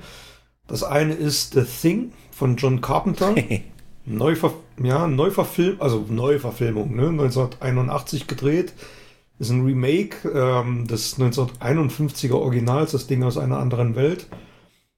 Und ähm, auch ein Wunschprojekt von John Carpenter gewesen. Und Warte mal, ist das nicht Der der, deutsche Untertitel? Ja. Ja, ist er. Ja. Und ähm, ist heute Kult bei Fans, nicht zuletzt wegen der wahnsinnigen Creature- und Make-up-Effekte, die von Rob Bottin erstellt wurden damals. Knapp über 20 Jahre war der Typ und hat äh, Dinge rausgehauen, die wirklich Popkultur sind. Und äh, ja, der Film ist damals ein wahnsinniger Flop gewesen. Aus einem einzigen Grund. Das kann man heute wirklich überall lesen. Zwei Wochen vorher erschien E.T. im Kino. Mhm. Und die Leute hatten halt keinen Bock auf ein böses Alien, nachdem sie zwei Wochen vorher ein gutes Alien gesehen haben. Das wird heutzutage als Grund angeführt, warum dieser Film im Kino so extrem gefloppt ist. Und hat sich aber natürlich in den Jahren, Jahrzehnten darauf eine riesen Fangemeinde ähm, gebildet, die den heutzutage noch als Kult abfeiern. Hat immer noch, entfaltet immer noch seine Wirkung. Also ich habe den vorige Woche gesehen und äh, wo man noch begeistert und habe hinterher sehr interessant mit das Making of mir angeschaut, geht anderthalb Stunden und ähm, da sieht man mal, wie, wie kompliziert so ein, auch so ein, in Anführungsstrichen, kleinerer Film im, äh, der, im Entstehungsprozess überhaupt war, wie die Effekte dazu geführt haben, dass der Typ irgendwie monatelang am Set war, anschließend ins Krankenhaus gebracht werden musste, wegen Überlastung und äh, ein, zwei Effekte an andere Firmen abgegeben wurden, weil das nicht schaffbar war in der Zeit. Sehr, sehr interessant gewesen. Dann habe ich mir noch angeguckt Matrix 1, 2, 3. Da will ich nur ganz kurz ähm, dazu sagen, dass der erste klar wegweisender Klassiker 2 und 3 werden ja allgemein als misslungen bezeichnet und ähm, mit einem wirklich längeren zeitlichen Abstand muss ich jetzt sagen, dass ich das ein bisschen anders sehe mittlerweile und Gerade auch, weil der den, den ersten Teil nicht sklavisch wiederholt, sondern viel Neues bietet, äh, funktioniert Matrix jetzt als komplette Trilogie für mich deutlich besser, als es noch vor ein paar Jahren der Fall war. Was, wie Wie, das siehst denn? du, wie siehst du das? Ja, ich wundere mich. Wann ich hast du dachte die gerade, letzte Mal falschen gesehen? Film. Ja, oh, wirklich. Das ist Also ewig her. Ähm, Ja, bei mir war es halt auch ewig her. Und deswegen war ich überrascht, wie gut mir 2 und 3 auch gefallen. Ähm, mit Abstrichen, klar, es ist ein bisschen kompliziert alles, vieles aus dem, ja, man fühlt, man, man denkt, vieles ist so ein bisschen aus dem, ja, Hahn herbeigezogen. Aber so insgesamt macht es für mich dieses, ähm, diese Trilogie sehr rund. Bist du Ich hab das altersmilde damals im Kino gar was? nicht. Ja, wahrscheinlich. Ich habe das im Kino gar nicht so empfunden. Nee, damals. überhaupt. Aber was genau hat sich denn jetzt geändert? Die Story ist doch Das genauso ich gar krude nicht- und die Effekte sind Ja, genauso das kann ich- CGI im Quark. Ja, das, ja, gut. Aber nicht alle. Nee, aber jetzt denk mal hier an äh, Neo in dem Hinterhof da an der Stange. Ja. Das ist. Also, wa- wa- Das- woher kommt jetzt dieses, dieses verbesserte Urteil? Ja, du. Da, damals im Kino kamen die in einem Abstand von, äh, ich glaube, also vom ersten zum zweiten Teil sind ein paar Jahre vergangen. Und vom zweiten zu dritten waren es, glaube ich, nur zwei, drei Monate. Und das hat bei mir dazu geführt, dass, dass ich den zweiten und dritten, ich will jetzt nicht sagen gehasst habe, aber der ist ja, ja, eigentlich haben die gar nicht existiert. Nur der erste hat existiert. Und ich sehe das aber mittlerweile anders. Also für mich ist es wirklich rund. Wenn ich von diesen miesen CGI-Effekten bei dieser Kampfszene mit den Agenten absehe, mh, ähm, aber von der Story her, dieser Kampf unten in dem Zion mit den riesigen Kampfmaschinen, mh, das hat schon, das hat schon was Episches gehabt, finde ich.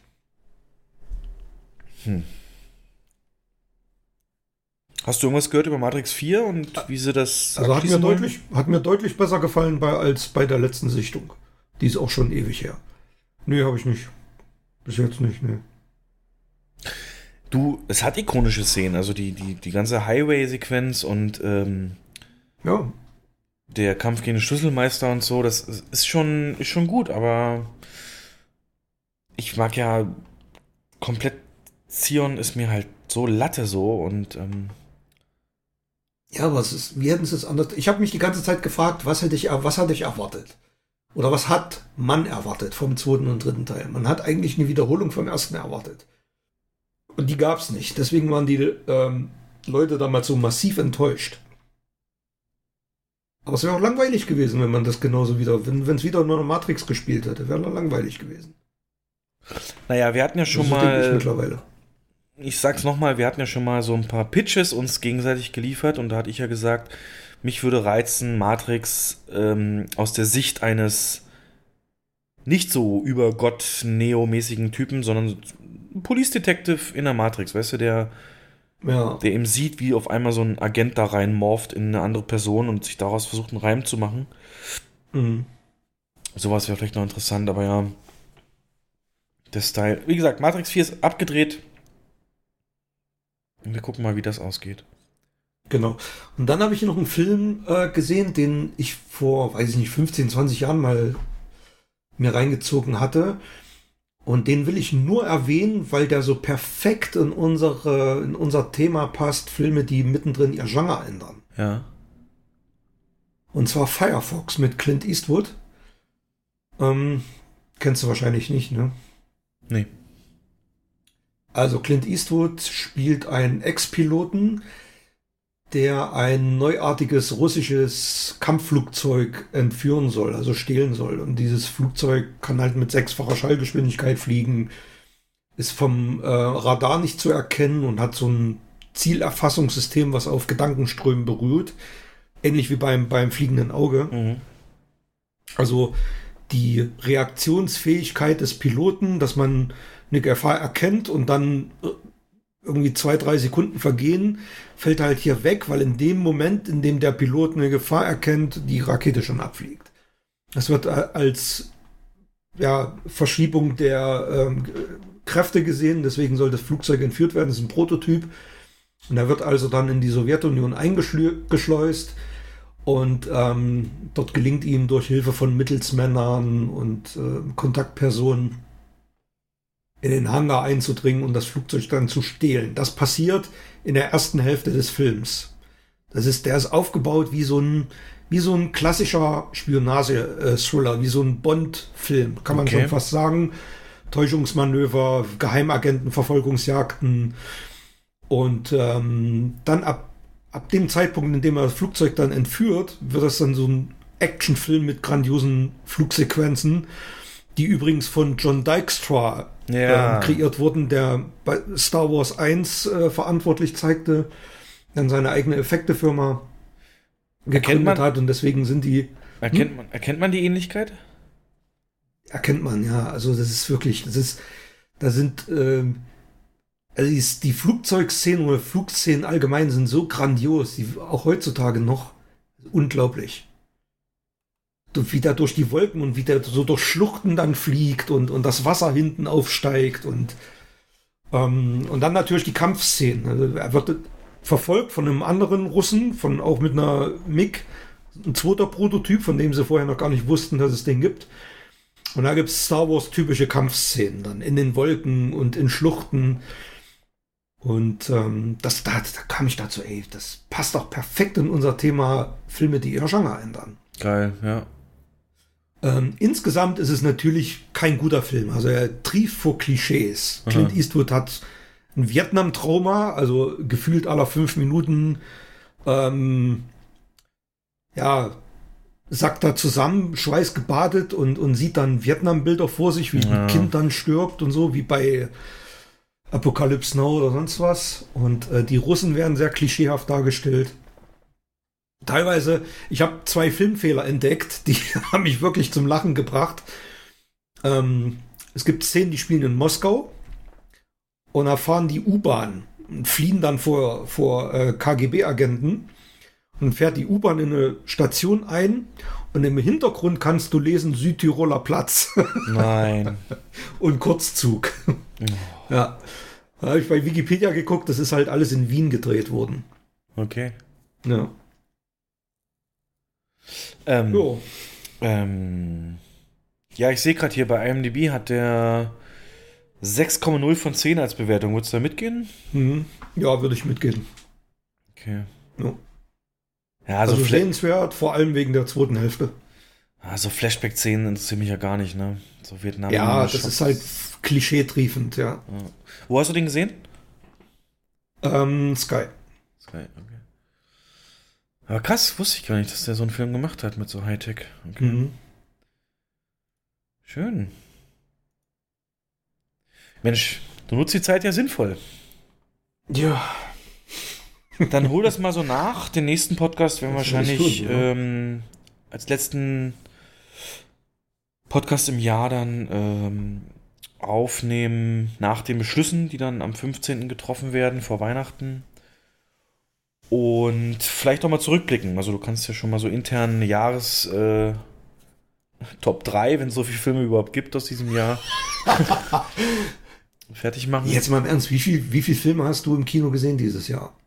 Oh, kann ich dir genau sagen. Achso, das wollte ich dir eh noch aufgeben als Aufgabe für nächstes Jahr. Ich möchte wirklich, wirklich, wirklich, dass du dich bei Letterboxd anmeldest und dort Filme einträgst, die du ähm, geguckt hast. Da kann man A immer eintragen an dem Tag, wo man sie geguckt hat, oder mhm. du archivierst einfach die, die du schon kennst und bewertest die immer mit Sternchen von 1 bis 5. Mein Letterbox-Tagebuch sagt, inklusive Searching und Big Hero 6, dass ich dieses Jahr 38 Filme gesehen habe, also nicht mal ein pro Woche. Ähm, aber da und waren. Davon im Kino? Da waren einige im Kino dabei. Ich gucke mal kurz durch. Knives Out, 1917, Parasite, Gentleman. Bad Boys. Nee, den habe ich tatsächlich nicht geguckt. Den hast nur du geguckt. Tenet. Tenet. Also, wenn es wären wahrscheinlich keine zehn Kinofilme. Ähm, aber ja, also mir ist mir jetzt gerade beim äh, bei der Vorbereitung von dem Podcast aufgefallen, dass ich mich nicht mehr, also dass ich Probleme hatte, mich an die letzten, an die Filme zu erinnern, die ich in den letzten zwei Wochen gesehen habe. Also ich musste da echt ins Regal gehen, gucken und überlegen. Insofern macht so eine Liste tatsächlich Sinn, ja. Genau, ich schicke dir mal den Link, dann meldest dich da bitte an.